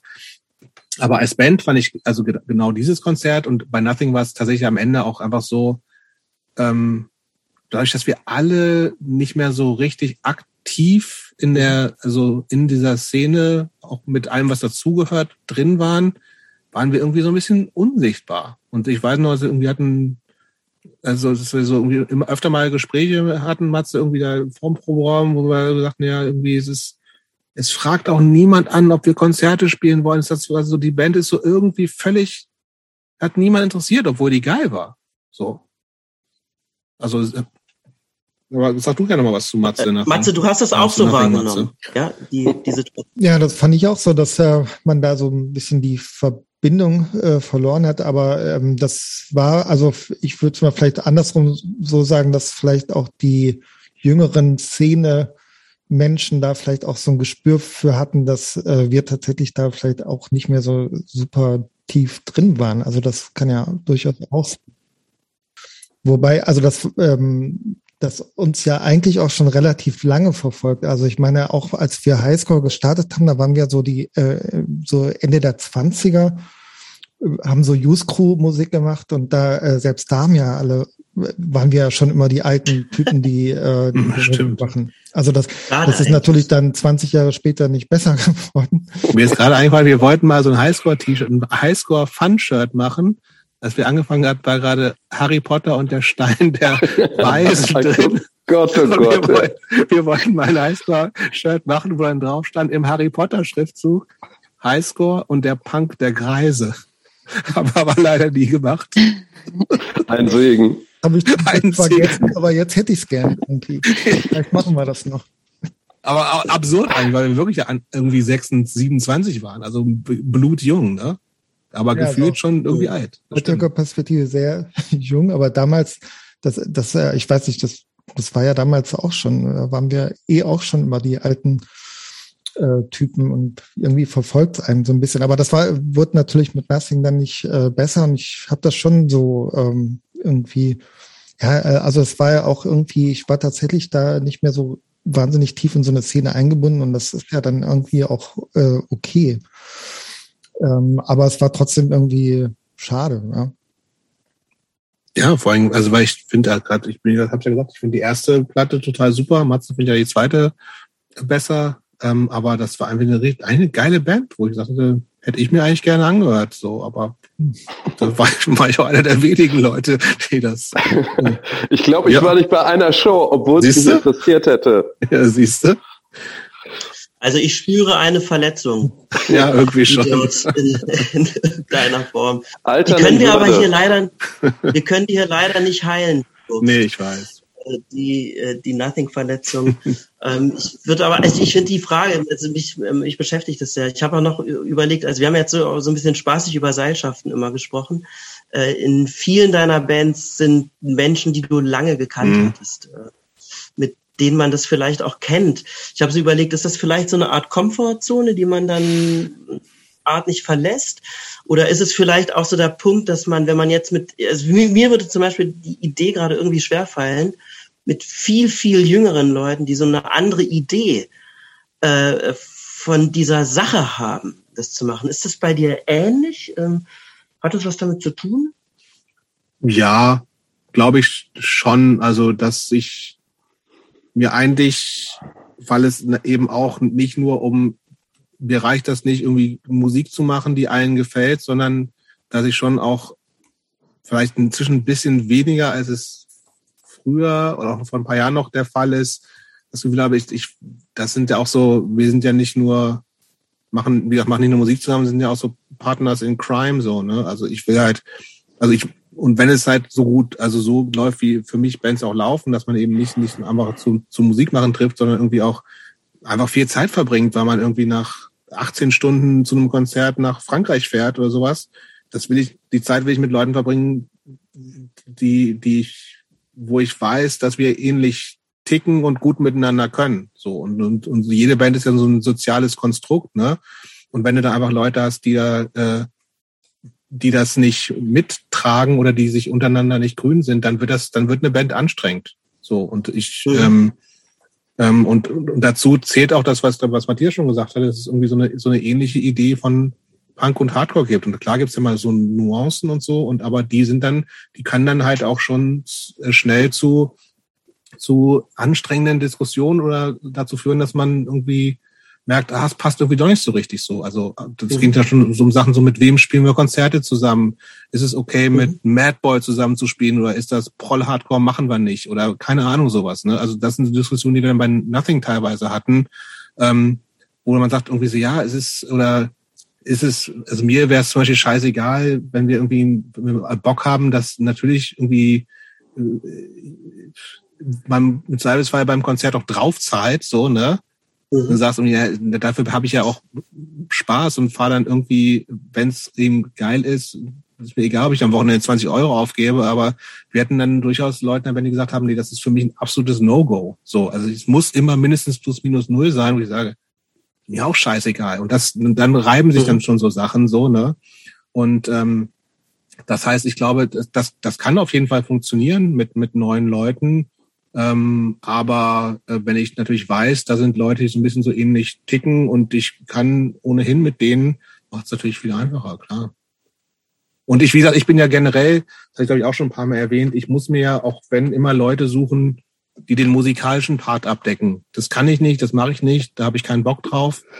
Und deswegen, ich, also, ich kann mich nicht allein hier hinsetzen oder mache es nicht oder würde nicht meinen Ansprüchen genügen, dann äh, ich mache alles fertig und schreibe die Songs und programmiere die, mhm. das Schlagzeug und mache noch den Gesang fertig. Und jetzt brauche ich nur Leute, die den Scheiß mitspielen. Das, das, den Part kann ich nicht übernehmen in der Band. Mhm. Aber ich bin nett, meistens. meistens. Meistens. meistens. Jobs, ich habe erfreulicherweise habe ich von äh, von der Podcast-Leitung die Erlaubnis bekommen, doch noch mal äh, euch, wo ich jetzt hier Highscore und äh, Teil Nothing noch vor mir sitzen habe, doch nochmal zu fragen, gibt es so ganz besondere Lieblingstour-Erinnerungen? Matthias? So ein Highlight. Ich jetzt? Ja.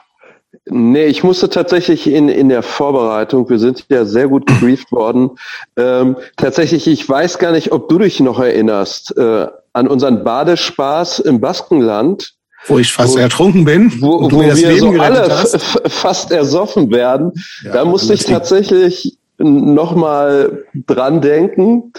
Äh, das war tatsächlich nicht ohne, um die Hörerinnen und Hörer da mitzuholen. Wir waren mit Highscore auf Tour, haben, glaube ich, in Bilbao ähm, äh, gespielt. Ein typ Atlantik auf jeden Fall vor Ort mit so einer Dreiviertelhose, hatte auch unser Demo-Tape nochmal rausgegeben für Das mit der für 88 Spanien. auf dem Cover. Ja. Und wir, äh, um so ein bisschen mal mehr zu haben als nur so Jugendzentrum, ganzen Abend Krach und dann im Auto zu sitzen, sind wir tatsächlich dann nochmal an die Küste, an den Strand gefahren, sind dann wie blöde so in den Wellen rumgehüpft und hat auch Spaß gemacht. Und ich selber habe irgendwann gemerkt, boah, ich bin ganz schön K.O. und irgendwann wird's ja doch kalt und dachte so, ah, ich gehe mal zurück zum Strand und musste dann feststellen, man kommt im Wasser nicht einen Meter voran, weil wirklich so eine starke Brandung war und habe mich da echt mit aller Kraft herausgekämpft. Nach mir kam dann Sepp und auch wir drehten uns fertig. so um. Äh, Sepp auch fix und fertig und wir drehten uns so um und sahen Jobs ganz weit draußen, der schon mit den Armen so am Fuchteln war. Und ich sag so zu Sepp, ey, den Typen müssen wir jetzt holen. Und Sepp sagte selber, nee, ey, ich kann nicht mehr. Ähm, naja, wieder zurück. Und irgendwie haben wir es dann ja geschafft. Ähm. Also ich, war, ich war ohne Scheiß, ich hätte es alleine nicht geschafft. Also die haben mir wirklich das Leben gerettet. Also hauptsächlich Matthias ähm, dass ich bin, habe hab eh nicht so ein gutes Verhältnis zu Wasser und seitdem ist das auch ein bisschen schlechter geworden. Ähm, ich war da, äh, wenn die mich nicht rausgeholt hätten, ähm, wäre ich tot. Ganz einfach, tatsächlich. Also das war schon. Also ich habe ich habe mir dann gedacht, okay, mit jeder Welle, die kommt, muss ich ihn so vor mir herschubsen, damit wir da so ein paar Meter machen. Ähm, ja, das war, glaube ich, das war auch für mich, weil es war tatsächlich irgendwie so anspruchsvoll, wo man so denkt, hilft alles nichts. Du musst jetzt hier so durchhalten. Äh, auf jeden Fall eine Erfahrung. Ansonsten glaube ich, wir hatten immer coole Touren und wir hatten ja, ob, wir haben auch Shows gehabt, da waren nur so 20 Leute, aber es war in der Regel immer geil, dass die Luft gebrannt hat und uns auch irgendwie nette, nette Kontakte gab. Ähm, ja, ich bin ja so völlig hinterher, was so Social Media und Facebook und so betrifft. Insofern habe ich mit keinerlei dieser Person noch Kontakt. Jobst du vielleicht eher? Ähm, ja, und ich glaube, das ist tatsächlich auch so ein bisschen was, was halt schon auch so dieses Touren ausgezeichnet hat, dass man in Kontakt zu Leuten kam, die man sonst nie getroffen hätte und sich ja auch ehrlicherweise durchaus in unterschiedlichen sozialen Milieus bewegt hat. Wenn ich so an unsere Shows in Ungarn oder Tschechien denke oder auch so in Ostdeutschland mit so zugehackten Maurern, ähm, mhm. Die jetzt auch nicht so, so Bürgerkinder waren wie wir mit Akademikereltern, mhm. aber wo man dann auch sagen muss, okay, das ist hier die totale Nazi-Gegend. Die sind keine Nazis, mhm. sind jetzt vielleicht auch nicht so die Oberpolit-Leute, aber das ist schon. Keine cool. Anarcho-Hippies auf jeden Fall. Ja, genau, aber es ist trotzdem cool, was die machen. Und sowas, sowas lernt einen auch so, so Touren. Ähm, mal so ein bisschen aus dem eigenen äh, Dunstkreis auch mal so rauszukommen. Ja, vor allem im besten Fall halt auch, weil wir ja auch irgendwie ähm, nicht häufig so mit äh, nur anderen Oldschool-Hardcore-Bands zusammengespielt haben. Das war, glaube ich, eher mal so nervig und ich erinnere mich da ungern immer an dieses eine Festival in Frankreich zurück, wo wir auch wirklich absurd lange hingefahren sind. Hammergeil. also wir haben, wir haben wirklich, also wir sind sieben oder acht Stunden hingefahren von einem von irgendwo vorher noch in Nürtingen oder was weiß ich gespielt, irgendwo in der Nähe von Stuttgart. Und dann gab's da dann ein Eintagesfestival in, mitten im Wald. Der ersten, es waren zwei Sachen. Einmal mitten im Wald, das war geil. Ja. Das war, glaube ich, danach. Und die hatten aber vorher noch so ein, in so einem komischen Stadtzentrum oder sowas. Mit Live-Aufnahme. Das auch noch. Aber dann hatten die noch so ein Festival gemacht, wo an einem Tag 18 Oldschool-Hardcore-Bands oh, gespielt ja. haben. So die, also alle gleich geklungen haben. So, wo du nur der, also wo du sagst, es ist Wahnsinn. Und wir haben relativ weit am Ende gespielt, wo du auch gesagt hast, und es waren, es waren, glaube ich, 20 zahlende Zuschauer da. Aber es war relativ voll, weil diese ganzen Bands da waren. Und das, äh, das war, ah, jede Band hat exakt gleich geklungen. So. Und du denkst irgendwie so, was, was macht, das macht überhaupt keinen Sinn, dass wir jetzt hier irgendwie noch. Voll mein Ding. dass wir hier auch noch spielen, weil wir klingen auch genauso. Das war so sinnlos. Ähm, aber in Frankreich, dieses, dass wir, haben wir irgendwann, ich weiß nicht, ob es das der gleiche Tag war oder sogar die gleiche Tour, haben wir irgendwann auch mal ein Konzert im Wald gespielt. Das war schon total geil. Also das, sowas gibt's dann natürlich dann teilweise auch. Also mit Nothing haben wir auch mal im Wald gespielt, ne? In Polen. Oh? Mit Nothing haben wir auch mal im in Wald Polen. gespielt, in Polen. Das war auch geil. Das war aber, war aber, das war dann so, ja, aber noch in so einer in so alten, Bunker oder so, ne? In, in, in, in so einem Haus. Das andere in Frankreich war ja wirklich äh, halt im Wald, auf so ein geil. paar Paletten. Das ja, das ist, also wir, wir sind ein bisschen in der, in der Zeit gewesen noch, wo es halt einfach auch wir auch äh, mit allen möglichen Bands zusammengespielt haben. Und das ist was, was ich, also was irgendwann auch aufgehört hat. Das ist, also was man, glaube ich, dann so im Englischen als Mixed Bills bezeichnet, dass wir irgendwie mit Metalcore-Bands und mit Emo-Bands und sowas gespielt haben und eben nicht nur so ein Genre, sondern eben alles durcheinander. Und äh, das, das fand ich super und das finde ich, das finde ich immer noch geil. Das ist so ein bisschen so, dass mir häufig jetzt so, äh, auch bei Konzerten, die ich besuche, ähm, mir die Bands zugleich klingen. Ich denke, was soll ich mir denn, wenn ich wie, also drei Bands, die klingen alle mehr oder weniger gleich. Ich finde es viel geiler, wenn die was ganz Unterschiedliches machen. Und das war so ein bisschen so dieses frühen 90er Jahre Ding, finde ich. So, dass es irgendwie noch, noch viel mehr. Also beim Peace of Mind auch ganz, also Peace of Mind und, und Liar. Du sagst, das passt ja überhaupt nicht zusammen, aber war geil. Sind das diese Belgier? Ja, ja. Hans Liar.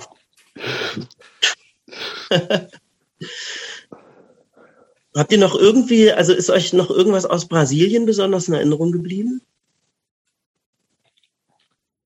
Auch obskur lange, also crazy lange Fahrten. Ein paar gute Konzerte, aber auch ein paar mhm. crazy Konzerte. Einmal, wobei diese, in dieser, auch, auch alles, auch natürlich wieder so prä-GPS äh, und sowas und mit diesem verrückten Marcos, der das alles für uns organisiert hatte, der teilweise selber nicht wusste, wo die Konzerte sind und dann irgendwie noch irgendwo angehalten hat und irgendwelche Leute gefragt hat und äh, aber auch Konzerte in so einer Halle, wo ähm, gefühlt tausend Leute reingepasst hätten und vor 20 Leuten und wir aber dann ungefähr äh, A4 große Verstärker hatten, die auf so Stühlen standen, weil die irgendwie kein Equipment da hatten und vor uns eine Sepultura Coverband gespielt hat.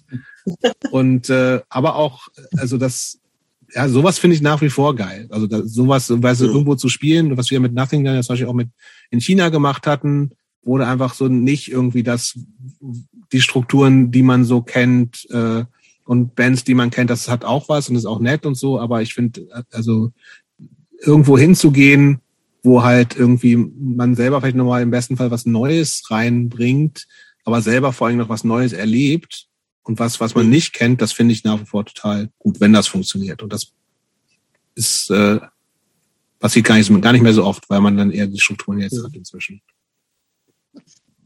Und ich glaube, in Brasilien war das auch, was, was Matthias gerade meinte, dass das halt, glaube ich, eine sehr heterogene Szene war. Also das waren jetzt äh, wirklich nicht nur so Mittel-Oberklassen-Leute, das gab es auch, aber eben auch äh, wirklich, ich glaube schon echt äh, ärmere Leute. Und äh, irgendwie hatte man das Gefühl, dass die, ja, das, äh, das hat schon auch einen anderen Spirit gehabt in dieser, in dieser Szene. Irgendwie hatte ich zumindest so das Gefühl. Und und äh, was halt, äh, was ich auch noch daran erinnern, dass alle Volker da so abgefeiert haben, weil er aussah wie irgendein so Brasilianer. Das war aber eher so witzig. Ich weiß nicht, wer ist das? Wahrscheinlich immer noch Star. Und wir haben uns so eine, nachgemachte Rolex-Uhren gekauft. Die wurden mir auch noch zum Verhängnis, weil ich noch länger in Brasilien war und mir die, ich deswegen überfallen worden bin. Aber egal. Obwohl, das, das hatte dich aber auch so ein bisschen bleibend geprägt, oder? Diese, diese Rauberfahrung? Das war schon ungeil, klar. Also ich hatte dummerweise wirklich diese, diese Fake Rolex am Arm und bin in äh, Manaus, was irgendwie am Amazonas ist. Also ich bin nach der Tour noch, äh, das war direkt bevor ich Göttingen verlassen habe, in meiner Mid-Youth-Crisis, äh, in meiner Findungsphase, ähm, war ich noch zwei, drei Monate in alleine in Brasilien bin so ein bisschen rumgereist und äh, habe dann diese Fake Rolex rumgehabt und äh, bin dann nachts auch in, wo man, wo mir der Lonely Planet schon gesagt hat, bitte abends alleine am besten gar nicht draußen sein und schon gar nicht in Seitenstraßen. Habe ich gedacht, ja, pff, kann mir doch nichts passieren. Ärmel hochgekrempelt, Ärmel hochgekrempelt. raus. Da mal lang. So, da gehe ich da mal lang, weil da soll irgendwo ein äh, veganes Restaurant sein. Und dann äh, waren da so fünf Jugendliche, die mir tatsächlich, die mich von hinten gepackt haben und Messer an Hals und äh, mir meine Tasche entrissen haben. Und da war ich äh, und mir die Uhr abgerissen haben, die Fake Rolex. Und dann zum Glück abgehauen sind. Und ich habe äh, das gemacht, was, glaube ich, in, auch in jedem Reiseführer auf gar keinen Fall machen soll. Nämlich bin den Typen hinterhergelaufen weil ich so stinksauer war, dass sie meine Kamera mit den ganzen Filmen, die ich schon gemacht hatte, und das war alles ja noch analog, also Prä-Digital-Kamera-Zeit, ähm, dabei hatten. Und da war ich und äh, bin hinterhergelaufen und das hätte tatsächlich auch irgendwie anders ausgehen können, wenn die nicht nur weggelaufen wären, äh, sondern sich gedacht hätten, okay, jetzt äh, das nervt jetzt aber so ein bisschen, den Typen, den bringen wir mal um die Ecke. Und das, äh, das hat tatsächlich lange, also relativ lange gedauert, wenn man, also das, wie gesagt, mir ist ja nichts passiert körperlich, aber es dauert relativ lange, sowas dann irgendwie zu verarbeiten im Sinne von, wann, wann fühle ich mich draußen alleine abends wieder dann wieder sicher, so. Und das ist nicht geil gewesen, aber es hat, ging dann doch relativ schnell.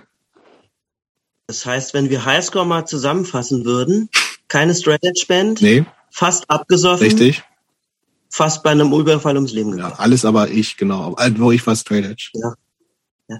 Ähm, vielleicht so zum Abschluss. Ähm, wir haben, die Aga hat uns schon verlassen und die äh, grüßt nochmal herzlich. Ähm, zum Abschluss vielleicht an euch drei. Würdet ihr nochmal Highscore machen? Nö. Nö. Kann man wirklich so stehen lassen, oder? Weiß ich nicht. mit euch ja, die anderen vielleicht. Sepp auf ja. gar keinen Fall. Matthias. Nee?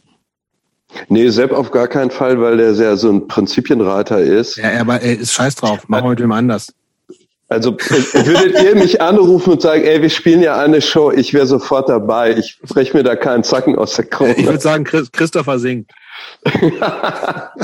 Ich habe ja immerhin auch, ich, ich, ich habe ja auch immerhin äh, Backup Vocals auf dem Demo äh, ah, mitgesungen. Ne? Also ich bin schon, ich bin nicht. Das so, stimmt. Ja. Dar daran lag's. Warum das Demo die, so gut die lief. 2000 Mal sich verkauft haben, ja, natürlich. Bei Matze habe ich übrigens gerade gesehen, er hat mit dem Kopf gewackelt bei der Frage. Ähm, nee, ich wollte, ich glaube, gewackelt habe ich, als es hieß, äh, Sepp macht da ah, okay. nicht, nicht mehr auf ziemlich sicher. Nein, ich, ich, also das würde ja auch überhaupt keinen Sinn machen, aber nur so just for fun. Aber ich bin ja auch derjenige, äh, anders als alle anderen. Nee, SchluTV, glaube ich, äh, hat auch aufgehört, wann es am schönsten ist. Und das galt für mich ja auch. Ähm, und insofern hat man da natürlich auch einen und anderen. Wir haben Bezug einmal noch danach zusammen geprobt, ne? Das sollst du doch nicht verraten. Ach so, das ist geheim gewesen. Entschuldigung. Oh Gott. War einer der Band, also schön, dass wir hier, hatte. schön, dass wir zum Ende noch mal so ein paar äh, Geheimnisse äh, aufdecken. Äh, Jobst, ja. ich hoffe, dir hat dieser kleine Überflug über deine Bands gefallen. Ja. Äh, ich mich gefreut, dass Aga, Matthias und Matze dabei gewesen ja, sind. Ja, große Überraschung. Und ich glaube, wir verlassen euch jetzt auch, mhm. oder? Ja. Jobst, wir bedanken uns. Gut. Danke. Peace out, mach's gut. Dank. Bis dann. Danke. Mach's gut. Ciao. Ciao. Tschüss. So. So. Jetzt komme ich mal wieder zu Wort. yes. Ich habe direkt eine Frage, die sich gut anschließt.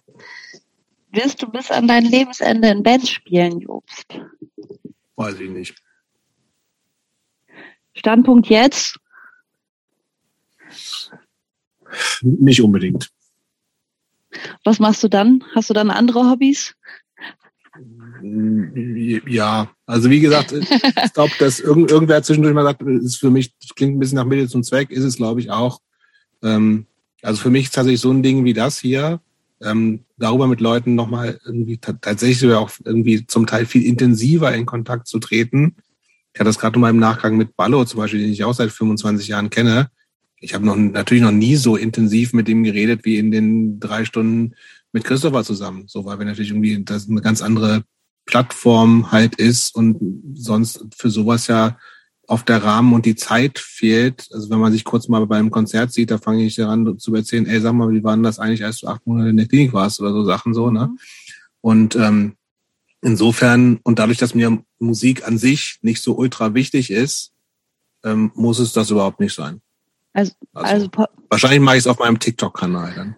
Oder den Podcast bis an dein Lebensende. Das, ich, dachte, ich dachte, das kann die letzte Folge sein. Ah. Hm. Ähm, aber wo wir gerade vom Podcast sprechen, ähm, du hast schon gerade gesagt, wie so intensiv wie jetzt hier in diesen Gesprächen, die wir hatten, hast du mit vielen von den Leuten, obwohl du sie sehr lange kennst, noch nie gesprochen. Mhm. Wie, wie, was empfindest du jetzt eigentlich über, wir machen das jetzt ja fast ein Jahr, ne, Folge mhm. 50, ähm, bei deinen ganzen Aktivitäten von, von erstem Ärztekonzert bis zu Bovenden, die ganzen Bands. Was für einen Stellenwert hat dieser Podcast für dich? Und was bedeutet der dir? Also schon viel. Also weil ich das also klar ist das auch immer so ein bisschen Tagesform und es gibt so, ähm, ich meine, wir machen das ja wirklich jede Woche so und es gibt äh, Gespräche, wo ich dann so ein bisschen so danach irgendwie eher so, oh, lief irgendwie aus irgendwelchen Gründen nicht so gut, habe, aber in 90 Prozent der Fälle ist das schon so ein, ich genieße und weiß die Zeit hier und die Gespräche und den Austausch mit dir, hauptsächlich Christopher, und den anderen Leuten, die jeweils unsere Gästinnen sind, total zu schätzen und nehmen da fast immer was für mich mit raus. So, weil es irgendwie immer gleichzeitig auch so diese Reflexion über das, den eigenen Wertekanon ist und äh, gleichzeitig auch, weil ich schon, also weil mich einfach Menschen und Geschichten interessieren. Also ich glaube, wir könnten das ja nicht machen, wenn wir, wenn uns die Leute, wenn uns die Leute eigentlich gar nicht egal, wenn uns die Leute eigentlich egal wären. Das ja, also ich glaube, dass das, was wir, also Christoph und ich ja beide so ein bisschen haben, ist einfach, dass uns das so richtig die Menschen interessieren und wir auch mit, also ja, ich kannte, glaube ich, natürlich mehr Leute als, als du, bevor wir äh, das ganze Ding hier angefangen haben. Ähm, aber zu vielen wir auch einfach regelmäßig irgendwie noch in Kontakt sind und so. Und das heißt, mir, mir sind die Gespräche total wichtig, alles drumherum. Und das nimmt ja dann doch relativ viel Zeit immer in Anspruch, ne? auch mit Social Media Aktivitäten. Aber auch da, das macht, das macht Bock. Und ich, äh, und das ist im besten Fall ein nettes Hobby. Und wenn es sogar noch besser läuft, irgendwie dann dann macht es auch genau das, was ich hoffe, dass Musik oder diese, dieses Mindset oder die Szene bei Leuten macht, nämlich zum Nachdenken anzuregen. Und wenn das funktioniert und sei es nur in der Selbstreflexion des eigenen, wo komme ich her, was hat was mit mir gemacht und was will ich eigentlich noch, dann ist das super. Ähm, nun äh, kriegen wir ja nicht nur positive Resonanz, sondern zu Recht auch äh, häufig und gerne Kritik.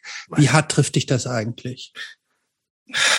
Also es hält sich jetzt also da in Grenzen so und äh, ich habe noch nichts gehabt, was mich wirklich erschüttert hat oder so. Das gab es glaube ich noch nicht. Manche Sachen finde ich ein bisschen absurd. Also diese Bassgeschichte und diese, diesen, dieser crazy Typ, der sich über diese, ähm, wie heißen sie noch, die Band, die ich nicht mehr hören will, Dwarfs, aufgeregt hat. So, aber ich finde, also auch wenn ich generell äh, mich mit Kritik schwer tue ähm, und mich das zum Teil auch jetzt, jetzt vielleicht gar nicht am Podcast, aber sonst irgendwie schon auch treffen kann, ähm, ist das äh, was, was ich durchaus auch zu schätzen weiß, wenn es eben dazu führt, dass ich nochmal so, ist das, was ich mache, überhaupt alles cool für mich, nochmal vielleicht in Frage stellen kann. Und bei ein paar Sachen bin ich mir natürlich total sicher und weiß, dass die, dass ich das richtig mache und für mich richtig mache, so, ne? Also wenn wir jetzt bei diesem Vegan-Thema wieder sind, das werde ich, also, ich nicht meinen linken Arm drauf verwetten, dass ich nie in meinem Leben irgendwas tierisches esse, aber es müsste schon sehr, sehr, sehr, sehr, sehr, sehr, sehr, sehr, sehr viel passieren. Ähm, und bei anderen Sachen ist es natürlich eher so, wenn es eher so um, um strukturelle Sachen geht, ähm, dieses ganze Thema, das hatte ich glaube ich auch schon mal irgendwann erwähnt, dass es mir auch dieses, also gerade wenn wir jetzt so auf Anspruch dieser Szene ähm, und der Wirklichkeit äh, und also Anspruch und Realität, dass sie doch irgendwie schon auseinandergeklafft hatten, gerade in die Erfahrung, die viele ähm, nicht männlich gelesene Personen uns hier immer wieder erzählen, ähm, mit was für Sachen, die, dann, die immer wieder konfrontiert werden und die mir tatsächlich dann auch gar nicht in der Form bewusst gewesen sind, auch wenn ich jetzt natürlich nicht ganz unbeleckt da reingegangen bin und irgendwie ist das doch was, was ich, was ich dadurch noch ein bisschen für mich, glaube ich, der Blick geschärft hat und ich das äh, das total zu schätzen weiß. Also es, es bereichert mein Leben irgendwie auch. Und irgendwie gibt es natürlich auch Struktur, so ein bisschen, weil wir irgendwie fast jeden Montag quatschen und durchaus ja auch ein bisschen Vorbereitung dazu gehört und Nachbereitung. Ich finde es aber geil noch. Du hast gerade äh, selber von deinem Anspruch gesprochen, kurz in einem Nebensatz. Deswegen nochmal die Frage, wirst du deinem eigenen Anspruch eigentlich gerecht? In Bezug auf? Auf alles. Also ich aufs meine. Aufs Leben? Aufs Leben, ja. Boah. Ähm, ja und nein. Ja, weil ich schon viel viel Bewusstsein habe über das, was ich, ähm, dass es aber ein paar Dinge gibt, über die ich mir im Klaren bin und weil ich weiß, dass ich mir schon um viele Dinge Gedanken gemacht habe ähm, und nein, weil ich äh, manchmal gerne weniger verkopft wäre, aber noch nicht so weit bin, dass ich denke, Drogen könnten die Lösung dafür sein.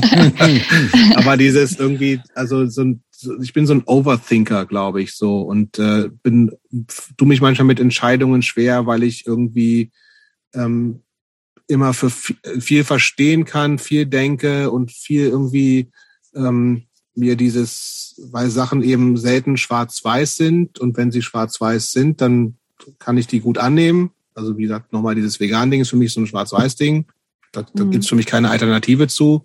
Aber bei vielen anderen ist es halt so, da tue ich mich manchmal schwer zu entscheiden, was vielleicht die richtige Entscheidung ist, weil ich zu viel äh, zu viel abwege. Und das, das hätte ich gerne manchmal anders, dass ich ein bisschen entscheidungsfreudiger bin, auch ein bisschen zufriedener mit mir wäre, weil ich eben tatsächlich dann oft oder vielleicht irgendwie dann diesen Ansprüchen nach irgendwie, ach komm, lass mal easy und lass mal irgendwie einfach nur Spaß haben und einfach nur ähm, ja, en, en, enjoy the moment, das, das, das kann ich nicht. So, das, das würde ich gern mehr können.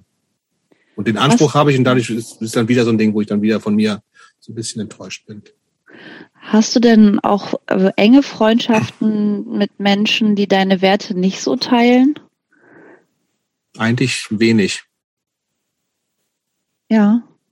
Also alle vegan und Edge, oder? also so mehr oder weniger tatsächlich. Also mein, ich habe wie gesagt, viele Leute, denen ich mich sehr verbunden fühle, und das sind halt viele, also auch einfach noch diese alte Connection, was ich vorhin schon erwähnt hatte, so, die ich einfach seit 20, 30 Jahren kenne, aber auch teilweise jahrelang nicht sehe. Also das Aga das letzte Mal gesehen ist auch schon ein paar Jahre her. So, ne? Also ich, wir kommunizieren regelmäßig, aber ich auch lange nicht getroffen. Ähm, Matthias sehe ich auch nur alle paar Monate mal oder alle paar Jahre tatsächlich mal. Ähm, ähm, denen fühle ich mich aber trotzdem total verbunden so. Ne? Also das ist so, ähm, aber es ist jetzt auch keine enge Freundschaft, dass wir wirklich jeden Tag oder jede Woche was mit miteinander zu tun haben. So, das ist, das ist, das habe ich nicht so, dass ich irgendwie jetzt eine Handvoll Leute habe, die ich, mit denen ich ständig was zu tun habe mit denen wenn ich jede Woche telefoniere oder sowas. Also ich mache dann schon viel so in, innerhalb meiner kleinen Beziehung aus. Und das andere sind schon auch enge Freundschaften, aber die sind nicht so, dass, dass die, dass wir ständig einmal in der Woche drei Stunden miteinander telefonieren. Sowas habe ich nicht.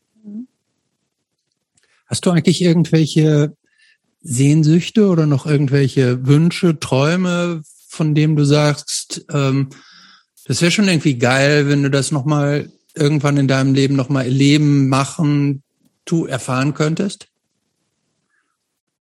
Ja, ich glaube schon gar nicht so was Konkretes im Sinne von mal auf die Galapagos-Inseln oder sowas, sondern eher so ein allgemeines und das, da weiß ich, das ist natürlich auch mein Ding, an dem ich auch ständig arbeiten will, ähm, dass es alles ein bisschen leichter ist. Ich finde es schon oft schwer, vieles. Und ich hätte gern mehr Leichtigkeit im Leben. Das ist so mein großer Wunsch. Und da weiß ich aber noch nicht genau, wie ich das hinkriege. Also alleine kriege ich das nicht so gut hin. Mhm. Und ähm,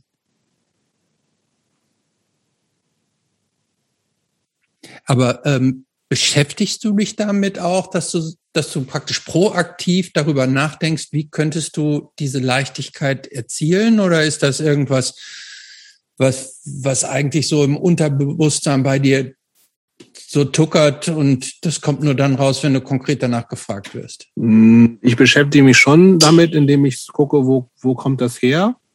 und im besten Fall auch, was kann ich, was sind Wege und äh, äh, Denkmuster, wie ich da so ein bisschen rauskomme. Mhm. Ist ein bisschen unkonkret, aber es ist eben schon was das, was ich irgendwie nicht sage, es ist halt so, sondern ich will schon, dass irgendwie, dass das anders ist und da muss ich so ein bisschen aber natürlich tiefer bei mir reingehen, um zu gucken irgendwie, warum, warum bin ich denn eher, eigentlich eher jemand, der so ein bisschen eher das Negative sieht als das Positive? Also wenn du mir irgendwie, so also ist ein blödes Beispiel, aber irgendwie ein, irgendwas zeigst, dann sage ich dir, was daran nicht in Ordnung ist und fällt mir schwerer zu sagen, was daran cool ist. Ich kann, ich sehe, mein Blick ist, geht von, also aus, von mir aus eher sozusagen aufs Negative, auf, auf die Brüche. Und das kann manchmal gut sein, weil ich das sozusagen diesen Mainstream ja auch immer blöd finde. Aber gleichzeitig ist es auch ein bisschen, kann es zu viel werden, weil, weil das Positive eben, weil ich da, da muss ich mich aktiv zu bringen, mir das Positive anzugucken, mir das bewusster zu machen. Und das sind natürlich auch so Sachen wie, mir das tatsächlich zu sagen, dass was gut ist, so, ne? Also so, so blöd und einfach wie das mal ist, dass irgendwie, wenn ich, wenn es gerade cool ist, mit, wenn das gerade gut ist, mir das irgendwie zum Teil einfach auch irgendwie, es muss jetzt nicht mit Worten zu sein, um mir das bewusst zu machen, ey, das ist jetzt gerade cool. So. Und nicht einfach so das als äh, das, das zu übersehen. Da tendiere ich zu. Mhm. Macht das Sinn?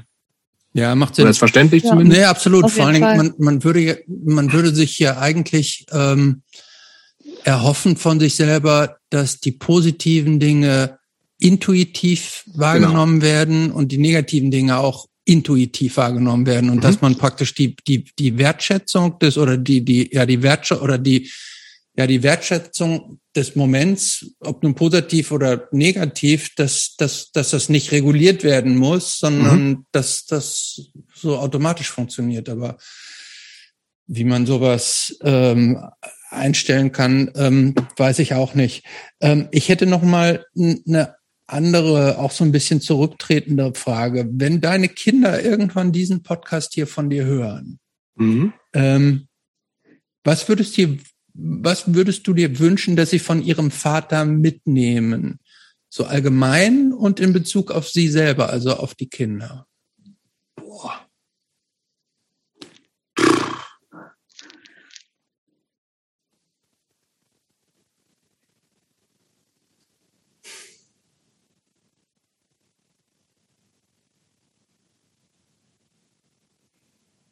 Ich finde ja Schweigen auch mal ganz gut. Wir hm. schweigen so selten auch. Finde ich auch, finde ich auch schön. das macht auch gleich, dann erwartet man, dass die Antwort, die kommt, gleich immer, da muss man. Ja, das gibt dem Ganzen, eine, so. ja, das gibt eine ganz andere Dimension, kommt dem Schweigen. Ähm,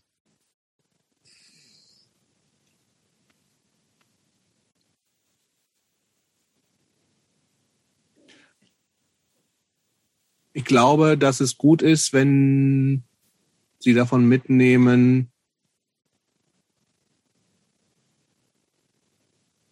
dass ihr Vater jemand ist, der sich um viele Dinge Gedanken macht und Sachen bewusst machen, in Klammern bewusst besser machen teilweise will. Und dass er sehr stets bemüht war, das zu tun. so Arbeitszeugnis mäßig. Und dass äh, äh, dass sie auch für sich hm, Dinge finden, die, äh, wo sie erkennen, dass das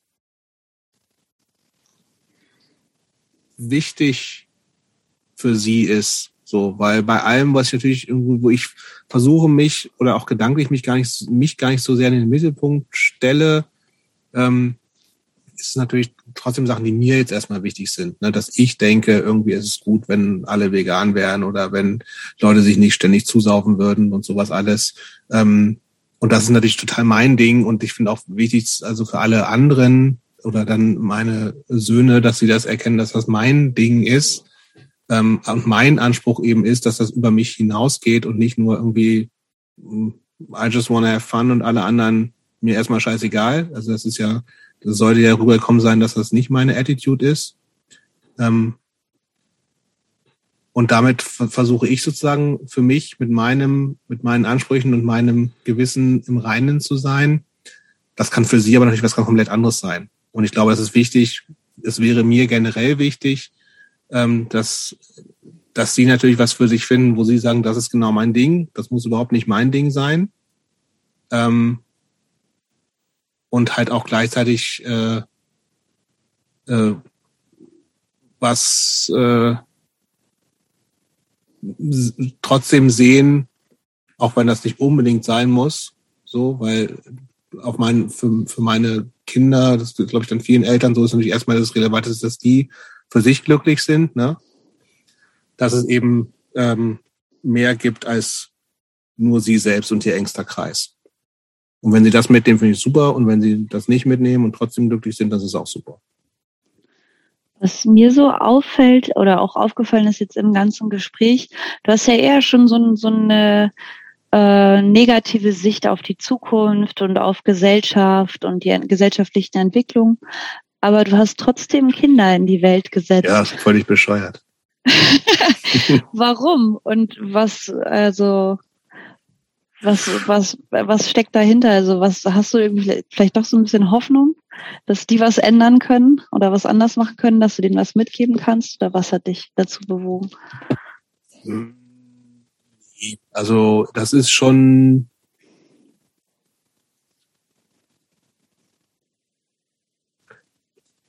das ist kein Thema, an das ich so, so rational rangehe. Mache ich sonst viel, also auch dieses eher verkopfte, aber und es gibt ja durchaus Leute, die sich sozusagen auch bewusst, weil eben die Welt äh, doomed ist, keine Kinder kriegen. Ähm, aber das hat für mich bei der äh, spielt für, für das spielt da für mich keine Rolle. Also es war einfach eine, eine gemeinsame Entscheidung mit meiner Partnerin, dass wir gesagt haben, wir können uns das irgendwie vorstellen, so. Ähm, aber ich habe, ich gehe da auch nicht mit einer Erwartung an die heran, dass, dass die irgendeine Aufgabe haben, irgendwie die Welt zu verbessern oder sowas. Also wenn sie das wollen, sollen sie das machen.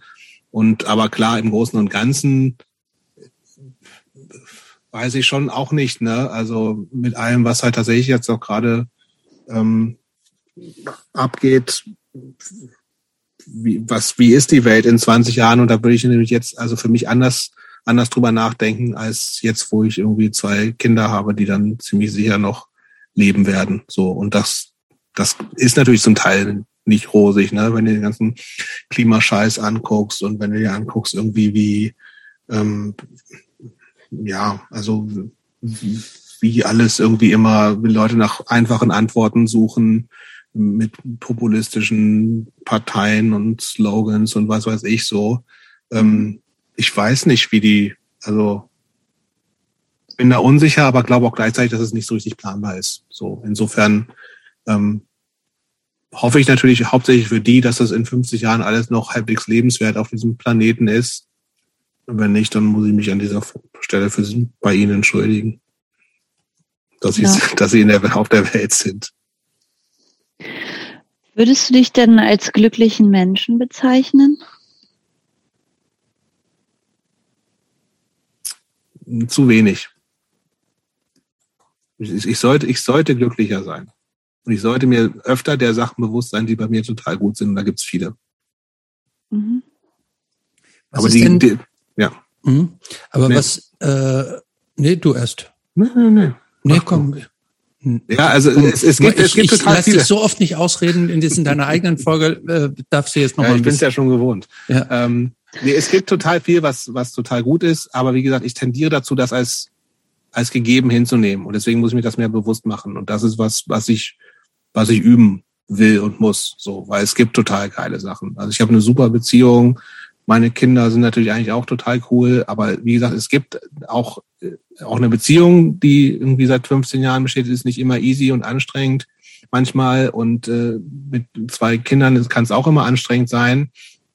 Ähm, äh, und ich tendiere zu schnell dazu, dass dieses, dieses Negative halt, dass das größer ist, als es ist und dass, dass ich das Positive, was auf jeden Fall da ist, oft halt als gegeben hinnehme. Und deswegen muss ich aktiv darauf einwirken, dass ich mir selber dieses Positive, was auf jeden Fall da ist, 100 pro, ähm, dass ich das irgendwie mir öfter bewusst mache. Und das ist so eine Übungssache so ein bisschen. Und das kommt nicht naturally ja. bei mir so. Mhm. Gibt es denn so eine Situation, so ein Setting, ähm, so ein, ja, also eine, ähm, ja, eine Konstellation, eine Situation, von der du sagen würdest, wenn es so ist, dann ist alles in Ordnung. Dann fühle ich mich so richtig in Tune mit mir selber und der Welt.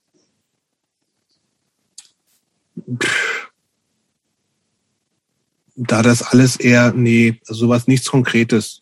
Also ist eher so, wenn irgendwie auch eher nicht in, nicht nur mich selbst sehen, sondern eher in Verbindung mit anderen, wenn ich mit anderen irgendwie gerade was total Gutes habe, so, ne, oder irgendwie, wenn, wenn wir, wenn ich mit meinem Sohn im Wald bin und wir was Geiles machen, so, ne, also es ist eher so dann, wenn, wenn ich mit Leuten, die mir wichtig sind, gerade irgendwie was Gutes, Gemeinsames erlebe. Und das ist egal, ob das irgendwie gemeinsam eine Platte hören oder sonst was machen ist. Also das ist so, das, darauf kommt es an. Also aber eher wirklich immer nicht, also ich, das, was mir wichtig ist, dann ist dann eher im, in Kontakt mit anderen Menschen. Mhm. Ähm, von meiner Seite, ich habe noch zwei letzte Fragen. Und zwar, warst du eigentlich schon mal in einem Stern, in einem veganen Sterne-Restaurant? Es gibt, glaube ich, nur eins, ehrlich gesagt, und da war ich noch nicht. Da warst du.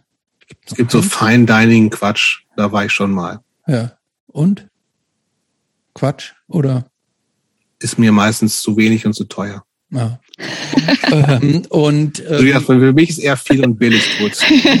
äh, Gibt denn irgendein ein, ähm, dein Signature Dish, dein liebstes Gericht, was du gut kochen kannst und was alle sich immer von dir wünschen, wenn du am Herd stehst? Nee. Nein. Ich habe auch so ein bisschen also Glück und also Fluch und Segen gleichzeitig, dass meine Partnerin wahnsinnig gut und auch meistens ziemlich gerne kocht, was damit zugeführt hat, dass ich im Laufe der Jahre immer seltener und weniger koche. Ähm, und dann gibt's also inzwischen auch so, also mit Kindern, alle, die Kinder haben, ist auch wieder so, ist ja auch nicht, die essen ja auch nicht alles. So. Und da muss man teilweise zwei, drei Gerichte kochen, weil das Kind das nicht isst und das das oder die. Ist bei euch nicht, das wird gegessen, was auf den Tisch kommt? Überhaupt nicht. Wir müssen ja überhaupt was essen. Und meistens essen die ja nur Schrott oder nur Nudeln oder nur Reis oder sowas. Und ich denke, was ist denn mit diesen Kindern los? Die können doch mal geiles Gemüse essen. Machen sie halt aber selten. Und deswegen, ich mache, es gibt so ein paar Sachen, die ich einfach regelmäßig mache, weil sie schnell gehen und weil die Kinder sie essen. Und äh, das äh, sind aber dann eher so Sachen wie Bratkartoffeln oder äh, eine Linsensuppe oder so. Mit Röstzwiebeln? Die Bratkartoffeln? Mhm. Also wenn es nach meinem ältesten Sohn geht, mit extrem viel Röstzwiebeln, aber nur mit den gekauften. Aha. Selber gemacht ist scheiße. Dann haben wir noch eine letzte Frage an dich. Was würde der 15-jährige Jobst von dem Jobst heute denken? Der würde, hätte ich mich auch darauf vorbereiten können, oder? Auf jeden Aber Fall. Ähm, der würde denken,